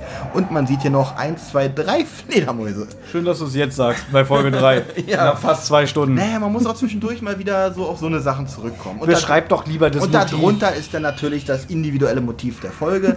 In dem Fall sieht man hier im Vordergrund ähm, Tom Selleck. Das war der erste gute Witz dieser Folge. ja, gut, Endlich. stimmt. Kann man einen Haken hintermachen, der von einem riesen Moskito in den Nacken gestochen wird. Aber pass auf, ich übernehme jetzt mal die, die Benjamin-Rolle. Ja. Das ist aber. Man sieht einen riesigen Moskito. Ich glaube, der ist so groß wie, wie ein Hund. Wie ein ausgewachsen. Wie so Ja. ein. Also wie so, so ein Mittelschnauzer, keine Ahnung. Und dem Typen wird, in, wird dem in den Nacken oder ins Ohr gestochen. Stimmt, das, das geht Ja? aus der Abbildung nicht ganz hervor. Es könnte das Ohr sein, könnte Nacken sein. Und die halbe Schulter ist voller, fast voller Blut. Ja, Also in es dem ist, Fall schwarz. Es ist schon ziemlich. Also muss sagen, das erste Bild, was ich wirklich krass finde. ja, im Hintergrund ist jemand in so einem Schutzanzug. Witzig. Wir haben ja vorhin das Cover beschrieben. Du hast, Ja. Haben wir bei Folge 1 gesagt, dass man da das Pärchen sieht, wo die Tassen und die Teller und die Messer drauf liegen? Nein, haben wir jetzt Haben wir aber auch gesehen. nicht gemacht. Also bei Folge 3 beschreiben wir einfach mal das Cover. Super, Olli. Du hast, ach, das war meine Idee, ja? Mein Fehler, Entschuldigung. Also ich finde das Cover von dieser Folge hier schon ziemlich brutal. Ist man, schon? man sieht Ja. auch im Hintergrund jemanden im Schutzanzug, der so abwehrend ähm, die Ja, Hand abwehren, das sieht so, als wenn er ihm helfen möchte. Naja, eher, oder eher so wie... Geh weg, sieht es nicht aus. Na, man könnte es deuten. Oder, Also er, wie- der- oder er sagt der an, der, da sind ja noch ein paar Mücken Ja. und Moskitos im Hintergrund, äh, so als wenn er die zum Angriff äh, Einigen uns darauf, es sieht aus, als würde er eingreifen wollen, aber ob er Ob positiv nun helfen oder negativ, oder, ab, oder das abwehren, können wir mal deuten. Ist schwierig. Gut, So. damit Den- haben wir es eigentlich schon beschrieben. den Klappentext, Klappentext. Ich habe übrigens nicht einen einzigen Klappentext gelesen in der Vorbereitung. Ich bin wieder mal sehr gespannt. Moskitos, Anflug der Killerinsekten. Der Urlaub im tropischen Amazonasgebiet entwickelt sich für eine kleine Touristengruppe zu einem wahren Albtraum. In Todesangst fliehen sie vor mutierten Insekten, deren Blutdurst keine Grenzen kennt. Das war schon? Das war's schon. Ja, die sind generell sehr kurz. Es war ja in den anderen beiden Teilen bis jetzt auch nur drei, zwei, drei Sätze. Obwohl Nein. der längste war tatsächlich hier Himalaya. Aber da gehen wir nicht drauf zurück. Das reicht. Okay. Also hält sich sehr be bedeckt, der Klappentext. Finde ich okay. Und nimmt jetzt auch nichts vorweg, was der Titel nicht verrät. Nö. So, wir machen das jetzt anders. Ich probiere jetzt schnell die Handlung äh, abzuhandeln und dann reden wir drüber. Okay. Ich beeile mich auch. Wir fangen aber wie immer kurz mit den Sprechern an. In dem Fall finde ich sehr, also Udo Schenk ist wieder mal der Erzähler, also Commissioner Gordon. Und dann ist mir als, einzige bekannt, als einziger bekannter Name ist hier für mich Eckhard Dux, vielen bekannt als Arthur Spooner aus King of Queens. Oder ähm, aus das A-Team hat er auch in irgendeiner Synchronfassung den Hannibal Smith gesprochen Und er hat in sehr vielen Europa-Hörspielen mitgemacht. und in sehr vielen Europa. weißt du, wie alt er jetzt ist? Der müsste auch schon über, weit über 80 sein. Er ist 93 Jahre alt. 93. Dann ist er so ziemlich genauso alt wie Jerry Stiller, der Schauspieler von äh, Arthur Spooner. Der müsst, ist jetzt auch über 90. Mal gucken, wer länger lebt von den beiden. Aber vor kurzem war ja die Record Release Party zu Folge 200 von drei Fragezeichen hier in Berlin. Und da war Eckhard Dux auch dabei ähm, auf der Bühne und wurde interviewt. Und der macht noch einen ziemlich rüstigen Eindruck, Echt, muss ja? ich sagen. Das freut mich wirklich zu hören, weil auch hier, äh, ich habe ein paar Schwächen festgestellt, aber jetzt, da ich erfahre, dass er tatsächlich schon über 90 ist, Mhm. Hut ab vor dieser Leistung hier in diesem Hörspiel nochmal, die ja, wie, wie wir schon erwähnt haben, dieses Jahr produziert wurde. Er war auch sehr sympathisch in dem Interview und Ja. er hat auch wirklich so rausklingen lassen, wie er macht so lange weiter, bis es nicht mehr geht. Fand ich gut. Und morgen lesen wir, nee, gehen wir Nee, bitte nicht, bitte nicht. Gut, Heidrun von Gössel spricht Ute Maibaum. Eine Deutsche, also sie ist auch eine Deutsche in diesem Hörspiel. Er spielt im Amazonasgebiet. Heidrun von Gössel, die habe ich mal sogar vor einiger Zeit gegoogelt. Seht's mir nach, ich weiß nicht mehr. Ich glaube, es ist eine Schauspielerin und so. Die kenne ich persönlich aus zwei, drei Fragezeichen-Folgen und zwar Tatort Zirkus und Giftiges Wasser. Und ich glaube, sie macht noch in irgendeiner TKG-Folge mit. Also sie war mal in den 90ern zu Gast. Ich fand sie gar nicht so. Ich finde, die hat eigentlich eine schöne, angenehme Stimme. Rüdiger Schulzki ist wieder dabei. Der hat aber in dem Hörspiel eben, was wir besprochen haben, nur eine kleine Rolle gehabt. Nur so eine Nebenrolle. Patrick Bach, kennst du den? Sagt mir jetzt nix. Kennst du die Serie Anna? So Nein. eine alte ZDF-Serie Nein. äh, mit Silvia Seidel. Nein. Gut, dann lassen wir das. Da scheint er wahrscheinlich mitzuspielen, um es für die Hörer hier mal Schön, abzuschließen. Ja, Und die restlichen Sprecher sind so in meinen Augen eher so Hörspielsprecher, aber da ist jetzt auch nicht einer dabei, der so wirklich raussticht, außer vielleicht der Peter Weiß. Den kennt man, ähm, auch so aus verschiedenen Produktionen. Wir befinden uns im Dschungel vom Amazonas. Eine Frau wird zu einer Pension mit einem Jeep gebracht. Ähm, der Fahrer, sagt halt, wir sind da, aber er warnt die Frau gleichzeitig vor dem Aufenthalt. Da habe ich mir notiert, sie fragt nicht mal nach, wieso. Jetzt stell dir mal vor, Olli, du bist irgendwo hingefahren und der, der Fahrer warnt dich, Senor, an ihrer Stelle würde ich da nicht reingehen. Und sie sagt, naja, aber ich habe ja dafür bezahlt. Dass sie nicht mal fragt, warum. Du darfst aber nicht vergessen, dass sich ja am Ende aufklärt, warum diese Frau da ist und wer diese Ute von Maibaum tatsächlich wirklich ist. Ah, stimmt, das Ja. habe ich nicht notiert. Danke, dass du Genau, das sagst. deswegen ja? ist es für sie auch keine Genau. besondere Warnung, wie sie erwartet da ja Gefahr. Dann hast du recht, okay. Dann heißt der Besitzer sie äh, an der Rezeption willkommen. Ähm, ihr Flug hatte Verspätung. Sie hat noch irgendwie probiert, sich da zu melden, hat aber keine Verbindung per Telefon. Und der, dieser Typ im Jeep, also der Taxifahrer, namens Elano, will erklären, habe ich mir aufgeschrieben, ich weiß gar nicht mehr was. Ich glaube, er will nochmal warnen vor dem Aufenthalt. Und der Senor da Silva, also der Besitzer der Pension, der schmeißt ihn mehr oder weniger raus. Und sagt dann auch, ja, mit dem haben wir schon öfter Ärger gehabt, bla bla. So, dann geht sie duschen und danach ähm, geht sie in den Speisesaal. Da du ja dann doch, doch schon teilweise in deinem Umriss schon sehr in die Details gehst, Ja. hast du am Anfang tatsächlich zu vergessen zu erwähnen, dass sie ja da schon von einer Mücke belästigt wird. Das kommt jetzt. Gut, dann möchte ich dich nicht unterbrochen haben. nee, ist es nicht am Anfang Nein. im Jeep schon? Nein, sie unterhält sich mit den anderen Gästen, ähm, die gar nicht so viele sind. Also ich finde es sehr schön, es ist ja eigentlich immer recht überschaubar an, an, ähm, an Figuren. Sie stellt sich halt als Journalistin vor und sie ist beruflich vor Ort. Sie verbindet wohl beides miteinander. Sie will ein bisschen ausspannen, aber sie will auch beruflich was ähm, Erleben. er- erleben, erarbeiten. Und nebenan sitzt ein Ehepaar am Nachbartisch, die sie zu einer Kahnfahrt einladen, die am nächsten Tag stattfindet. Jetzt kommt der von dir besagte erste Moskito. Äh, und sie will, glaube ich, schon zu Insektengift greifen. Und dann sagen die schon, nein, nein, nein, bloß nicht. Und dann warum? Ja, Insektengift ist hier verboten. Da fragt man sich schon mal, hm, wieso? Weil der Senor da Silva gesagt hat, kein Insektengift einsetzen. Das macht die Bees dann noch aggressiver. Das wird, da wird ja noch erwähnt, finde ich witzig, bevor die sagen, das macht die noch aggressiver, sagt einer, glaube ich, noch, das mögen die Mücken nicht. Da meine ich ja, dafür ist das Zeug ja da. ich meine, das ist ja kein, die sollen sich ja damit nicht einparfümieren, ähm, aber dann wird noch ergänzend erwähnt, dass es die aggressiver macht. Nur ich fand diesen Satz, ja, das mögen die nicht, fand ich sehr gut. Dann trifft man sich am nächsten Tag beim Frühstück und dieses Ehepaar hat ihr schon das Ticket auch bezahlt und das schenken sie ihr. Was ich so, naja, ich würde nicht sagen aufdringlich finde, aber ich meine, die kennen sich nicht und klar, wenn das da die einzigen Gäste sind, es ist zwar nett, aber ich weiß nicht, ob ich mich damit wohlfühlen würde, wenn ich gerade mal drei Sätze mit denen geredet habe. Naja, auf jeden Fall ähm, kommt dann raus, dass die Frau namens Hetty war früher mal eine Heiratsvermittlerin und die lässt schon so raushängen, dass sie die Ute mit irgendeinem der Gäste verkuppeln will. Also schon sagt so, gucken Sie mal der und so, der ist total nett, bla bla bla. Ist so ihr Ding. Es ist ihr Ding und hier Eckart Dux, der ist ja ihr Mann, der sagt auch mal so, oh, jetzt hör doch mal auf und du bist doch pensioniert und was soll denn das? Übrigens taut Eckart Dux erst so nach zehn Minuten auf. Ich finde, am Anfang ist es, ist er wirklich so ein bisschen teilnahmslos, der seine Sätze etwas runterspricht. Ja, wo, da wo ich schon so ein bisschen gedacht habe, na, aber am Ende wird's dann doch ein bisschen, wird da ein bisschen mehr in dieses Hörspiel eingefügt. Am Anfang klingt es fast motorisch, was er da macht. Ist mir aufgefallen. Der Senor da Silva würde auch gerne mitkommen, aber er kann nicht. Jetzt habe ich mir hier notiert Pestizide. Ich weiß nicht mehr wieso. Dann gehen sie raus und lustigerweise heißt das Schiff Mosquito. ja. Wo ich so denke, bravo André Minninger, also da hast du wirklich deiner Fantasie freien Lauf gelassen. Ich will nicht immer so bei André Minninger äh, lästern. Ich mag ihn nicht, aber ist auch nur ein Es Mensch. ist so ähnlich wie die Pizzeria bei mir gegenüber, die Mozzarella heißt. auch so einfallsreich. Oh, über die können wir auch Geschichten erzählen. Nein, aber, das war der Inder daneben. Ach so, aber es ist ja kein Anekdoten-Podcast hier heute. heute nicht. Das Schiff legt ab und dann fällt auch schon den, den Passagieren so ein komisches Gebäude auf der anderen Uferseite auf.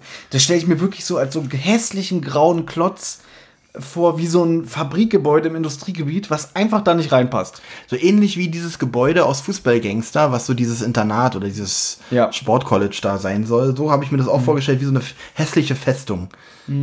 Einer der Passagiere, äh, ich glaube der Mr. Turner, der möchte unbedingt einen Zwischenstopp einlegen, wegen einer seltenen Baumart, die er fotografieren will. Und dann sagen noch die anderen, ach, da gehen wir auch Da hätte ich gesagt, so ein Blödsinn, wir fahren weiter, ey. Bloß weil du deine Sträucher kannst du dann in deiner Freizeit fotografieren. Also Da dachte ich auch, so was Bescheuertes. Da ist mir der Captain positiv aufgefallen. Wo steht der denn? Wie hieß der denn? Keine Ahnung. Es gibt diesen, diesen, diesen Captain, der auch die ganze Zeit so ein bisschen brummig ist, irgendwie so, äh, Touristen, der nächste Zwischenstopp sollte doch erst da vorne an der Ecke sein und äh, von mir aus. Der ist so ein bisschen bärbeißig. Das hat mir gefallen. Okay. Auf jeden Fall, so wie du schon sagst, so, oh Gott, wenn ich an denen ihrer Stelle wäre, ich würde es nicht machen. Die Ute sagt, nö, sie will nicht mit, sie möchte lieber an Bord bleiben und sich ein bisschen sonnen. Und dann wird auch noch explizit von der Hetty hingewiesen, mit was cremen sie sich denn da ein? Mit Sonnencreme? Der Captain ist herrlich brummig, habe ich schon erwähnt. Und dann kämpft sich die kleine Gruppe, nachdem sie angelenkt haben, durch den Dschungel. Der Captain schlägt, mit, schlägt eine Bresche mit einer Machete. Eine Schneise wird hier gesagt, Eine damit sie sich da durchkämpfen Schneise. können. Aber dann ertönt auch schon Geschrei, das wohl von Ute stammt, und alle rennen aufgeregt zurück und finden Ute an Deck auf. Und jetzt darfst du gerne sagen, wie ist sie zugerichtet? Sie ist komplett ausgesaugt. Es wird, hier, es wird hier beschrieben, sie liegt da wie ein schlaffer Luftballon, deren, dem die Luft ausgegangen ist. Und ich muss ganz ehrlich sagen, das ist auch eine Beschreibung, die mir als Zwölfjähriger wahrscheinlich den kalten Schauer über den Rücken gejagt hätte. Weil ich finde diese Beschreibung wirklich, ja, doch recht unheimlich. Aber ich finde auch wieder ihre Stimmung. Also ganz ehrlich, eigentlich wäre ich entsetzt und wüsste gar nicht, was ich darauf sagen würde. Aber die unterhalten sich so ganz locker drüber. Eckart Dux, ich äh, bringt hier noch den Vergleich mit wie ein schlaffer Luftballon. ja, also Also eine, eine leblose Hülle. eine es. leblose Hülle. Gut, beim ersten Mal sind sie alle schon so, oh mein Gott, und es gibt auch Geschrei, aber dann finden sie relativ sie finden, schnell- sie fassen sich recht schnell wieder, ja. Und da ist der Captain wieder witzig, denn er sagt, ausgerechnet auf meinem Boot.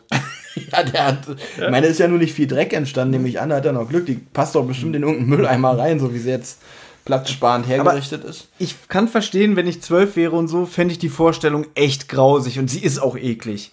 Aber auf der anderen Seite ist sie auch sehr plakativ. Sie ist so ein Mittel zum Zweck, weißt du? Ähm, ich habe gerade nicht zugehört. Ich hasse dich. Ähm, es ist unheimlich, aber irgendwie zu plakativ. Also so, da hat sich André Mininger vielleicht gedacht, so was ist das Krasseste, was ich mir vorstellen kann, was eine Mücke mit einem Menschen machen kann? Ein ausgesaugter Luftballon. Zum Beispiel hier fehlt mir tatsächlich der Einsatz des Erzählers, weil Ja. das müssten die eigentlich müssten nicht die Passagiere den Zustand der Leiche beschreiben, sondern hier müsste so eine erstmal müsste der Schrei kommen, das Entsetzen der Passagiere, dann müsste Musik einsetzen, die Musik müsste etwas leiser werden und dann müsste sehr stimmungsvoll der Erzähler eingesetzt werden, wie er beschreibt, was die Passagiere gerade vorfinden. Das tut er, aber die Passagiere wiederholen nochmal alles. ja. Das ist der Punkt. Und die Stimmung, Ja. da ist überhaupt nicht die Stimmung, die eigentlich sein sollte. Die äh, Schauspieler erzählen uns das alles, denn sie finden eine Spraydose mit Insektengift und Utes Sonnencreme ist in Wahrheit Insektenschutzmittel. Kommt auch noch raus. Und dann, wie du sagst, habe ich mir auch notiert, die, Kein Besch- gutes offensichtlich. nee, die Beschreibung von ihrer Leiche. Sie wollen Hilfe holen, beziehungsweise die Polizei rufen. Und sie fahren mit dem Boot zu dem unheimlichen Gebäude, das komplett von einem Zaun umgeben ist. Sie klingeln bei dieser komischen Fabrik, nenne ich sie jetzt mal. Ein Weil, sich- ja, weil sie Ja. telefonieren wollen, ne? Sie wollen, glaube ich, jetzt Genau, äh, genau. Hilfe holen. Nochmal, um darauf zurückzukommen. Dann erscheint ein Sicherheitsmann und der bittet sie nach kurzer Schilderung äh, der Ereignisse herein. Und dann bringt er sie zum Chef und da habe ich mir aufgeschrieben, dabei handelt es sich um einen Klischee-Professor, Ja. was überhaupt keine Spannung erzeugt, denn es ist gleich klar, wer der Böse ist. Ich habe einfach verrückter Professor geschrieben, wo man gleich weiß, aha, der führt Böses im Schilde. Oder? Weil er gleich sofort äh, die Bitte ablehnt, nach dem Motto, äh, ich kann Ihnen nicht helfen. Und er redet auch so. Gar nicht meine Aufgabe hier. Außerdem hat der, hat der Sturm, äh, nee, das schlechte Wetter hat äh, den Telefonanschluss kaputt gemacht. Also kein, kein Telefon funktioniert richtig, wegen der schweren Regenfälle. Und überhaupt erscheint er sehr unangenehm, aber ich finde die anderen jetzt auch nicht sympathisch. Das ist ja unterlassene Hilfeleistung. Und die schreien den ja auch an, wenn sie uns jetzt nicht helfen, am Schluss. Kann ich verstehen. Hätte ich auch schon rausgeschmissen. Und hätte auch erfunden, dass meine Telefonleitung nicht funktioniert. Und dann ähm, begeben sie sich wieder auf das Boot und stellen fest, der Leichnam ist verschwunden. Und ab hier geht es fast nur darum, die Leiche wiederzufinden. Zumindest ein sehr, sehr langer Part beschäftigt sich jetzt damit, ähm, dass alle die Leiche suchen. Aber das ist ja verständlich, oder? Ich habe übrigens, ja, ist verständlich. Ich habe übrigens nicht ganz festgestellt, ich weiß nicht, ob wir da schon hinspringen können. Bildlich konnte ich mir nicht ganz den Ort, den Auffindort der Leiche feststellen. Also einmal ist ja die Leiche unterm Teppich, habe ich gehört. Später, und, und, später. Und darunter ist noch eine Klappe. Hä? Das habe ich nicht ganz. Nee, ich glaube, die Leiche war der Teppich, weil die war ja komplett ausgesaugt. Das habe ich auch so verstanden. Du nimmst die guten Sachen immer vorweg. Ja, Dann ich jetzt ich will die guten Sachen sagen. Ich probiere die Lücke bis dahin zu schließen. Ja. Sie kehren schnellstmöglichst zur Pension zurück. Der Senor da Silva, der Besitzer von der Pension, wird in Kenntnis gesetzt, zeigt aber keine Regung. Dann wird gesagt, das Telefon funktioniert nicht, Internet und Handys funktionieren auch nicht, kein Empfang. Und da Silvers Jeep ist auch noch fahruntauglich, man kann nicht mal in die nächste Ortschaft fahren. Und da reagiert auch diese Hetty, die Sprecherin, auch so übertrieben, natürlich! Wo ich so denke, irgendwie, das wirkt nicht authentisch. Aber egal. ja, so nach dem Motto, natürlich, das ist jetzt auch noch so. Ich meine, Das die- war ja klar, dass die- ihr Auto nicht Ich funktioniert. meine, ne? die, die befinden sich ja gerade in einer Ausnahmesituation, haben, äh, da ist jemand gestorben auf ganz grausame Art und Weise zugerichtet worden. Die Leiche ist jetzt auch noch verschwunden und ich sag das so, natürlich, jetzt ist der Bus auch noch weggefahren. Genau so. So ein Scheißtag heute. So, hm, und, und, und, das, und die Milch ist auch alle, ne? Und die Milch, noch Kaffee und jetzt ist die Milch auch noch Das alle. war ja klar. Jetzt muss ich meinen Kaffee schwarz trinken mit hässlicher Kaffeesahne. Irgendwie so. Das Ehepaar tauscht sich auf seinem Zimmer aus und plötzlich hören sie unter ihrem Balkon Stimmen, nämlich den Mr. Turner, den Mr. Nixon, die beiden, die auch mit auf dem Boot waren, und die wollen jetzt ein Boot stehlen und die wollen nämlich die Leiche suchen. Dann gehen die beiden runter, hier das Ehepaar, und, und sprechen die auch unvermittelt an. Dann tut sich die Gruppe zusammen, sie fahren wieder hin zu diesem komischen Haus, dann wollen sie sich Zutritt verschaffen. Dann ist auch noch der Taxifahrer Elano, der versteckt sich da im Gebüsch. Wo ich auch so denke, so, so, warum? Wird es eigentlich erklärt? Ja, nein. Ich weiß es nicht mehr. Der Drahtzaun, der das Gebäude umgibt, wird mit einer Rosenschere durchtrennt. Dann ähm, werfen sie einen Stein durchs Fenster. So total alles so, so äh, unauffällig, sage ich jetzt mal. Sie steigen ein und dann fällt der Hetty dieser geschmacklose Teppich auf. Ja, ja, das ist diese Frau von, äh, wie heißt sie? Erst habe ich es auch so verstanden, dass der Teppich die Ute ist. Aber ich glaube, sie lag unterm Teppich. Was ich aber auch witzig finde, er versteckt die Leiche unter dem Teppich. Nee, sie ist der Teppich. Der Teppich ist aber geschmacklos. Belassen wir es dabei. Unter, unter dem Teppich befindet sich eine Luke. Ja, aber Moment Ja. mal, jetzt wirklich diese, also jetzt ernsthaft, die Leiche lag unter dem Teppich. Ja, na, sie ist doch eh flach. Ist doch das beste ja, ist aber schon sehr witzig. Also, ich stelle mir gerade vor, wo- wohin jetzt damit? Er hat sie in dem Arm, ja, diese Lappen, diesen ollen Lappen, genau. Lappen von einer Frau. Man ja. hätte sie auch in so einen Eimer stopfen können. Ne? eigentlich ein Eimer. Oder, lustiger, wenn sie schon so albern sind, dann hätten sie auch wirklich sagen können, das ist der Teppich. Das ist ein neues Designerstück. Moment mal, woran, worauf trete ich mir gerade die Füße ab? Ach, verdammt. Wie schon gesagt, es befindet sich darunter eine Bodenklappe, in die steigen sie alle hinab. Und sie finden ein geheimes Labor. Dann erscheint der Professor und sein Assistent. Sie tragen Schutzanzüge, diese besagten, die wir auf dem Cover schon gesehen haben, so wie so ein Imker. Ja. Und äh, jetzt kommt wieder so ein typischer Dialog zwischen dem Bösen und, ähm, dem Das- Guten. Der Böse, dieser Professor, erzählt natürlich auch wieder von der Leber weg, was er alles geplant hat. Und diese Frau, diese. Äh, Mhm. Die Ute war die Ute eine- war eine, Spio, eine Spionin. Äh, der Umweltbehörde, die- der eine Mitarbeiterin. Mhm. Ja. Was macht er da eigentlich? Habe ich nicht ganz verstanden. Er züchtet diese Moskitos da. Erstmal hält er wieder die übelste Klischee-Rede. Ja. habe ich mir notiert, dass die ganzen Bonzen, Politiker und die, die großen Konzerne, die machen die Welt kaputt, die drängen sich überall ein. Und Aber er nicht, er macht Riesenmoskitos. Ja, deswegen hat er diese Moskitos gezüchtet. Ach, das haben wir gar nicht gesagt. Jetzt hier nochmal, die Ute hat ja um Hilfe geschrien. Haben wir gesagt, dass, dass äh, sie von Moskitos angegriffen wurde? Nee, wir haben eigentlich nur gesagt, dass sie ausgesaugt war. Ja, aber, äh, Aber- es deutet auf, weil sie wissen ja, dass das Insektenschutzmittel verwendet wurde.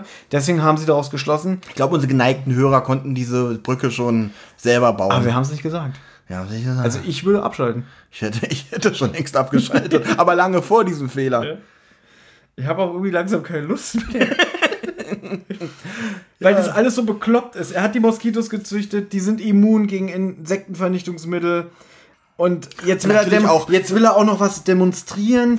Äh, wie, wie entschlossen er ist. Dann soll sich sein Assistent, der Jamiro, seinen Schutzanzug Das Schlimme ausziehen. ist, das macht er auch noch. Der ahnt gar nicht, was Ja. er. Also, dieser verrückte Professor gerade in seiner bösen Rede sagt so: Zieh mal deinen Schutzanzug aus und stell dich mal dahin. Vertrau mir. Und er so: Na gut, zieht seinen Schutzanzug aus, stellt sich dahin. Auf einmal geht so eine, so eine Fliegengitterwand hoch. ja. Und es kommen Moskitos. So groß wie Adler wird hier beschrieben. Richtig, weil äh, er hat eine Fernbedienung in der Hand, die hat einen hohen Frequenzton. Dann geht eine Tür auf, dann kommen diese riesigen Moskitos, die ihn angreifen, was echt lange dauert, weil, ähm, um es vorwegzunehmen, Jamiro überlebt. Denn irgendeiner von unseren Helden, ich nenne sie mal Helden in Anführungszeichen, greift ein. Ich weiß gar nicht wer.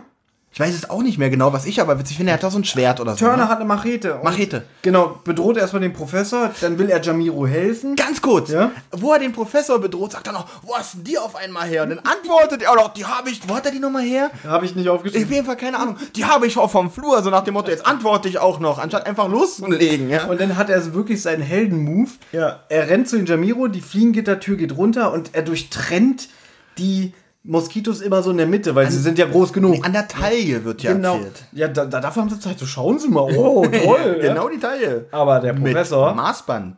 Der ist noch nicht mit seinem Latein am Ende. Der zeigt den jetzt so ein Wasserbassin. Moment, Moment. Hier habe ich noch aufgeschrieben, warum haben immer verrückte Superschurken ihre Highlights immer hinter Vorhängen versteckt und sonst was? Als wenn die schon auf dieses Showdown warten, weil tatsächlich dieser Wasserbassin befindet sich hinter einem Vorhang, den er natürlich wie ein Zauberkünstler lüftet und guck mal, was ich hier habe. Weil es purer Trash ist. Es, es ist so. also unter dem Aspekt kann man das ja verzeihen, aber jedenfalls wird jetzt noch erzählt, in diesem Wasserbassin sind hunderte von den Larven, nach Motto, ihr könnt ja meine Moskitos umbringen, ich hab noch mehr. Jetzt Jetzt geht's auch wieder recht schnell. geht recht schnell irgendwie, einer rennt schon wieder, dass die sich auch so frei bewegen können. Dann rennt der andere zur Wand, zieht ein Stromkabel raus, dann kommt der Professor angejumpt und sagt, oh, nicht mit mir. Springt in den Bassin rein. Ja, oder nee, er wird reingestoßen, so, okay. dann schmeißen sie das Stromkabel rein und dann hört man halt, wie der durch den Stromstoß im Wasser verreckt. Das war ganz, das fand ich ein bisschen brutal sogar, weil, weil das schon so. Äh, Irgendein Mario Brothers Teil endete so ähnlich, dass man Bowser in so eine Lavapfütze sch- schubsen muss, während er springt. Moment mal, An reden wir vom Spiel oder reden wir vom Film? Vom Spiel. Okay. An dieses Showdown hat mich das ein bisschen erinnert. Ja. Und dann reden sich die Protagonisten auch noch so raus, irgendwie, naja, er musste sterben, wir mussten Sch Schlimmeres verhindern. Ja, ist ja auch okay. Ich fand's jetzt nicht schlimm. Ich fand's jetzt moralisch nicht verwerflich, dass sie den da reingeschubst haben. Viel schlimmer finde ich der Gag, der jetzt kommt. Halt. Ist noch nicht der Abschlussgag. Ist noch nicht der Ich weiß, Abschlussgag. ich weiß, welchen du meinst. Nur noch mal zur Info, die Larven, die sich in dem Wasserbecken befanden, sind auch tot. Auch tot. Ist ja auch okay. Da sage ich mal, also klar, wenn das ganze Bassin da unter Strom gesetzt wird, Mhm. ist klar, dass alles Leben da drin natürlich verreckt. Gut. Ja, der Abschlussgag von dieser Szene ist. Ist, na, die Stromrechnung möchte ich nicht bezahlen. ja, fand ich Ganz grottig. schlecht. Ich- Ich habe auch gedacht, die Folge wäre hier zu Ende, wirklich. Nein. Aber ist sie Ja. noch nicht? Aber André Mininger, der kann sich's nicht nehmen lassen, denn die Hetty, also die Frau von Eckart Dux, die probiert ja irgendwie die ganze Zeit über die Ute mit jemandem zu verkuppeln. Sie war ja, wie gesagt, mal eine Heiratsvermittlerin.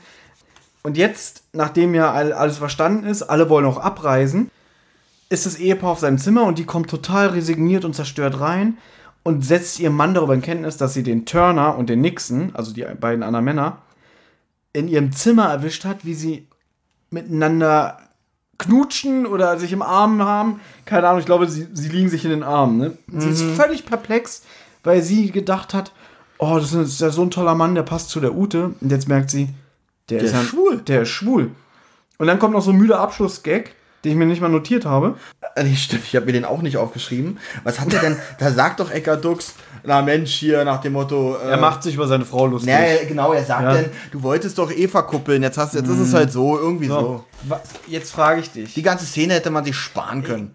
Richtig, denn ich will mir jetzt nicht vorwerfen lassen, dass ich was, dass ich homophob bin oder gegen Schwule und Lesben bin.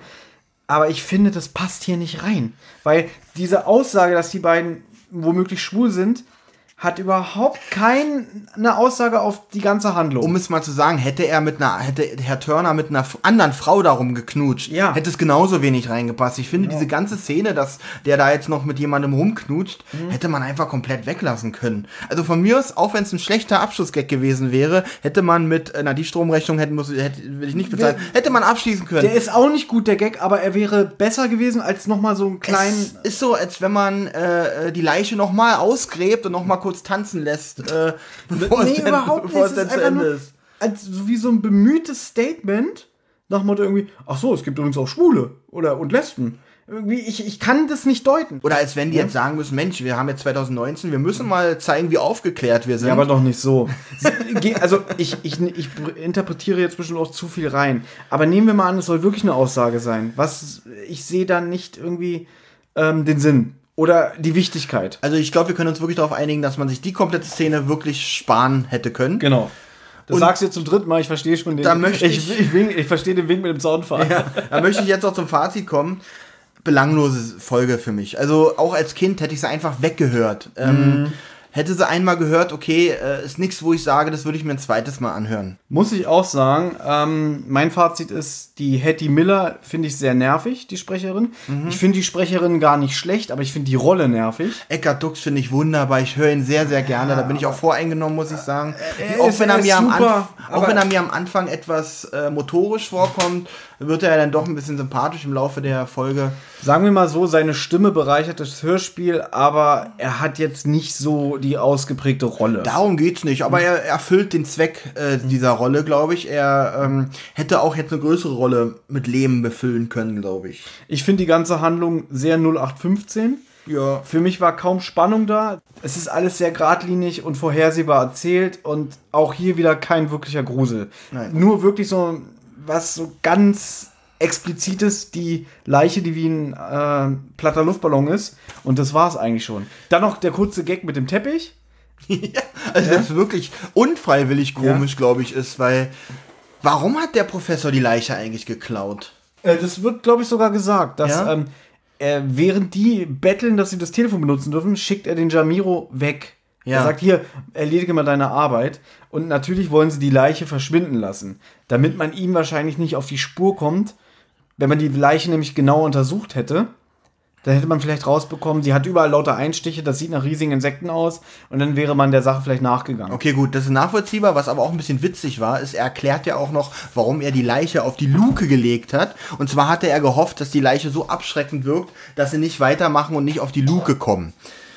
Das war der Sinn, warum er die Leiche auf die Luke platziert, auf die Luke gelegt hat. Das glaube ich nicht. Ich glaube, das war Das hat er gesagt. Ach, das hat er das gesagt? sagt er in der Ach, das Folge. sagt- er sagt, das soll eine Abschreckung er sagt sein? In der, also ich ich habe gehofft, dass ihr da nicht weiter forscht und nicht auf die Luke Das kommt. wird ja aber schlimmer.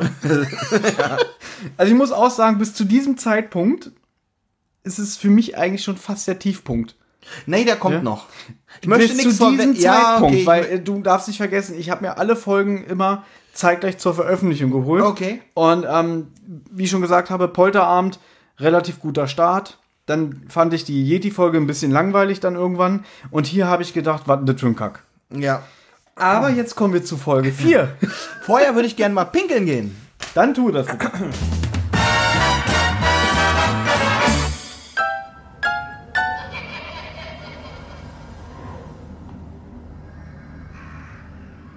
Kommen wir zum vierten Teil der Gruselserie und zwar Projekt X Invasion der Aliens. sehr, sehr plakativ wieder der Titel und ich weiß es nicht, als ich die Ankündigung gesehen habe, worum es in Folge 4 geht, da dachte ich so, das ist so irgendwie so ein Abklappern von typischen Gruselmotiven. Es gibt eine Alien-Folge, es gibt eine Folge mit Monstern, also jetzt der Yeti, dann gibt es die Moskito-Folge, als was würde man die einordnen, so genremäßig? Ah, schon so Mon Monster, so wie hier Starship Troopers oder so. Ja, so Monstergeschichte. ja, geht so in die Richtung und halt äh, die einzige, die, na okay, die Polterabend erinnert halt an Poltergeist. Ja. Ja, und jetzt sind wir jetzt inzwischen bei den Aliens angekommen. Ich finde Aliens generell nicht gruselig, deswegen habe ich mir von der Folge auch nicht viel versprochen und ich wurde nicht enttäuscht. Du möchtest ja bestimmt gleich wieder mit den Sprechern anfangen. Ja. Vorher natürlich wieder, können wir nochmal auf das Cover eingehen. Ich Gerne. Jetzt, man sieht hier, ähm, es man befindet sich im Wald und man sieht so ein, zwei Raumschiffe am Himmel, ein Jungen, der rechts abseits sich hinterm Baum versteckt, oder ein junger Mann, kann man nicht so ganz deuten, und böse, klassische, dreinblickende Aliens, die ja wie so durch so einen Lichtstrahl runtergebeamt werden. Aber optisch absolut Klischee. Sowohl Mhm. die Raumschiffe als auch die Aliens. Mega langweilig würde ich mir nicht holen, wenn ich das so sehen würde. auch sehr comichaft, ne? Auch sehr. Ich habe ja. nichts gegen Comic-Stil, aber es unterscheidet sich schon so von den anderen Covern. Die waren dann so ein bisschen detaillierter. Man hat ja probiert, diesen, diesen Neon-Stil so beizubehalten von der alten Serie. Ja, jetzt bin ich wieder dran. Ich lese mal Genau. den Klappentext vor. Projekt X, Invasion der Aliens. Im südlichen Schwarzwaldgebiet. Hattest du das Gefühl, es spielt in Deutschland? Nein. Okay. Im südlichen Schwarzwaldgebiet herrscht höchste Alarmstufe. Sind die UFO-Sichtungen des Militärs tatsächlich ernst zu nehmen? Zwei jugendliche Schüler schlagen alle Warnungen in den Wind und erleben in dieser Nacht Unfassbares. In diesem Hörspiel haben wir wieder eine Reihe an Sprechern. Die beiden Hauptpersonen sind eigentlich zwei Jungen. Das sind einmal der Michi, gesprochen von Lino Kelian, kenne ich nicht. Und Robbie, gesprochen von Lovis Harloff. Der wird ja wohl mit Fabian und Marek Harloff verwandt sein. Sind das Ich- etwa Dreier? Ich tippe mal, oh, dass es wahrscheinlich ein Abkömmling von Marek Harloff ist, weil vielleicht hat er seinen Stimmt, jungen. Geschwister sein, ist schon fast wieder zu jung, ne? Ja, aber auch, dass, dass ich meine, Marek Harloff hat in Folge 2 mitgemacht und vielleicht hat er gleich seinen Sohn mitgebracht, dass der dann seine Rolle eingesprochen hat. Dann haben wir, ich finde auch den Namen so klasse, Dr. Pinske Lange. Gesprochen von Anne Moll, kann ich jetzt nicht zu viel zu sagen. Kommandant Sorter von Klaus-Dieter Klepsch gesprochen. Da sind wir auch schon beim Highlight-Sprecher dieser Folge. Äh, vom Äh, Namen her, vom ja. Namen her, also von den Berühmtheiten. Und da kann man sagen, wer ihn jetzt noch nicht kennt, er hat mal kurze Zeit in den 90ern bei ähm, Gute Zeit, Gute schlechte Zeit, schlechte Zeit Aber schön, dass das das. Erste ist, was du erwähnst. muss sein. Weil er ist und, eigentlich- und man kann sagen, in jedem Hollywood-Film, wenn ein Russe, Ukraine oder sonst ein Osteuropäer vorkommt, kann man sich sicher sein, er wird von Klaus-Dieter Klepsch gesprochen. Er ist aber auch Standardsprecher von Alec Baldwin und, Und, von, ähm, wie heißt er, Josh, Jean Reno. Josh Brolin, der der Thanos gespielt hat bei Avengers. Interessiert mich nicht. Und es gibt wirklich ein, ähm, es gibt ein Video bei YouTube von einem amerikanischen Uploader. Das heißt irgendwie, wie toll ist denn der, Sprech, der deutsche Sprecher von Thanos? Es gibt wirklich Leute im Internet, die schreiben, Thanos ist im Deutschen besser als im Original. Okay. Wollte ich nur mal sagen. Klaus-Dieter Klepsch auch schon ewig im Synchrongewerbe. Wer äh, in, in Sitcom sehr bewandert ist, in der Serie Seinfeld hat er den. Stimmt. Wie heißt er denn? Ja, den mag ich nicht. ich ich, mag ich finde den lustig.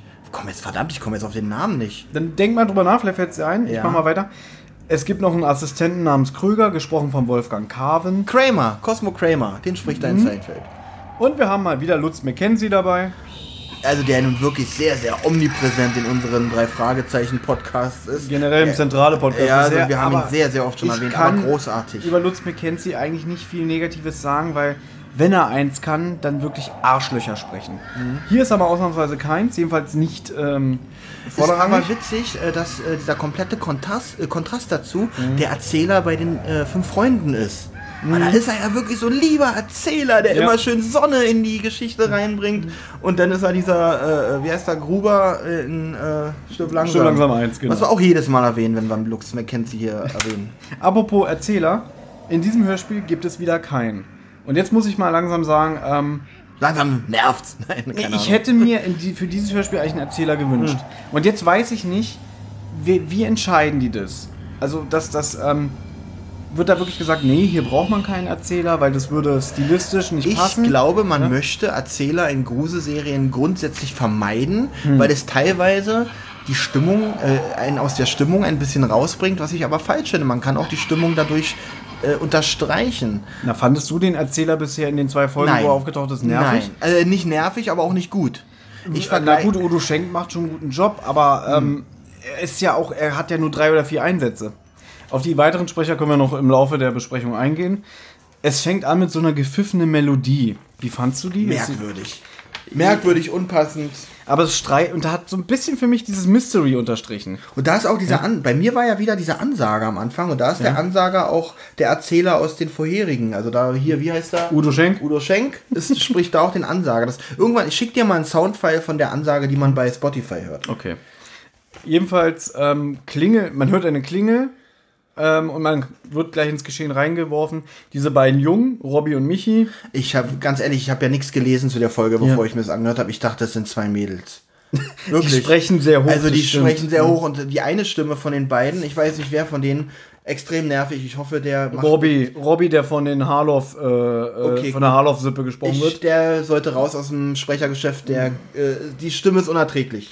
der war nicht gut. Der Michi, der geht, der macht einen halbwegs passanten Genau, der hat eine normale, hohe Stimme. Der könnte sowohl weibliche Rollen als auch männliche Rollen sprechen. Das macht ihn sehr vielseitig im Sprechergeschäft. Auf der anderen Seite hatten, haben mich beide Stimmen irgendwie an, an irgendwas erinnert. Also ich hatte den Eindruck, ich habe die Stimmen schon mal gehört, aber in einem alten Film, was ja nicht geht, weil die Sprecher sind ja heute Erwachsene.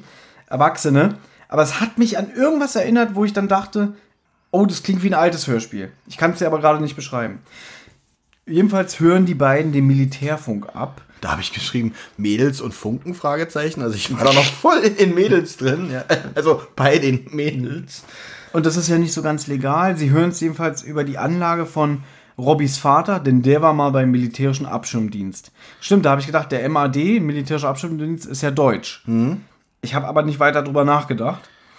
Ähm, und die lauschen jetzt Funksprüchen, in denen von einem merkwürdigen Leuchten im See berichtet wird. Da hast du schon gedacht, was, schon wieder versunkene Dorf? ja. Äh, und daraus schließen sie, dass es nur der Kratersee im Sperrgebiet ist. So, jetzt kommt eine Sache, da muss ich dich fragen, ich habe vergessen es zu googeln. Äh, denn einer der beiden sagt, entweder wir bleiben jetzt hier und hören den Funk weiter, oder wir schnappen uns die Bonanza-Fahrräder und fahren hin. Was ist ein Bonanza-Fahrrad? Bonanza-Fahrrad, sind Fahrräder aus den 70ern. Ja. Die haben statt einem normalen Sattel, haben diesen sogenannten Bananensattel. Das sind so längliche Sattel. Hast du bestimmt schon mal gesehen? Ja. Die teilweise. Hier, Tarzan, wenn du mal eine TKKG-Folge gesehen hast. Mhm. Ja. Der hat so eine Art Bonanza-Fahrrad, nur noch ein bisschen nerdiger. Der hat so eins, wo er Mhm. fast drinne liegt.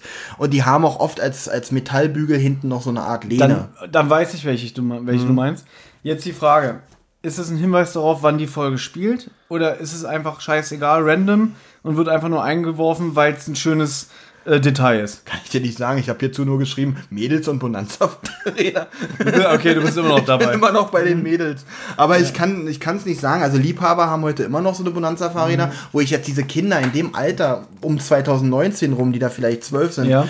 Zu jung finde, um Bonanza-Fahrradliebhaber zu sein. Zumal würde man heute damit verprügelt werden, wenn man in dem Alter heute in Deutschland, wir sind ja in Deutschland, damit rumradeln würde. Dann nehmen wir es mal als Hinweis, in welcher Zeitepoche ungefähr die Folge spielt. ich nehme es auch an, ja. Aber ich habe es mehr wieder so gesehen als... verrät das Bild irgendwas? Nein, ich habe es eher so gesehen wie, wir wollen mit dem Klischee spielen und wir haben es ja hier auch mit einem uralten ähm, Label zu tun, was ja diese Zeitepochen alle mitgemacht hat und auch in der Zeit Hörspiele für Kinder und Jugendliche produziert hat.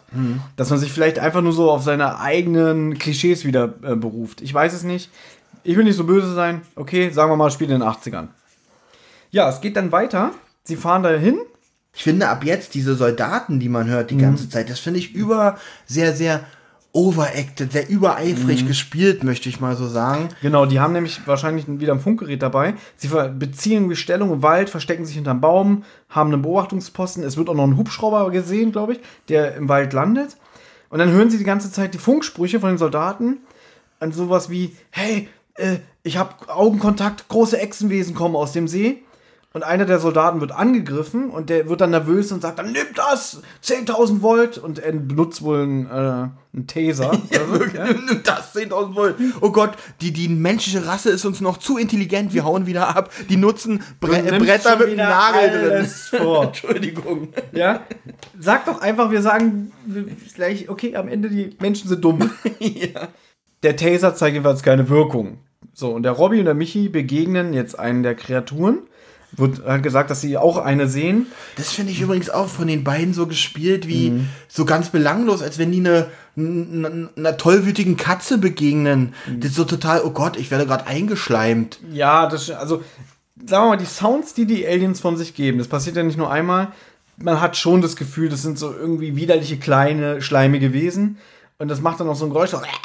Und dann sagt er, oh, ich wurde Aber vollgeschleimt. ich höre von den beiden Schauspielern, die die Jungs spielen, auch kein bisschen Angst raus oder irgendwas. Es ist so, als wenn die beim Lagerfeuer sind und da Kumpels, auch guck mal da, ach Mensch, ein Alien und hm, was macht das jetzt? Ich bin in der Szene, äh, habe ich mich nicht abgeholt gefühlt. Ich aber auch nicht. Ich habe ja die Folge ähm, schon vor ein paar Wochen das erste Mal gehört. Ich hatte Schwierigkeiten, mich zu konzentrieren, weil ich mich überhaupt nicht in die Stimmung reinversetzen konnte. Ja. Auf jeden Fall ging es dann weiter. Ähm, Michi wurde bespuckt. Ja, sie werden dann unmächtig. Also Michi wird bespuckt, auch der. Achso, sie werden ohnmächtig, Genau. weil das Militär jetzt nämlich Gas einsetzt, Betäubungsgas. Und kurz bevor sie ohnmächtig werden, begegnen sie auch noch einem Soldaten, der sagt, was macht ihr denn hier? Und der hat wohl einen Schutzanzug oder so Ja. an. Und dann kippen sie erstmal um, sind besinnungslos und die Handlung geht dann, macht einen Sprung, denn sie werden in ein geheimes Forschungslabor gebracht. Oder in eine Und Forschungseinrichtung. dazwischen kommt übrigens eine Musik, so tut. da musste ich an, kennst du die Sendung Weltspiegel, die jeden, jeden Sonntag, ich glaube NDR, Kam Weltspiegel nicht früher auf ARD? Ich- Das ARD war dann statt Tagesspiegel- Immer, immer, nach der, immer nach der Lindenstraße. Weltspiegel. Und das, da muss ich voll an die Titelmusik von Weltspiegel denken. Reden wir jetzt von 2019 oder von 1990? Die Musik hat sich nicht stark verändert. Natürlich, die Grafik hat sich geändert, aber die Musik ist ähnlich gleich geblieben. Aber googelt mal Weltspiegel Intro 90er oder sowas. Nicht googeln, sondern bei YouTube das mal. Also früher kam ja immer, ich verwechsel das jetzt, äh, ich habe ja früher mal um 11.30 Uhr sonntags die Sendung mit der Maus geguckt und danach kam, glaube ich, der Presseclub um Genau, 12. Presseclub kommt immer um ja. 12, ja. Und dann kam immer mein Vater ins Zimmer, weil ich ja über seinen Fernseher Sendung mit der Maus gesehen habe. Jeden Da hat, er Sonntag mich, kurz nach 12. da hat er mich mal weggedrängt, weil er dann den Presseclub gesehen hat. Ah, okay. Und ich fand das immer scheiße langweilig. Gut, Presseclub hat aber nichts mit dem Weltspiegel zu tun. Weltspiegel ist Ja, eine Sendung, die immer Sonntagabends kommt. Weltspiegel hätte ich jetzt auch so Sonntag, so Mittagszeit eingeordnet. Nee, nee, kommt Sonntagabends. Und diese Musik hat mich sehr, sehr stark an das Intro von Weltspiegel erinnert. An der Stelle einmal ganz kurz Stopp, liebe Hörer. Ich muss was gestehen. Ich habe nur die ersten zehn Minuten dieser Folge ertragen. Es war wirklich so belanglos, so langweilig. Dazu kommt noch diese quakige Stimme von diesem einen Jungen, wo ich ja erst dachte, das wären beides Mädels. Ähm, ich konnte einfach nicht mehr. Das bedeutet, genau ab jetzt weiß ich nicht, wie es in dieser Folge weitergeht. Da ich ihm aber vorher noch per WhatsApp hoch und heilig versprochen habe, dass ich diese Folge bis zum Schluss durchhalte, konnte ich ihm gegenüber das jetzt auch nicht einfach zugeben. Also dachte ich, schummelst du dich einfach da durch, erfindest hier und da mal was dazu und wiederholst einfach das, was Thomas sagt. Wird schon klappen. Wir werden jetzt in eine andere Szenerie versetzt, nämlich ein Treffen hochrangiger Personen, so habe ich es jeweils aufgefasst, die ein langes Gespräch führen, das sich gar nicht so, eigentlich gar nicht so ausweiten will. Sagen wir mal so, die Handlung wird zusammengefasst. Vor einigen Monaten wurde ein UFO gesichtet, das in einem Kratersee abgestürzt ist. Das ist der See, an dem wir uns gerade befunden Ja. haben. Die Suche nach dem UFO selber war erfolglos. Man hat es nicht gefunden. Wo ich mich frage, hat es sich in Luft aufgelöst? Egal, wird nicht Finde ich erklärt. auch merkwürdig. Auf einmal ist es weg. Ja, es wird nicht erklärt. Dann debattieren sie noch irgendwie, naja, die Augenzeugen haben wahrscheinlich ein bisschen gesponnen oder so. Und dann wird gesagt, naja, aber die Hälfte der Augenzeugen waren unsere besten Männer. Na, Die anderen Häl- Hälfte waren zwei dumme Jungen. Ähm, dann wurde die Umgebung zum militärischen Sperrgebiet erklärt. Das haben ja die Jungs auch schon gesagt, dass sie sich in diesen Sperrkreis begeben. Dann wurden von dem See Wasserproben entnommen und man hat irgendwelche Mikroorganismen entdeckt, die nicht von dieser Welt stammen.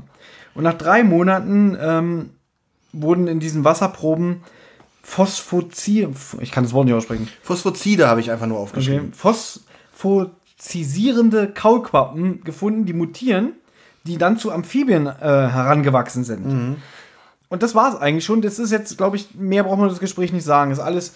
Hier taucht auch schon Klaus-Dieter Klepsch auf, Lutz McKenzie und so weiter. Ab Und hier finde ich übrigens auch, finde ich die Aliens auch sehr langweilig. Ich habe mir irgendwie doch ein paar gruseligere Monster darunter vorgestellt, aber das mit diesen Phasphizide fand ich Phospho irgendwie- Phos- phosphorizierende. So. Mit diesen fluoreszierenden Monsterwesen fand ich dann doch ein bisschen zu langweilig.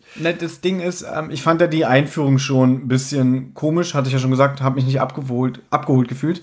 Und dann kam dieses trockene Gespräch, das ist so ein typisches irgendwie, wir setzen uns mal hin und jetzt erzählen wir erstmal. So einfach nur langweilig runtergerattert, so ein bisschen Overacting. Und das ist für mich keine Hörspielunterhaltung. Das hat übrigens, äh, ist mir in dieser Folge auch extrem aufgefallen, dieser lange Monolog, wo Mhm. wirklich nur erzählt wird, als wenn, äh, naja, anstatt das jetzt alles zu zeigen, das würde ja ewig dauern. Wir Ja. erzählen einfach mal alles drumrum. genau, und dann ab und zu mal so, ah, mhm, und, und was noch? Und das sind so die Highlights in diesem Moment, wo er denkt, oh, da sagt einer, aha. Na, es wird dann noch jedenfalls erzählt, dass man zwei ähm, Zivilisten gefunden hat, nämlich die Jungen. Die befinden sich gerade, weil sie ja nicht bei Besinnung sind, in der geheimen Forschungseinrichtung. Und dann wird, glaube ich, noch ähm, per Funkspruch oder so runter in die Krankenstation verbunden. Und da meldet sich auch eine, eine Sanitäterin, die sagt, ja, ich schau mal nach, ob die Jungs noch, ob die Jungs noch pennen oder, oder besinnungslos sind. Und wir schneiden dann jetzt runter ähm, in diese Krankenstation. Jetzt kommt nämlich eine Sprecherin, die ich jetzt hier im weiteren Verlauf nur als Schwester Schlumpfine bezeichne. Denn es ist Astrid Kollex, die Sprecherin von Schlumpfine aus der Zeichentrickserie Die Schlümpfe. Habe ich nicht rausgehört. Kannst du auch nicht, weil sie ist ja gepitcht in der Serie. Ach so. Äh, Und die guckt dann nach denen und ähm, die scheint auch wirklich nichts davon zu wissen, was da abgeht. Denn die Jungs werden wach und sie reden sofort von den Aliens und ähm, Ja gut, verständlich. Wie gesagt, bis jetzt fand ich, äh, sind die Jugendlichen sehr locker mit dieser Begegnung umgegangen. Bis gar nicht. Und der Michi hat äh, erzählt er davon, dass er geträumt hat, dass er Kontakt mit den Aliens hatte. Und er hätte mit ihnen gesprochen. Das fand ich auch so klischee-mäßig, so typisch. Man träumt natürlich davon, ähnlich wie bei Yeti mit diesem kollektiven Traum. Ja, hier hat er jetzt auch natürlich davon geträumt. Auch in jeder zweiten oder in jeder Alien-Geschichte kommt es irgendwie vor, dass sie träumen, beziehungsweise diese, wenn sie entführt werden, auch diese Entführung als Traum eher war. Aber hier hat es ja eine Bewandtnis noch. Ja. Die, zu der kommen wir gleich. genau. Jetzt fragen sie die Schwester äh, nach den Aliens und Schlumpfine weiß aber davon nichts und sie lacht. Währenddessen im Labor, ich muss dabei bleiben, das Hörspiel wird auch nicht für mich besser. Jetzt wollen die sich irgendwie die Weiterentwicklung, die Evolution von diesen Kaulquappen anschauen. Und die sind wohl in irgendwelchen Boxen drin und die öffnen sie und da ist nichts drin. Und dann haben sie erstmal den Verdacht, die sind weg. Dann kommt aber raus, nein, die sind wie so getarnt. Man kann die nur unter Schwarzlicht sehen. Ja. Und dann wird auch wieder gleich so gesagt, so, hm, dann haben die wahrscheinlich so eine Schutzfunktion, äh, um, um nicht gesehen zu werden, bla bla, Sülz. Also Auch total langweilig und belanglos, überhaupt nicht. Hat für mich in dem Sinne gerade nichts mit einer Grusel-Geschichte mit zu tun. Es ist, ja, die nimmt, nehmt die langweiligste Folge von Akte X, also der Film. Moment, ähm, der Film war gar nicht so schlecht. Was, der erste Film von Der erste? 98? Der ist gar nicht so schlecht. Mit den Bienen? Ich fand den nicht schlecht. Ich fand den ich habe den im Kino langweilig. gesehen und ich habe den aber auch schon lange nicht mehr gesehen. Ich wenn auch im Kino bin. damals gesehen und Ich fand den Schluss schlecht. Und ich weiß noch, ich war mit Benjamin im Kino. Am Ende spielt es doch da im Eis und Mulder sucht doch Scully und steigt doch dann auch runter. Er findet doch das Raumschiff, was unter Eis bedeckt Mhm, ist. genau. Und Benjamin hat dann sowas gesagt wie, ja, der ganze Schluss ist von dem Film Tommy Knockers geklaut. Den Film habe ich nie gesehen. Ich auch nicht. aber muss ich, jetzt muss ich mir den Film angucken. Sie untersuchen jetzt die Aliens auf ihre Tarnfähigkeit. Das sind dann wieder dieser besagte äh, Kommandant, also Klaus-Dieter Klepsch. ja. Diese Dr. Pinske Wie Lange. fandest du ihn in dieser Rolle eigentlich? Komme ich gleich zu. Okay. Ich will mir das aufbewahren. Okay. Jedenfalls fand ich, habe ich mir auch notiert, es ist eine ellenlange Szene, wie sie irgendwie diese Aliens jetzt erforschen. Dann kommt ein hoher Frequenzton, ich weiß nicht mehr wieso. Und das Panzerglas, hinter dem die Viecher sind, fängt an zu vibrieren und dann zersplittert es. Dann kommt so ein Alarmton, glaube ich. Hier habe ich mir notiert, Klaus-Dieter Klepsch, erstes Overacting. Er wird mit Schleim bespritzt. Ähm, da habe ich aber beim ersten Mal gehört, oh geil, die gehen jetzt alle drauf. Habe ich wirklich gedacht. Ich habe gedacht, geil, die sterben Ja, ich dachte alle. auch, Gott sei Dank, bald zu Ende. Jetzt dachte ich, Ja. kommt es zu dieser ganz schnellen, zu einem ganz schnellen Final Down. Äh, Richtig. Ich ja. hatte echt das Gefühl, die Aliens bringen jetzt die ersten Leute um. Man hört den Alarm und die Durchsage, dass die Anlage geräumt wird und Schlumpfine und die Jungs versuchen zu flüchten. Flechten? Zu flüchten. Okay, ich dachte, Fahrst- sie flechten sich die Haare. Okay. Und Fahrstühle und Türen sind aber blockiert. Ich glaube, man hört übrigens im Hinter Hintergrund Heike Dine Körting, die sagt irgendwie, Bitte verlassen Sie die Anlage und gehen Sie den und den Weg. Kann man aber nicht raushören. Also, ähm, wie, wie soll ich sagen? Ich meine, mit kann man nicht raushören, das kann man jetzt nur mutmaßen. Also, du oder sagst, es klingt so ähnlich wie Heike Dine Nein, Körting. ich, ich habe ihre Stimme rausgehört. Wirklich? Ich bin der Meinung, ja. Okay, ich kann das nicht sagen, weil ich kenne ihre Stimme nur von vor 30 Jahren aus Bille und Zottel.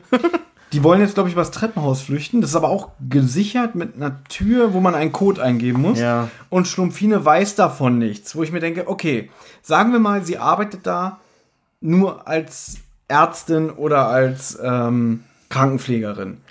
Aber es ist eine super geheime Militäreinrichtung. Glaubst du nicht, dass sie eine Schulung bekommen, im Notfall, wie man das Ding räumt? Ähm, Evakuierung müsste eigentlich bei allen diesen Sachen vorgesehen sein. Das hat mich nämlich auch gewundert. Ja. Und niemand hat diesen Code. Ja, auch sie nicht. Also sie ist wirklich einfach nur Ja. so. Sie, ich habe mir, was habe ich mir notiert? Bitte lies vor. Ähm, dumm. Danke. Ähnlich habe ich auch geschrieben. Jetzt findet einer der Jungs, ich glaube der, der nicht so gut spricht, eine Feuerwehraxt. Damit wird die Tür aufgebrochen. Sie flüchten ins Treppenhaus. Dann hören sie Geräusche. Möchtest du was dazu sagen, was das für Geräusche sind? Naja, ähm, wie soll ich sagen? Es sind so. Ich finde also von Soundeffekten übrigens auch wieder ganz schlecht an der Stelle.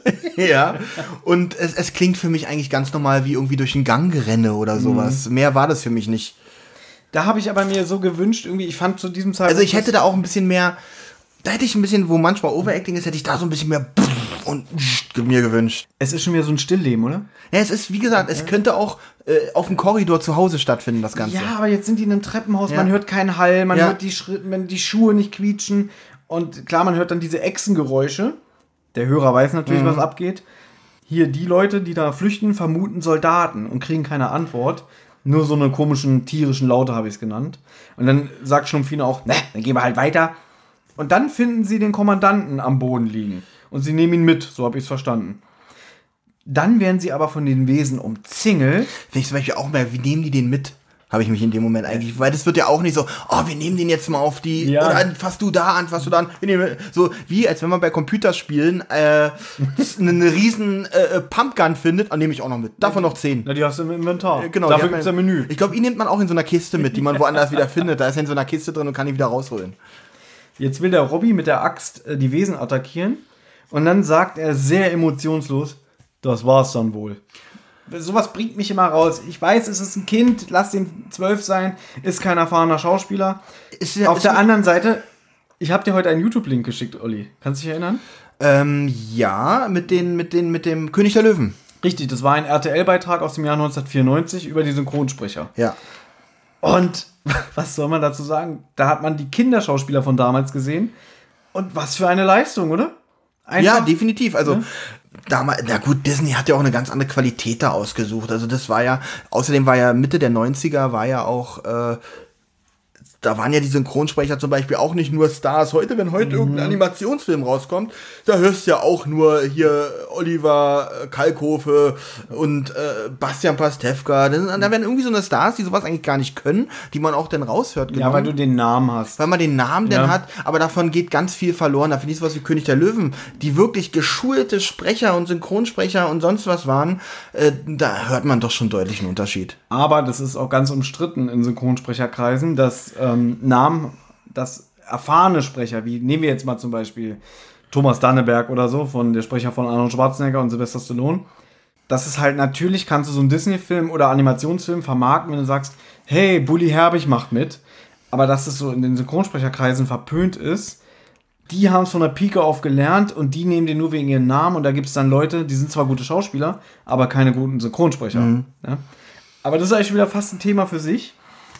Jedenfalls fand ich da den, den der Robby, haben wir schon drüber gesagt, ich finde den nicht gut. Ja, generell, Ja. ich finde, ihn- also den, den Robbie, der hat eine ganz, ganz nervige Stimme. Und der andere Schauspieler, und beide Schauspieler, muss ich sagen, äh, ganz, ganz schlecht. Die bringen keine gruselige Stimmung rüber, wo sie dem Alien das erste Mal begegnet sind. Total belanglos, so als wenn, ach, naja, hier, ja, ja, hm, ja, hm.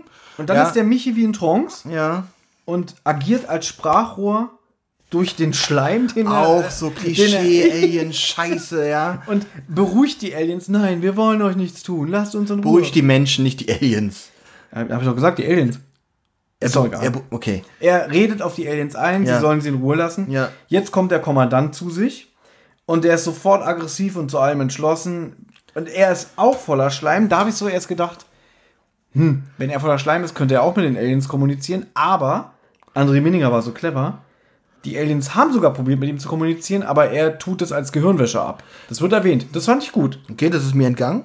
Nur hier, als ich mir die Folge zum ersten Mal angehört habe vor ein paar Wochen, war ich furchtbar enttäuscht. Jetzt beantworte ich deine Frage, wie ich Klaus-Dieter Klepsch in diesem Hörspiel finde. Ja. Er ist ein richtig guter Synchronsprecher. Aber was er hier ableistet, finde ich unter aller Sau. Weil er einfach nur schlecht overacted.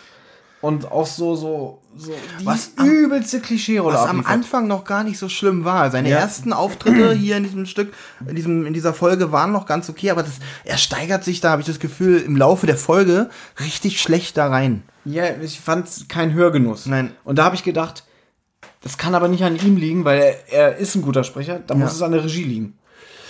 Na, ja. Die Aliens lassen sie ziehen und dann kommt die Gruppe in die Freiheit. Michi kommt wieder zu sich, aber er ist immer noch telepathisch verbunden. Das ist sehr wichtig. Der Kommandant äh, hält jetzt eine abgedroschene Klischeerede. Ihr verdammten Hippies und so, wo ich aus und dachte, oh, halt doch einfach die Fresse. Da wird so wieder, das ist nicht innovativ in meinen Augen, weil einfach so das Billigste vom Billing genommen wird. Irgendwie, ja, ihr seid Hippies, ihr seid ja eh gegens Militär und ihr seid Gutmenschen. Das ist für mich nicht clever geschrieben.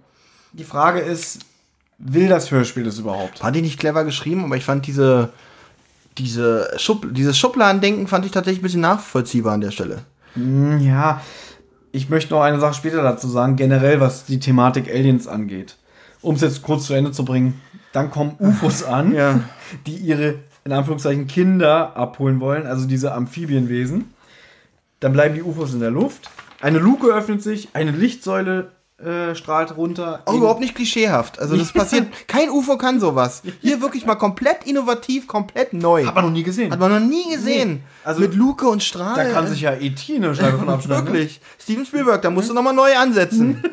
Die Amphibien begeben sich in das Licht und werden in die Raumschiffe gesogen. Aber der Kommandant, der fängt dann an zu schießen, der will die nicht entkommen lassen. Und die Aliens sorgen dann dafür, dass er sich nicht mehr bewegen kann. Er wird irgendwie wieder mit Schleim vollgespritzt. Und da habe ich gedacht, jetzt geht er endlich drauf. Er hält jetzt endlich die Fresse, weil er stirbt. Nein, tut er auch nicht. Michi redet wieder auf die Wesen ein, sie sollen ihn am Leben lassen. Und jetzt empfängt der Michi eine Botschaft der Aliens. Und ich habe ziemlich oft heute das Wort Klischee in den Mund genommen. Aber was jetzt kommt, eine Stimme von den Aliens quasi, die redet am Anfang auch eine andere Sprache, dann wird es aber übersetzt. Der Heimatplanet der Aliens wurde zerstört. Sie haben Sonden mit Abkömmlingen quer durchs Universum geschickt, um ihr Überleben zu gewährleisten. Dann ist ja dieses Raumschiff abgestürzt und dieser Kratersee war die ideale Bedingung, um zu Ja, überleben. auf der, äh, ich sag mal so, ihr dürft euch nicht, dürft nicht vergessen, wie groß das Universum ist, wie viele Planeten es ist. Aber der Kratersee in Deutschland, ja, da haben sie alle Bedingungen gefunden, für die, um perfekt ihre Nachkömmlingen äh, abzupflanzen. Ich will das nicht abwerten, aber wie das, das nur dieser Kratersee, Ja, das wird ja. so ganz explizit. Und der ist in Deutschland, wie stolz können wir sein? aber die Menschen sind noch nicht so weit. Ey, da kommen wir wieder auf das Dumm zurück. Ja, genau. Hier mit so einer Stumpfine und was wir hier so alles gesehen Genau. haben. Man kann mit den Menschen noch nicht normal kommunizieren, Ja. weil die wollen ja nur Böses und haben begrenzten Horizont. Deswegen holen die Aliens ihre Kinder ab. Ja, und das war's eigentlich schon. Die ziehen ab. Das, Dann, na, da musste ich so denken, Mensch, es könnte eigentlich auch so ein Familiendrama sein, wo die, wo die Kinder irgendwie so irgendwo zu, auf, zu Pflegeeltern sind, dann kommen da die richtigen Eltern zurück und sagen, nee, die für hier, ihr seid noch nicht reif hier, um Kinder zu erziehen. Wir nehmen sie wieder mit. Eigentlich mehr steckt eigentlich gar nicht dahinter. Und ich finde auch das Ende total belanglos. es endet damit, dass Ja. jetzt wieder der Rest des Teams dazu stößt, wo ich denke, wo waren die die ganze Zeit? Weil ja nur der Kommandant irgendwie. Schon, das wäre gar nicht aufgefallen. War gar keiner mehr da. Deswegen dachte ich bis dahin, die sind alle tot. Nein. Nein, Jetzt, die waren alle kurz zu Hause und haben gedacht, verdammt, ich, da war doch noch was, ich muss doch noch mal dahin. sprechen wir so aus, die haben sie einfach feige sie haben- versteckt. ja. Jetzt gratulieren Sie Michi für seine hervorragende Konversation mit den Aliens. Ich dachte eigentlich erst mit dem Schleim, dass äh, die das nutzen, um mit den Menschen zu kommunizieren. Darum kam, ich, kam mir das auch erst so komisch vor, warum beruhigt der denn die Aliens? Ja, Jedenfalls kommt Klaus-Dieter Klepsch zu sich, aber der kann sich an nichts erinnern. deswegen war er so schlecht. Er liegt da am Tisch und kommt erst jetzt zu sich und Heike Dine Körting hält ihm das nächste, die nächste Seite vor. Weitermachen. Und der kann sich glücklicherweise auch Ja. an nichts erinnern. Und dann wird auch gesagt, ach übrigens, der Soldat am Anfang, ne, der den Taser benutzt hat, dem geht's auch wieder gut. Also es gibt, habe ich mir extra notiert, keine Verluste, null Grusel. Null Grusel, keine Verluste. Und am Anfang wird auch so, als wenn man zu faul war, das wieder zu schreiben, einfach erzählt, ach übrigens, dem geht's gut, dem geht's gut, dem ist nichts passiert und der ist wieder zu sich gekommen. So, wir können Schluss machen.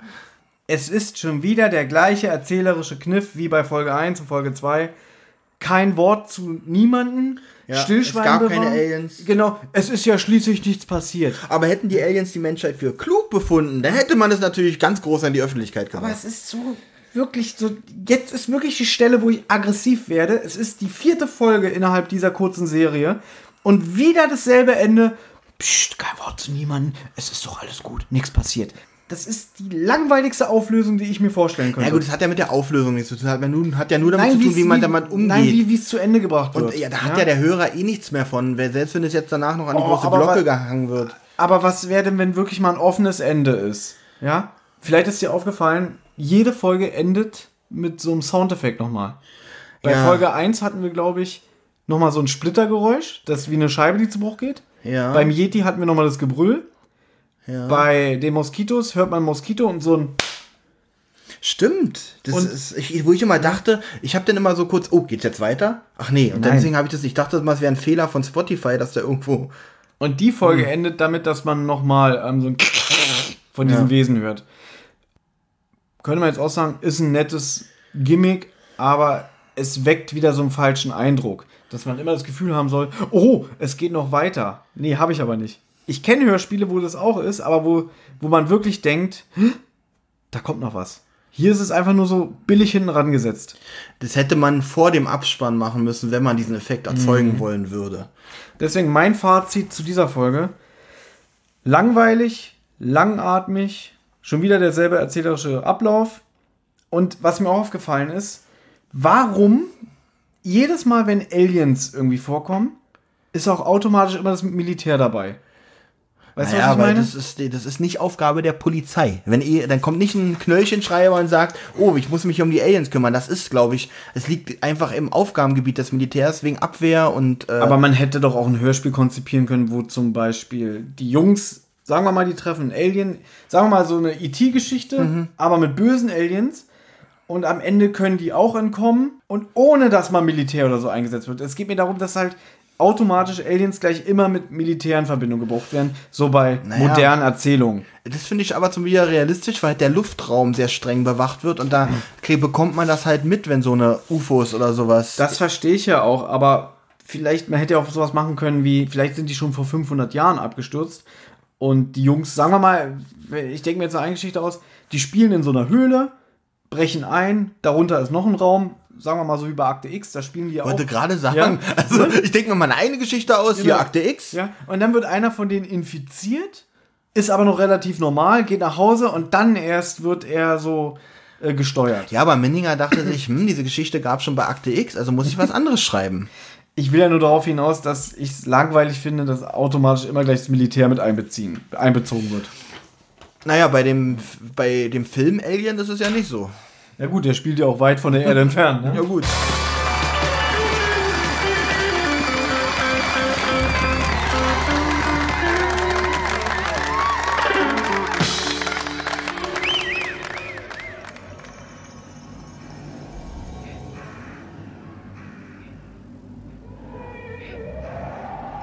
So, Olli, wir haben heute sehr viel geredet und nimm's mir nicht übel, aber ich bin froh, dass wir langsam zum Ende kommen. Ja, aber wir kommen auch zum Highlight dieser Reihe, muss ich fast sagen. Also zum Highlight in Sachen, mich darüber zu unterhalten, unterhalten zu wollen. Okay. Ja.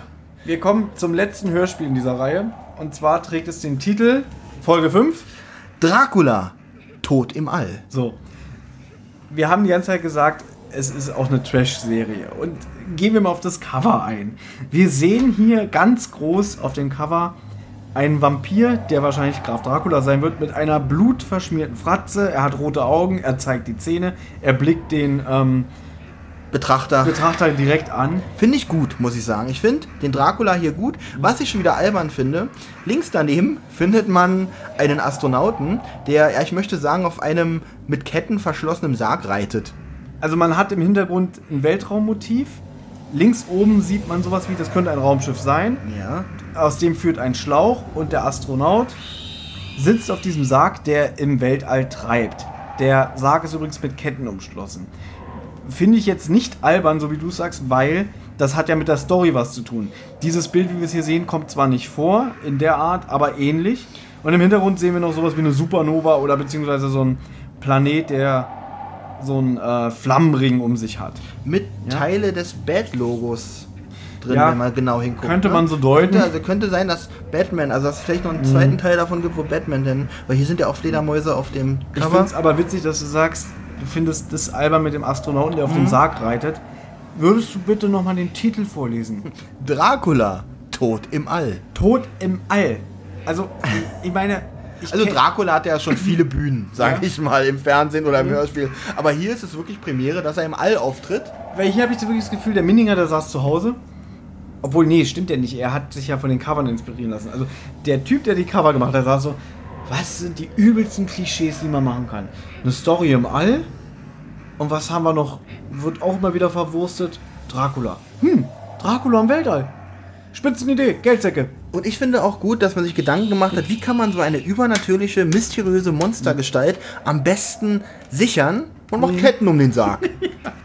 Also, nimmst du nicht übel, ich ne, äh, lese jetzt nochmal den Klappentext. Gerne.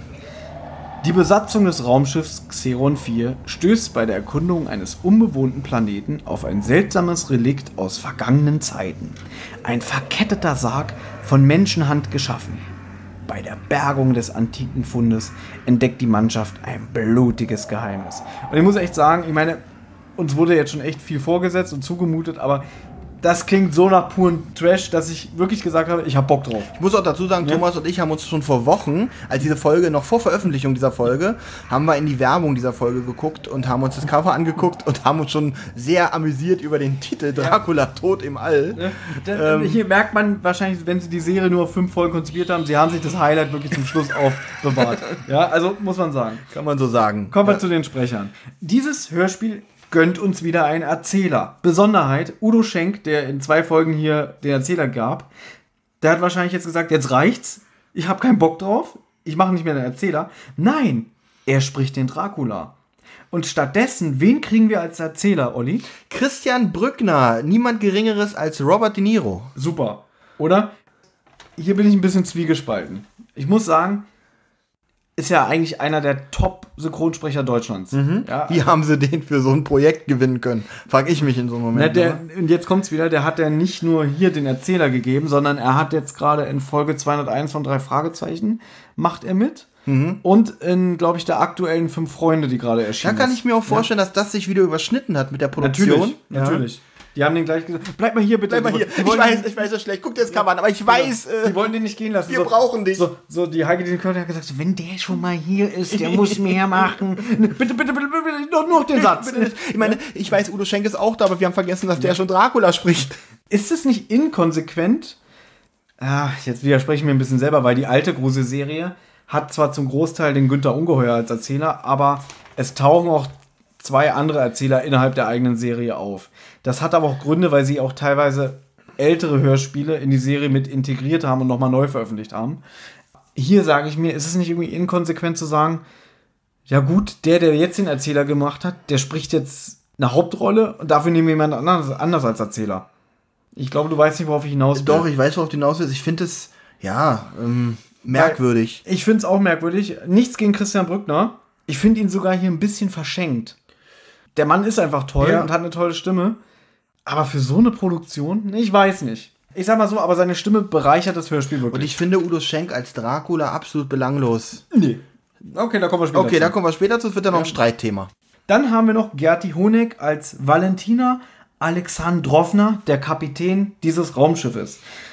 Olli, ich weiß, du magst Star Trek nicht und du bist da nicht bewandert. Nein. Aber vielleicht Ja und interessiert nein. es dich, wenn ich sage, dass der weibliche Captain von diesem Raumschiff, die Synchronsprecherin, Mhm. Captain Janeway in Star Trek Voyager war. Was ist deine Selbsteinschätzung, wie sehr mich das interessiert? Wenn du schon so den Satz Mhm. anfängst, ja, brauche ich ja gar nicht anfangen. Aber ich danke dir, weil dieser Podcast ist ja nicht für mich, sondern für die Hörer. Für die war es bestimmt wieder sehr interessant. Ich finde sie, ich finde es nicht schlecht, dass sie die besetzt haben, auch wenn es mich schon wieder so wirkt irgendwie, ah, wir haben weiblichen Captain, hey, nehmen wir doch die, die äh, in Voyager war. So, das wirkt so berechnend.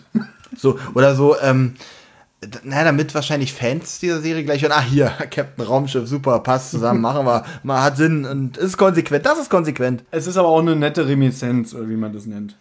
Dann haben wir noch äh, Stella, gesprochen von Merette Brettschneider.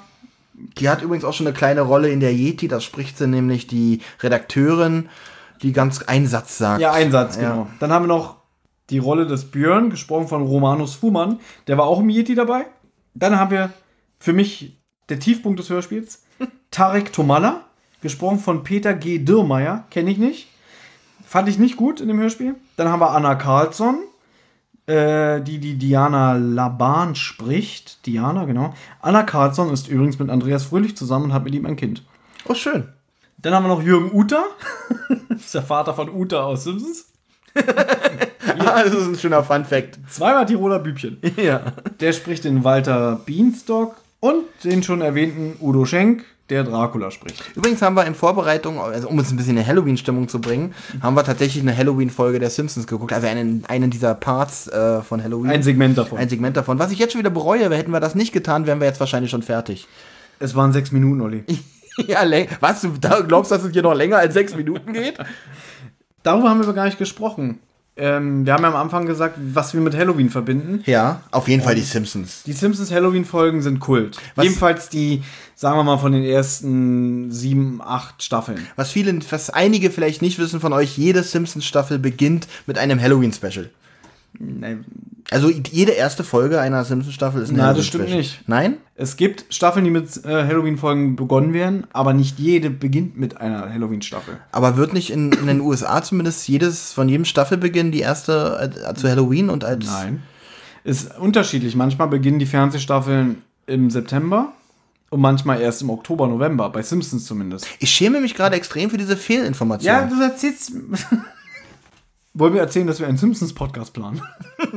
Na, ich überlege aber gerade, ob man das um wieder Gottes Willen. verwerfen. Nein, das war jetzt ein Spaß, weil, wenn ich mir vorstelle, jede Woche eine Simpsons-Folge besprechen, von Anfang an. Wie viele Folgen gibt es jetzt? Fast 700? Über 700? 700 Wochen, so alt wären wir nicht mehr. Nee, ich glaube so alt wäre. Oh, krass. wir werden keine 700 Wochen ich mehr sterbe alt. an, Herbst, an Herzverfettung Ja. und du an einer kaputten Leber, oder? Ja, darfst ja auch nicht vergessen, 700 Wochen sind ungefähr 300 Jahre dran.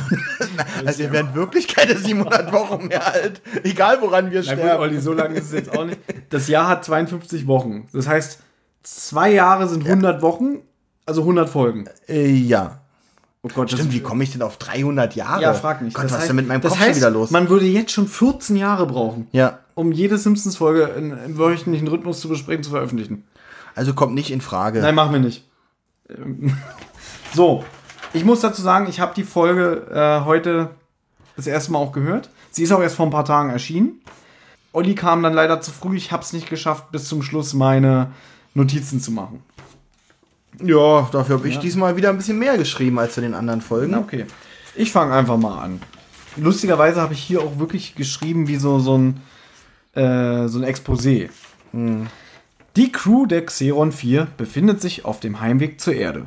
Das Forschungsschiff empfängt ein schwaches Notsignal eines unbewohnten Planeten, weshalb der Captain die Hälfte der sich in Kälteschlaf befindenden Crew wecken lässt und sie beim gemeinsamen Frühstück über die Situation in Kenntnis setzt. Darf ich ganz kurz einhaken Hm? und dich sehr schön erzählt. Übrigens habe an deinem komischen Lächeln gerade erkannt, dass du gerade ein bisschen stolz auf dich warst. Ja. Jetzt für an jemanden gerichtet, der auch Fan so, solcher Serien ist. Mhm. Findest du, das ist Raumschiff-Atmosphäre, die man hier hört? Ich habe ja schon eingangs gesagt, dass ich äh, das Weltraummonster aus der alten Gruselserie Ja, eine meiner Lieblingsfolgen ist. okay. Und ich hatte das Gefühl, man wollte hier so ein bisschen ähm, das nochmal wiederholen. Also Hommage an diese Folge. Genau. Es kommen auch Soundeffekte in dieser Dracula-Folge vor, die auch in der Weltraummonster-Folge sind. Auch Musik teilweise. Na gut, die hat ja, Heike Dine Körting auch alle hinter sich an dieser Wand zu hängen. Ja, ja. Die hat ja keine anderen. Das lässt dich nicht los, ne? Nein, In das lässt sich wirklich. diesen Ich habe das gesehen und dachte so, man stellt euch vor, man sieht so ein Interview von einem Arzt und man sieht im Hintergrund so Leichenteile, Leichenersatzteile hängen. So ähnliches Gefühl hatte ich, als ich da hinten diese geschnittenen Bänder hab Mhm. hängen sehen. Die hängen nicht aufgerollt oder so, die hängen wirklich in Streifen, hängen die da hinten als Samples. So, die werden tatsächlich auf. noch benutzt. Ich erzähle was dazu. Ja. Bei dieser Record Release Party von Folge 200, da war ja nicht nur Eckhard Dux, da war auch Jürgen Thormann. Ne, auch einer der dienstältesten Synchronsprecher. Und der hat dann auch auf der Bühne gesagt, was er an der Zusammenarbeit mit Heike Dine Körting immer faszinierend fand, dass da hängen diese, wie du von dir schon angesprochenen, Tonschnipselbänder. Und wenn sie einen Soundeffekt braucht, steht sie auf und sie weiß genau, wo der hängt und greift zielsicher zum richtigen Schnipsel. Ja, sehr faszinierend nach 40, 50 Jahren, wo die das jetzt macht. Ja. Na gut, er ist ja nicht jede Woche zu Gast, aber er war oft äh, bei ihr als Sprecherin. Ja, aber dass er- er gesagt hat, das ist so ein Punkt, den er immer an ihr bewundert hat, dass sie genau weiß, wo das liegt, was sie braucht. Ich, ich wohne in meiner Wohnung seit zwölf Jahren und ich finde auch sofort alles, was ich brauche. Mhm. Meistens. Na gut, du hast ja nur eine Zahnbürste und Waschlappen. Das war's schon. Um es zu beantworten, nicht wirklich. Man Nee. hört so ein bisschen Gepiepe und so im Hintergrund, aber ich habe jetzt nicht den Eindruck, dass man sich im Weltraum befindet. Erzähl gerne weiter, du hast es so schön umschrieben. Ich habe hier wieder nur so tabellarisch alles Mhm. aufgeschrieben. Genau. Ein Team aus vier Personen setzt mit einem Shuttle auf der Oberfläche auf, während ein Sandsturm herrscht. Sie steigen in einen Krater hinab, den sie vorfinden, und da unten finden sie Überreste einer alten russischen Raumkapsel. Sie finden die Blackbox, die dieses Signal aussendet, und die Stella stolpert dann über eine Kante im Boden, die sich erst als Holzkiste, dann als Sarg, der vollkommen mit Ketten äh, umschlossen ist, entpuppt. Darf ich ganz kurz nochmal einlenken? Ja, darfst du. Sie stoßen ja auf diese Raumkapsel, wo auch komische Hier Hier Hieroglyphen aufgeschnitzt, aufgemalt, auf keine Ahnung was sind.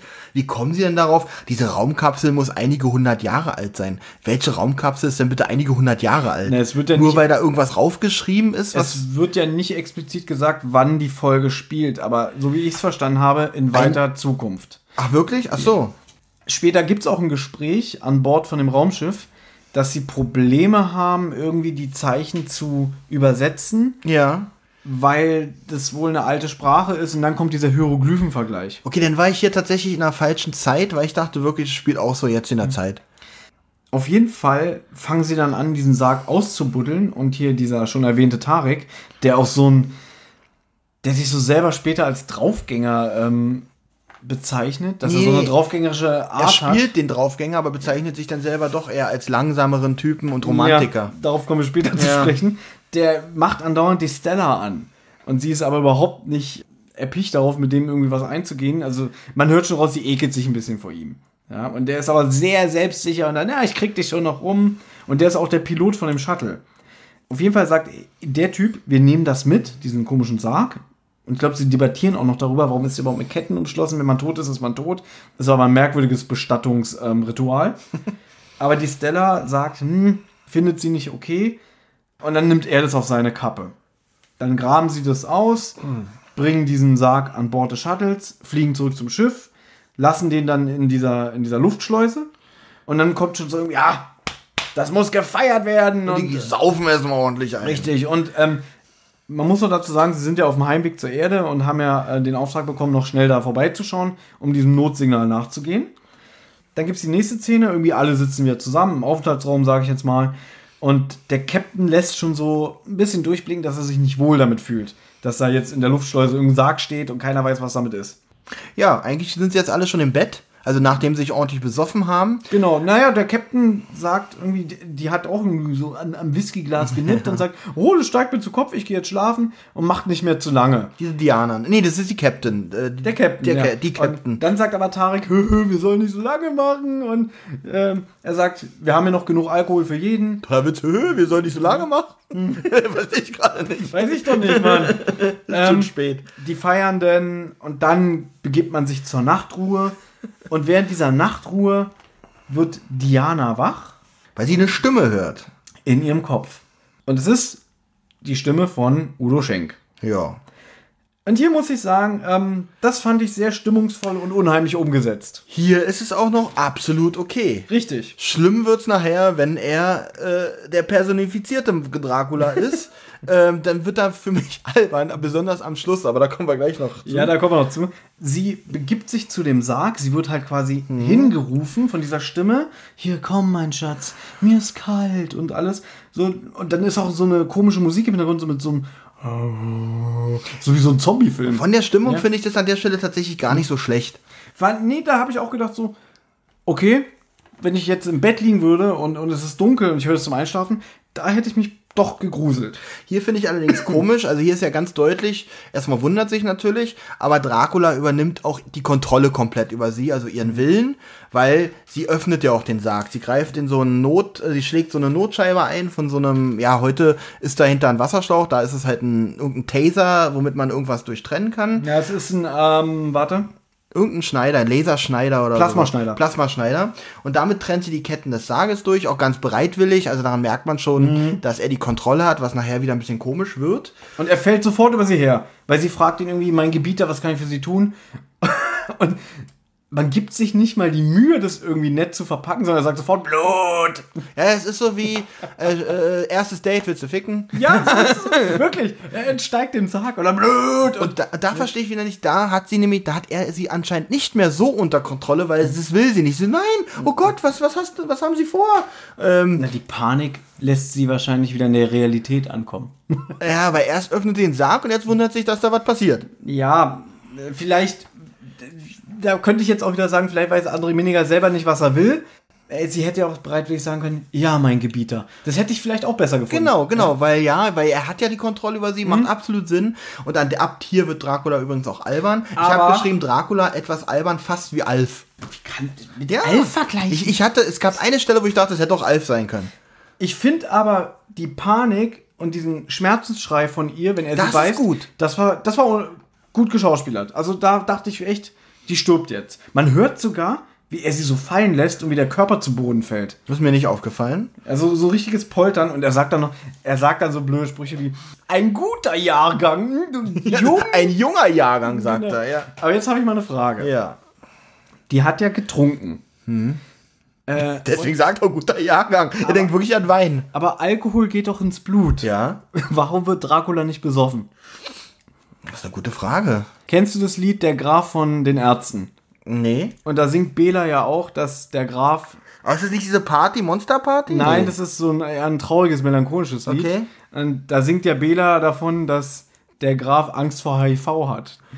Ähm, So, waren stehen geblieben. Wir waren stehen, genau. Also dieser Schmerzensschrei, der war jedenfalls gut geschauspielert.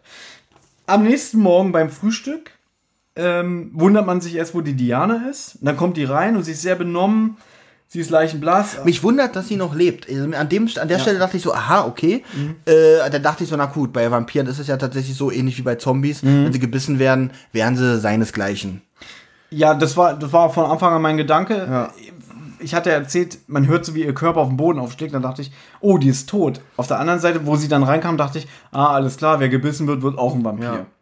Sie schiebt ihren Zustand jedenfalls auf den Alkohol vom gestrigen Abend und der Captain befreit sie dann auch vom Dienst. Hier, schlafen Sie mal den Rausch aus. Und dann meldet sich wieder hier Tarek. Ich, ich, ich würde gerne die Verantwortung übernehmen, weil ich bin ja schuld. Ich habe ja den Alkohol ausgeschenkt. Wo ich auch dachte, war klar, du notgeiler Drecksbock, ja. Aber es ist ja die Diana und der steht ja auf die Stella. Und Achso, na ist ja egal, notgeil, dann, naja. Das habe ich aber auch erst nicht verstanden, weil seine Reaktion jetzt so komisch ist. Während er sie zu ihrem Quartier bringt, ändert sie ja so ihre Art zu reden und ihre Stimmung. Sie ist dann so, naja, aber wenn du ein richtiger Mann bist, dann wirst du doch jetzt auch die Situation ausnutzen, wenn du mit mir ins Quartier gehst. Und dann fängt er schon so an, so, irgendwie, ja, aber äh, ne, du, diese Draufgängermasche, irgendwie, die ist ja nur gespielt, weil ich bin ja, ich bin ja eigentlich nur Romantiker. Und weißt du, was meine, meine Ja. Reaktion war, während ich es gehört habe? Schlappschwanz. Ja, weil das auch, du hast es ja fast noch zu kräftig gesagt. Er sagt es auch wie ein Schlappschwanz. Ja. Er sagt auch so, naja, eigentlich bin ich, oh Gott, du hast mich jetzt voll enttarnt. Ich bin eigentlich gar nicht so Draufgänger und ich krieg auch jetzt gar keinen Hoch unter diesem Druck. Aber es kommt später noch mal eine Szene in diesem Hörspiel vor. Die will ich jetzt noch nicht vorwegnehmen, aber die hat mir dann im Nachhinein erklärt, oh, ich glaube, er steht gar nicht auf die Diana, sondern dass er vielleicht irgendwie klar machen wollte, ja, ich bin ja gar nicht so der Draufgänger und eigentlich finde ich die scheiße. Du bist mir zu hässlich. Ja, irgendwie so, ne? ähm, und eigentlich, stimmt, das wäre aber dafür war es dann aber wieder sehr charmant. ja, aber jetzt in dem Moment ist er für mich der größte Schlappschwanz und sie gehen dann ins Quartier und dann sagt sie noch, sie geht sich jetzt die Haare föhnen. Warum ich auch dachte, das ist auch, wo sich ein Vampir doch die ersten Gedanken macht, ist, wie sehen meine Haare aus, bevor ich jemanden beißen möchte. Ich hätte gedacht, wenn sie ihn verführen will, dass sie vielleicht noch mal sich duschen geht und sich fein macht. Sie will ihn doch nur beißen. Äh, warum, Ja, aber- warum geht sie überhaupt sich die Haare oder überhaupt? Wir sagen ja, komm her und zack. Das haben die nur, oder- das haben die nur, das hat André Minninger nur einbauen müssen, wegen der Sache mit dem Spiegelbild. Jetzt fängst du auch schon so an. Diese andere ja, das André. Ich nenne ihn ja mittlerweile André oder Andi. Ja, wir ich kennen uns ja, ne? wir kennen uns ja. Ist doof. Das musste der einbauen, weil jetzt nämlich die Szene mit dem Spiegelbild Ja, kommt. und auch übelstes Klischee Nummer eins. Vampire haben kein Spiegelbild. Er geht ja dann einfach ins Badezimmer rein. Ich habe vergessen, wieso. Weil er eigentlich schon. Na, er geht ihr hinterher. aber eigentlich sagt er noch zu ihr, ich muss jetzt gehen. Und dann regt sie sich auch noch auf, wer hat dir erlaubt, hier einzudringen? Ja. Und dann, äh, du, du, du hast ja gar kein Spiegelbild. Dann fällt sie über ihn her, fängt an, ihn auszusaugen und sagt dann auch noch Willkommen im Club. Moment mal, dann kommt aber ihre Lache. Und die ist total over und ekelhaft, albern. Also null Grusel in dieser Szene, Ja. sage ich gleich. Also kein, auch die haben es auch noch gar nicht musikalisch untermalt irgendwie. Das ist einfach nur. Bäh. So, Ich habe keine Notizen mehr. Du hast keine Notizen mehr. Gut, dann wird jetzt der Rest wirklich sehr schnell. Weil woran ich mich nur noch erinnern kann, ist, dass ähm, ähm, die beiden dann verschwunden bleiben. Dann zwei der Herren, ich habe nicht mal die Namen. Warte, ich guck nach. Ja, äh, Björn und äh, Björn und Wal Walter. Björn und Walter, Walter, Walter, Walter White sollen ähm, äh, Diana und Tarek suchen gehen. Warte, jetzt fällt mir wieder ein. Sehr gut. Während dieser Geschehnisse wird die Blackbox ausgewertet.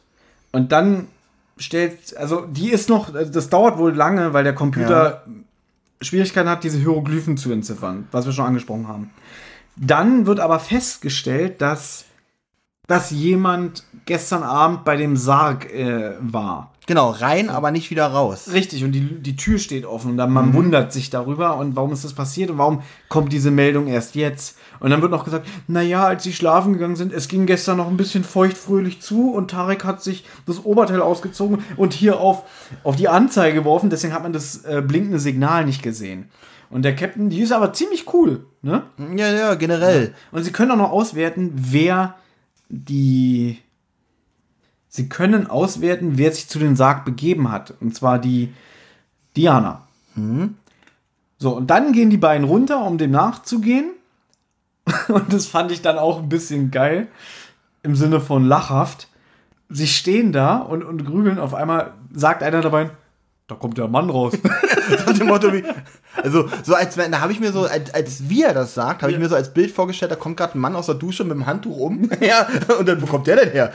ich weiß nicht, so diese trockene Reaktion, da ist ja ein Mann. Sie fragen ihn dann zwar, wer er ist und Ja. wie er an Bord kommt, aber so, da kommt ein Mann. Ihr habt mich selber an Bord gebracht, wofür ich auch sehr dankbar bin. Ich finde nur albern, jetzt kommt es natürlich zu einem Kampf, wo der eine der beiden eine Brechstange zur Hilfe nimmt und auch noch sagt, hier, mal gucken, wie du auf diese Brechstange, re- oder was hältst du denn von dieser Brechstange? Fragt er dann noch. Nachdem er sein Teammitglied äh, von Dracula gebissen hat. gebissen wurde, genau. und, und jagt sie äh, in seinen Leib. Ja, Und jetzt kommt's. Er, Dracula, oh, das kannst du mir hier gar nichts, was glaubst du, was es hier soll? Ich zieh's wieder raus, sagt er dann noch. aber jetzt ist ein Loch in meinem Frack. und das Geräusch, wie er das rauszieht. Man hört erstmal so ein und dann am Ende flupp. So als wenn man einen Korken aus einer Sektflasche zieht. Ach, oder aus einer Weinflasche. Das, ja das schon. Geräusch kommt zweimal vor, weil sich ja die Szene später noch mal in der Kamera angucken und das ist das Geräusch genau das gleiche. Also flupp. Und da dachte Stimmt. ich, wie albern. Ja? Genau, ähm, du hast schon gesagt, die ganze Szenerie wird gefilmt, das wird später nochmal wichtig. Ja. Und dann jagt Dracula dem Typen die Brechstange in den Leib und der stirbt daran. Ja, weil er stirbt natürlich daran, ne? Überraschung, Überraschung. Und jetzt haben wir das erste Mal seit Folge 3 wieder einen Toten. Ja, naja. Ähm, und jetzt verlässt ich mich schon wieder mein Erinnerungsvermögen. Ähm, ich glaube, der Captain findet es merkwürdig, dass sich keiner der Crewmitglieder mehr meldet. Und dann macht sie irgendwie so eine Durchsage. Und dann ist sie in einem Quartier von Diana und die, die meldet sich da auch mit so einer verführerischen Stimme. Hallo? Ja, ist der Tarek bei Ihnen? Moment, Schatzi und so, ne? Und dann melden die sich. Ähm, das findet die Stella auch gar nicht so alles cool. So, was, was, was geht denn da ab? Und dann sollen die sich, glaube ich, auf der Brücke melden. Ich kürze das jetzt ab, weil das ist mir jetzt eigentlich alles auch nicht mehr so wichtig. Ja. Es ist schon spät. Sagen wir mal so, durch die Auswertung der Blackbox und der Captain schaut sich dann auch noch mal zusammen mit der Stella später die Aufnahmen von einer Filmkamera an, wo die Szene, die wir gerade erzählt haben, zu sehen ist, zu sehen ist. Aber wichtig, man kann auf dem Bildschirm Dracula nicht sehen, sondern nur hören. Denn weil ja Vampire kein Spiegelbild Genau. haben, kann man ihn auch nicht auf der Filmkamera und sehen. auch, ich weiß nicht, ob es Walter oder der andere ist, nachdem er gebissen wird, verschwindet er auch von dem Stimmt, Bild. das fand ich aber wieder ganz witzig. Ja, das fand ich gut. Da dachte ich so, oh, das ist ja unheimlich. Und somit klärt sich nämlich auch auf, weil man Diana hat zwar vom System her hat in dieses äh, da reingehen sehen, aber nicht wieder raus, weil sie wurde ja da gebissen. Mhm. Und, so ein Vampir, genau. Und ein Vampir. Konnten sie nicht sehen, dass sie den Raum mit dem Sarg wieder verlässt.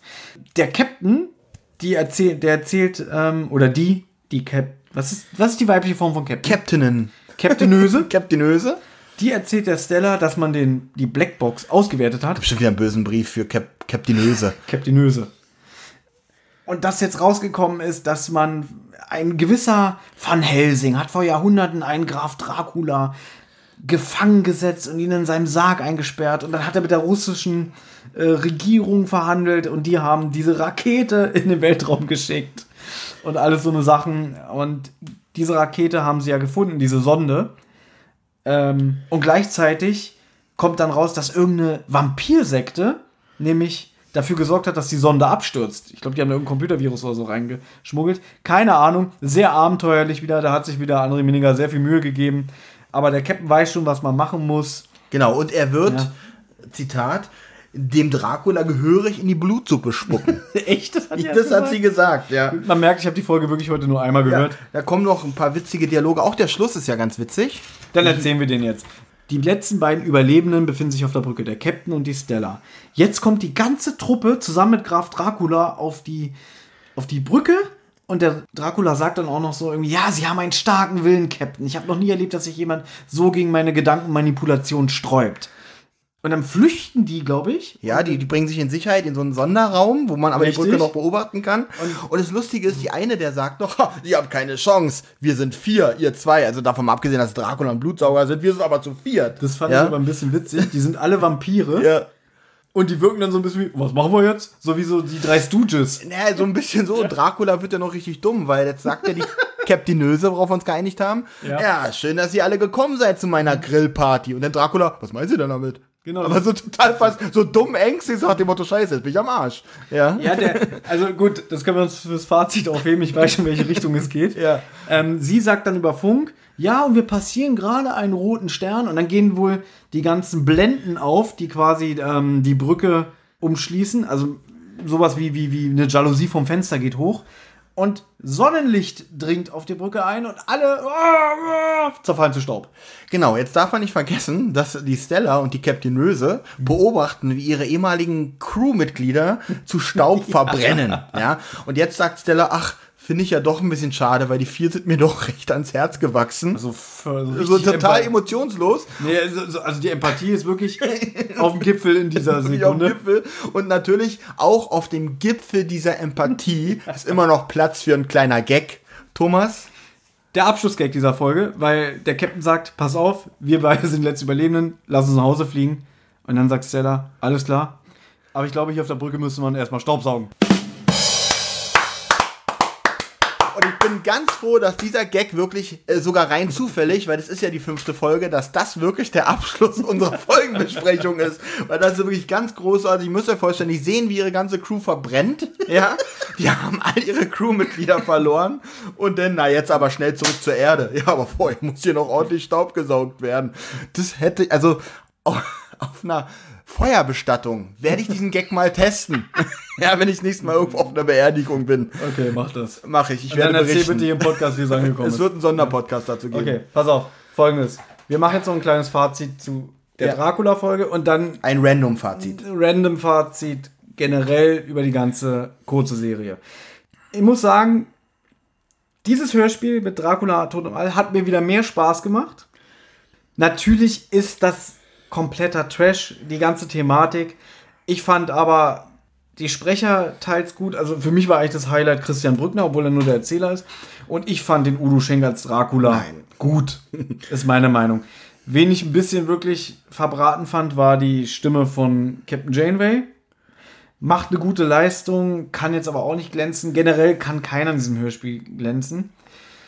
Aber ich muss sagen, es hat mir wieder mehr Spaß gemacht, jetzt nach diesen drei Folgen, die ich davor gehört habe. Ja, ich muss sagen, mir ist sogar was negativ an den Stimmen aufgefallen. Und zwar die Stimme der Captainösin. Wie heißt sie hier? ähm, Irgendwas mit Alexandravov oder so. also, genau, Valentina Alexandrova, gesprochen von Gerti Honeck. Ich finde, es ist so eine äh, so eine Omi-Stimme, so eine, auch so eine liebe, nette Omi oder ein liebes, liebes nettes Haushälter. ist ja auch nicht mehr die Jüngste. Darum geht's mir gar nicht. Es geht darum, dass er einfach fehlbesetzt ist als, als starke Persönlichkeit, um ein Raumschiff zu führen. Da hätte ich mir doch eher so eine Stimme von Sharon Stone oder sonst was gewünscht, die da einfach. Aber ich habe dir doch gerade erklärt, es ist eine Hommage an ihre Rolle als Captain Janeway aus Star Trek. Ja. Hörst du mir überhaupt zu? Nein. Ja, deswegen, jetzt fängst du wieder mit Sachen an, die wir schon am Anfang dieser Folgenbesprechung Nein, ich habe noch nicht gesagt, dass sie fehlbesetzt ist. Ja, aber Und das wollte ich an dieser Stelle nochmal erwähnt haben, dass man sagt, okay, Hommage hin oder her, in diese Stelle passt sie nicht rein, weil einfach nur für diese drei Leute, die früher Voyager geguckt haben, muss ich nicht so eine Fehlbesetzung akzeptieren. Ich finde sie nicht fehlbesetzt, aber ich finde sie jetzt auch nicht klasse. Sagen wir mal so. Ansonsten muss ich sagen, hatte, war die Folge äh, unfreiwillig komisch gewesen, ähm, aber gruselig leider wirklich null. Hat aber auch wieder so ein, zwei brutale Momente.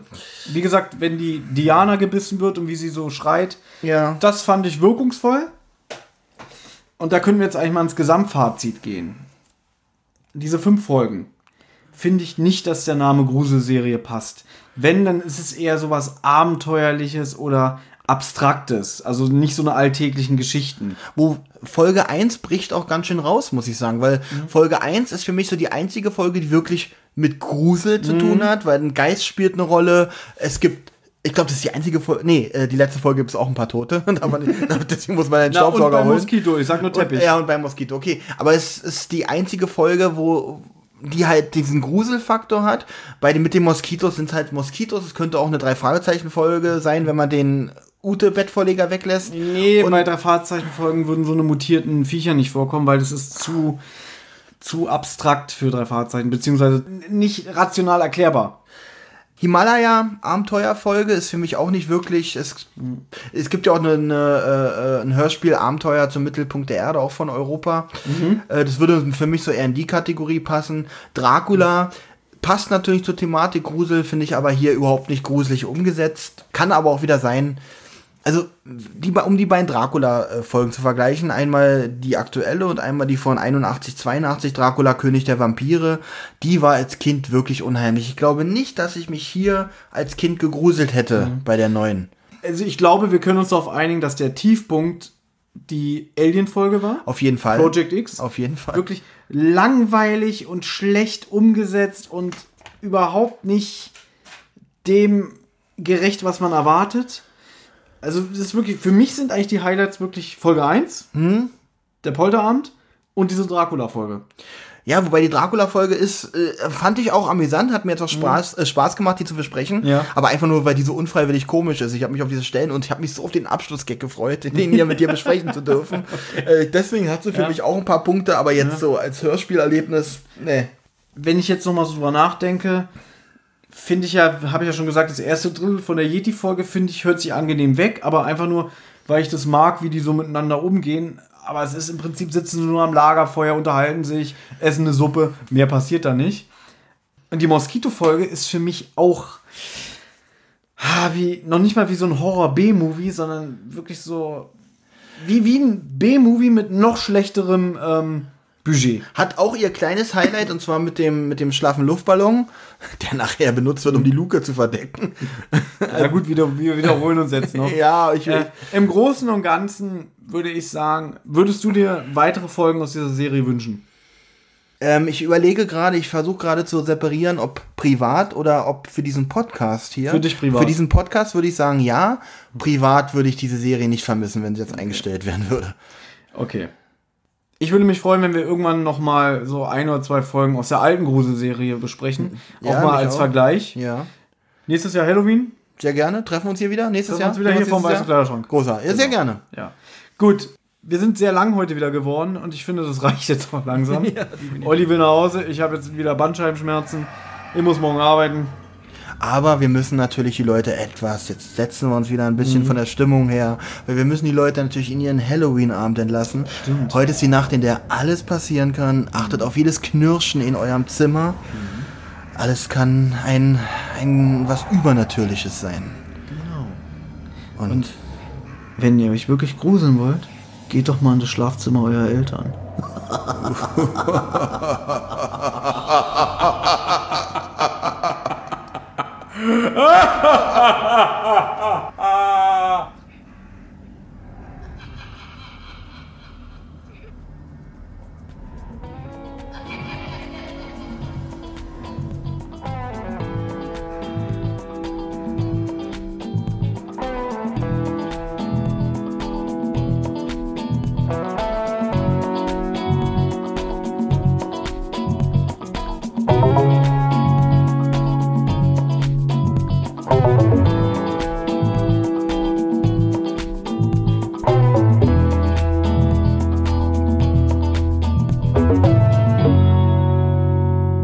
Ihr habt Anregungen, Lob oder Kritik? Dann meldet euch zum Beispiel über Twitter. Schickt einfach eure Nachricht an @zentrale_die oder @wasserrotz Oder ihr meldet euch direkt bei Thomas und Benjamin über at friday5782 oder kasperwelten. Mit großem K versteht sich. Wem das Ganze über Instagram lieber ist, der schickt seine Grüße an die-zentrale oder Rotz und Wasser Podcast. Oder natürlich auch hier direkt an die beiden über Friday0815 oder benjamin.kasper82. Sprachnachrichten über WhatsApp gehen natürlich auch. Die schickt ihr an 0152 0240 9380. Und wer sich das jetzt alles nicht merken konnte und keine Lust hat zurückzuspulen, der kann auch einfach auf der Homepage rotzundwasser-podcast.de vorbeischauen. Dort findet ihr alle Folgen beider Podcasts und könnt auch dort ein paar Grüße hinterlassen.